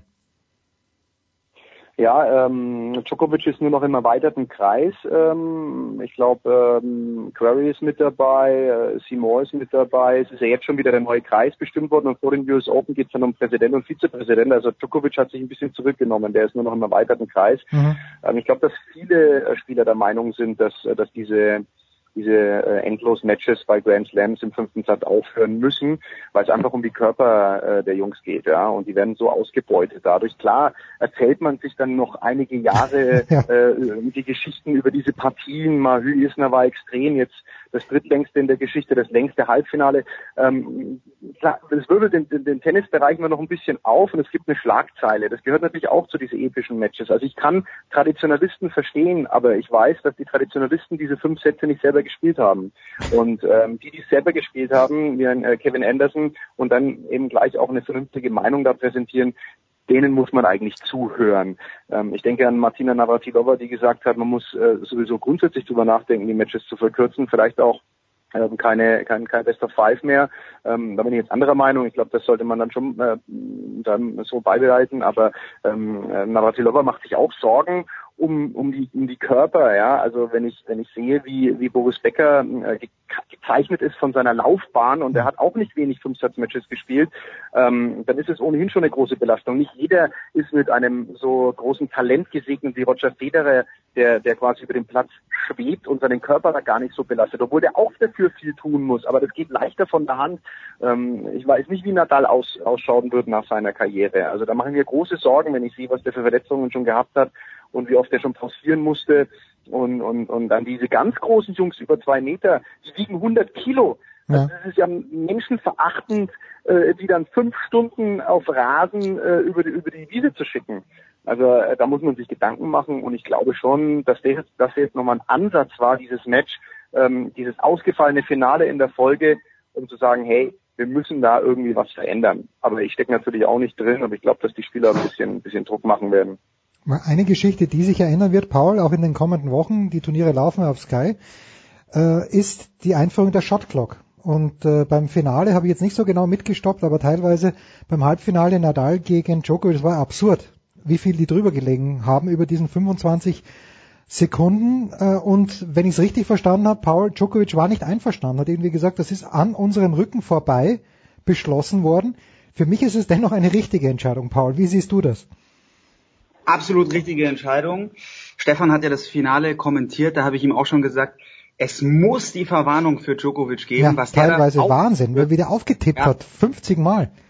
Ja, und das ist einfach, also der, der hatte da einen Sonderstatus, muss man wirklich sagen. Es war wie Nadal und gegenüber Kevin Anderson ähm, so so unfair wirklich, da sich in den gerade bei den Breakbällen da 30 Sekunden regelmäßig Zeit lassen zu dürfen. Ja, äh, James Kyoto-Bong war das, ne? Ja. Der ja, Chelsea äh, the Wong. Also ich muss, muss vielleicht eins dazu sagen, also Paul, wir haben uns ja schon ausgetauscht bezüglich. Es gibt ja in dem Zusammenhang noch eine, eine andere Variante, die eine Rolle spielt. Ich finde, die Schiedsrichter, unabhängig Regel hin oder her, müssen sowieso auch ein bisschen anders mit den Spielern umgehen. Ich finde es unmöglich, dass es immer noch Referees gibt, ja, die äh, bis zum fünften Satz fünf beide, 30 beide warten und dann eine Verwarnung geben. Es kann mir keiner erzählen, dass äh, bei einem hm. Nadal, bei einem Djokovic, äh, bei einem Cilic, der übrigens auch ähnlich tickt, ja, dass es nicht vorher mal die Gelegenheit gibt, wenn er eh schon die, die Zeit überschreitet, sagen, du pass mal auf, du liegst regelmäßig jetzt drüber, ich muss jetzt irgendwann eine Verwarnung geben. Entweder du änderst es oder ich gebe die Verwarnung. Aber ich habe ganz oft erlebt, dass bei ganz, ganz schwierigen Spielständen Momenten bei Big Points nochmal eine Verwarnung äh, äh, gegeben wurde. Und ähm, das, das, das äh, bringt natürlich die Jungs dann wirklich komplett äh, aus dem Konzept und das finde ich auch absolut unangemessen. Und, ähm, und dann ist noch grundsätzlich die Frage, warum gehen die Schiedsrichter so unterschiedlich damit um? Den einen interessiert die Uhr anscheinend gar nicht. Ja? Dann gibt es welche, die sind streng, die halten sich dran, die geben dann Verwarnungen, zu was für einem Zeitpunkt sei dann nochmal hingestellt. Das ist nicht einheitlich und man muss sich da auf jeden Fall ein bisschen ähm, äh, ja, absprechen und um eine, eine klare Linie zu finden. Ja, und dadurch, also durch diese Shot Clock wird eine Transparenz hergestellt. Es wird natürlich auch für alles für die Zuschauer nochmal nachvollziehbarer. Und da gibt's dann einfach auch, ähm, also ich glaube, das wird Djokovic Nadal nochmal ganz anders unter Druck setzen. Ist klar, dass die Gegner sind. Und ich, ist klar, dass es bei, bei äh, Fünfsatz-Matches da am Ende das schwierig wird. Aber ja, das ist, glaube ich, einfach, es ist der richtige Schritt und es wird einfach dann für, für die Returnspieler alles leichter. Die stehen dann da. Der Anderson, der hat mir dermaßen leid getan. Der wusste ja nicht, kommt jetzt der Aufschlag in einer Sekunde oder kommt er in zehn Sekunden? Und äh, das geht nicht. Das, geht, das ist wirklich einfach unfair. Ja, da unterstelle ich schon ein kleines bisschen Absicht, weil äh, auf der anderen Seite werden wir dann sehen in den kommenden Wochen, keine Ahnung, wann die das nächste Mal spielen, wann Nadal das nächste Mal spielt. Im Moment hat er sich einmal in den Urlaub abgesetzt. Äh, wie, die werden sich darauf einstellen, weil sie es müssen. Wir müssen, wir wollen auch natürlich die Damen feiern. Stefan am Samstag, der erste deutsche Wimbledon-Sieg bei den Damen seit 22 Jahren, Angie Kerber. Hast du bei Angie Kerber mehr Freude gesehen oder mehr Erleichterung? Beides. Also Erleichterung, ähm, dass sie für den Schritt belohnt worden ist, ähm, einen Trainer zu wechseln, weil sie ist ja eine sehr ja, sensible Spielerin, die immer ein perfektes Umfeld braucht, äh, sich wenig, ähm, also sich selten eigentlich an neue Personen gewöhnen will. Deswegen war der Schritt von Torben Belz hin zu Wim Fissett für sie ein sehr großer. Das ist die Erleichterung, jetzt nochmal eine Bestätigung dafür mhm. zu bekommen, okay, es hat funktioniert, neue Impulse, jemand, äh, jemand anders nach Jahren man was erzählt, er erzählt es dir auch anders, mal eine neue Stimme äh, zu hören, das ist ja ganz wichtig, ja. Also man kann das ja gar nicht mit dem Fußballtrainer mit einer Mannschaft vergleichen. Beim Tennis, die sitzen ja nur aufeinander und ähm, da ist einfach mal eine, eine, eine Klimaveränderung äh, unabdingbar, finde ich. Also das haben ja auch die Großen gemacht. Äh, niemand äh, kann mit dem ganzen Tennisleben mit demselben Trainer eigentlich auskommen. Das sind also wirklich die absoluten Ausnahmen ja und Freude, ähm, weil, weil es einfach das bedeutendste Tennisturnier der Welt ist und weil, weil sie einfach ähm, mit ihr, mit ihrer Arbeit, mit ihrem, mit ihrem nachhaltigen Spiel das Level einfach halten kann und alle anderen eben nicht. Nicht mal eine Serena Williams. Ich hätte nicht zugetraut, äh, dass er das Finale gewinnt, wenn Serena Williams äh, so spielt wie im Halbfinale. Aber man spielt auch immer nur so gut, wie der Gegner es zulässt. Alte Plattitüde, ich weiß, das ist im Tennis unheimlich äh, präsent, dieses, dieses Thema. Und Serena Williams ähm, hat im Halbfinale für mich bestes Rasentennis äh, präsentiert, aber Görges spielt natürlich auch anders als Kerber. Mhm. Deswegen großes Kompliment an Kerber, dass ich dann auch abrufen kann.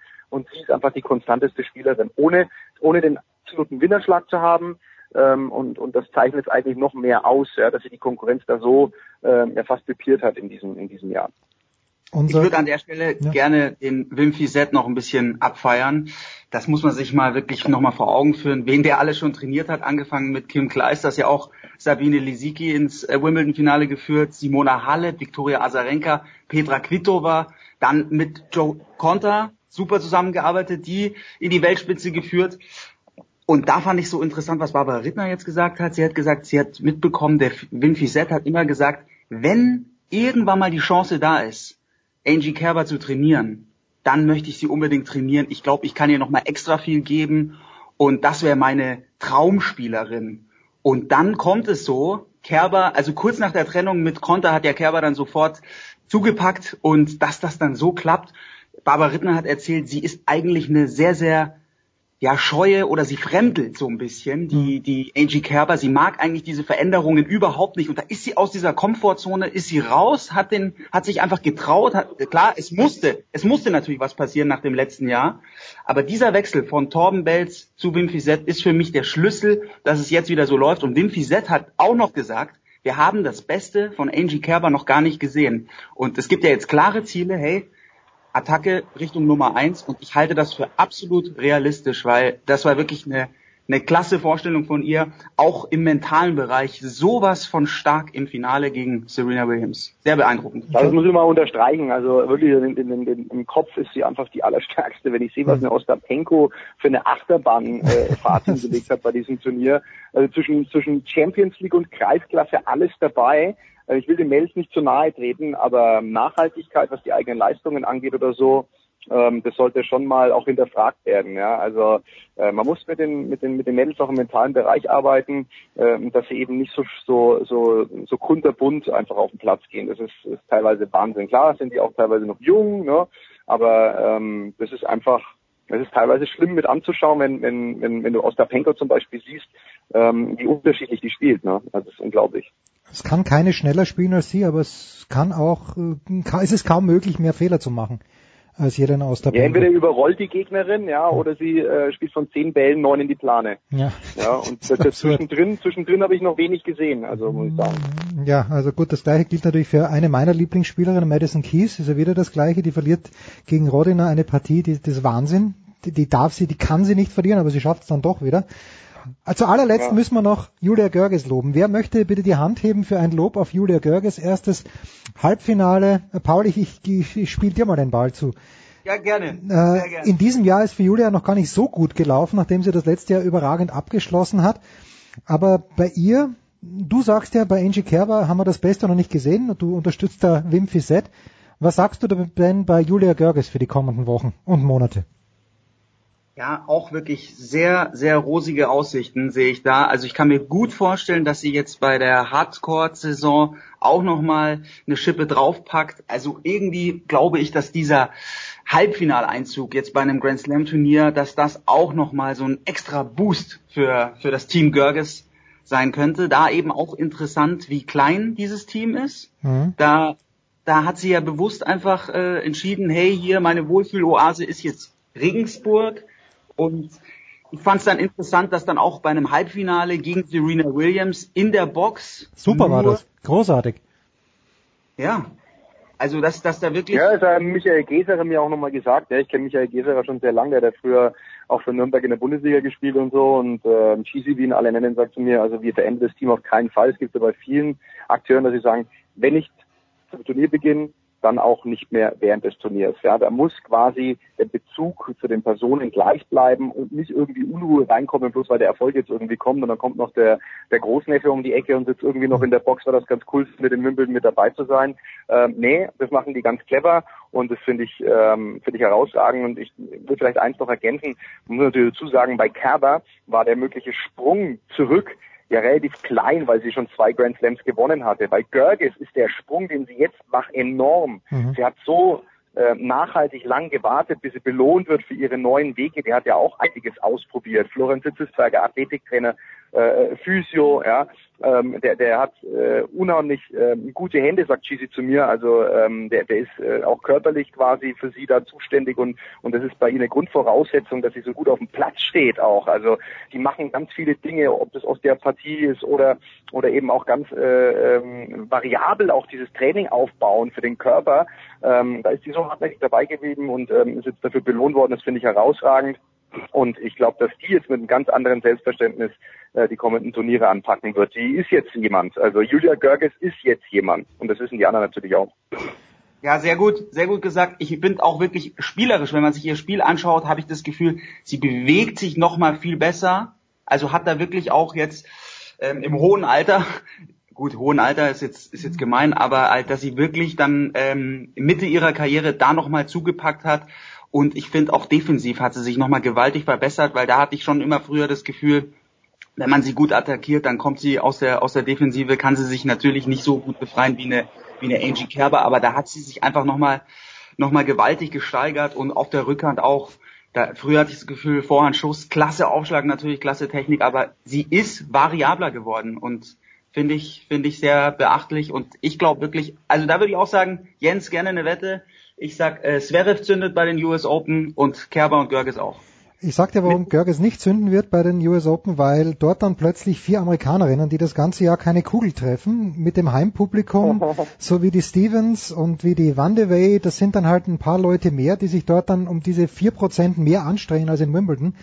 Und deshalb äh, bin ich mir nicht ganz sicher, was die Jule anbelangt. Wo wir uns sicher sind, in den nächsten Wochen gibt es auf Sky Tennis, Tennis, Tennis. Wir fangen in Hamburg an, danach hoffe ich, dass ich Stefan Hempel und Paul Häuser in Kitzbühel auf einen Almdudler einladen darf und die Woche danach geht's dann schon weiter in Toronto, danach Cincinnati. Das Turnier in Hamburg ganz kurz noch, Stefan. Das ist, es sind die German Open. Dominik Thiem ist an Position 1 gesetzt. Ähm, ja, wie, wie profitiert jetzt dieses Turnier in Hamburg, wenn überhaupt, von den schönen Tagen in Wimbledon? Ich fürchte nicht allzu sehr. Naja, also ähm, das ist jetzt so die Abschiedsveranstaltung von Michael Stich auch. Ähm, German Open ist ja, ist ja mittlerweile ist ein Politikum in Deutschland. Ne? Also da sind wir mal gespannt, was, was, was sich da die nächsten äh, Jahre tut. Da muss man natürlich einiges machen. Aber ich finde den, den Zeitpunkt nochmal für den Sandplatzturnier eigentlich ganz cool. Ja? Dominik Thiem hat das auch zu schätzen gewusst. Günter Bressnik hat äh, uns auch gesagt, Dominik spielt bewusst dieses traditionsreiche Turnier, um auch dem Tennissport zu helfen. Das finde ich eine super Einstellung.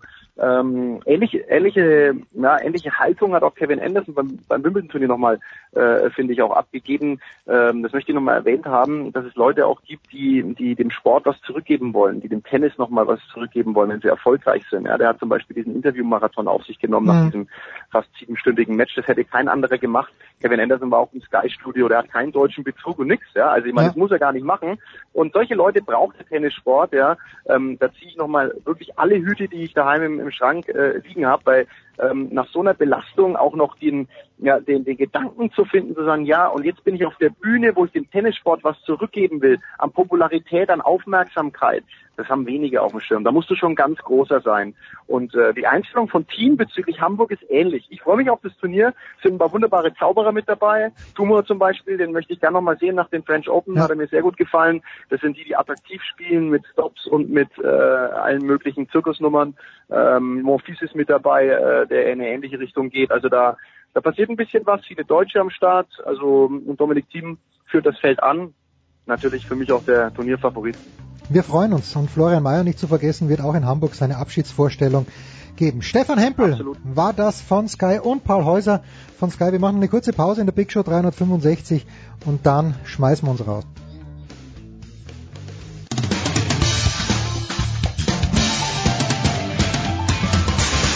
Ja, hallo, mein Name ist Raphael Holztöppel. Ich bin deutscher Stabhochspringer und, und live zu hören bin ich hier auf Sportradio 360.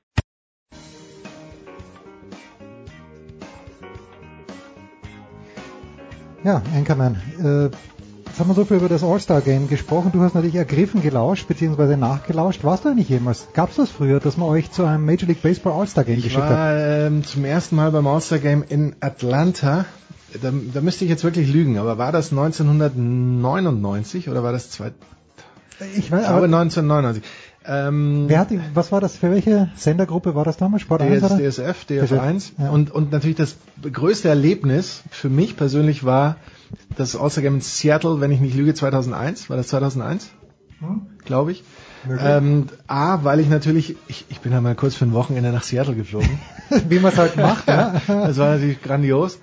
Ähm, B, die Stadt Seattle ist, also generell, ich finde, ich, äh, in Vancouver war ich auch mal äh, länger und in Seattle eben, ich finde diese Städte im Nordwesten, also da muss man hinziehen, ja. also Kanada, Vancouver auch. Pacific Nord Northwest, wie wir, zu, wie wir dazu sagen, sind natürlich wunderschön und herrlich, wenn man das, mal, das Wetter ein bisschen ausklammern kann teilweise.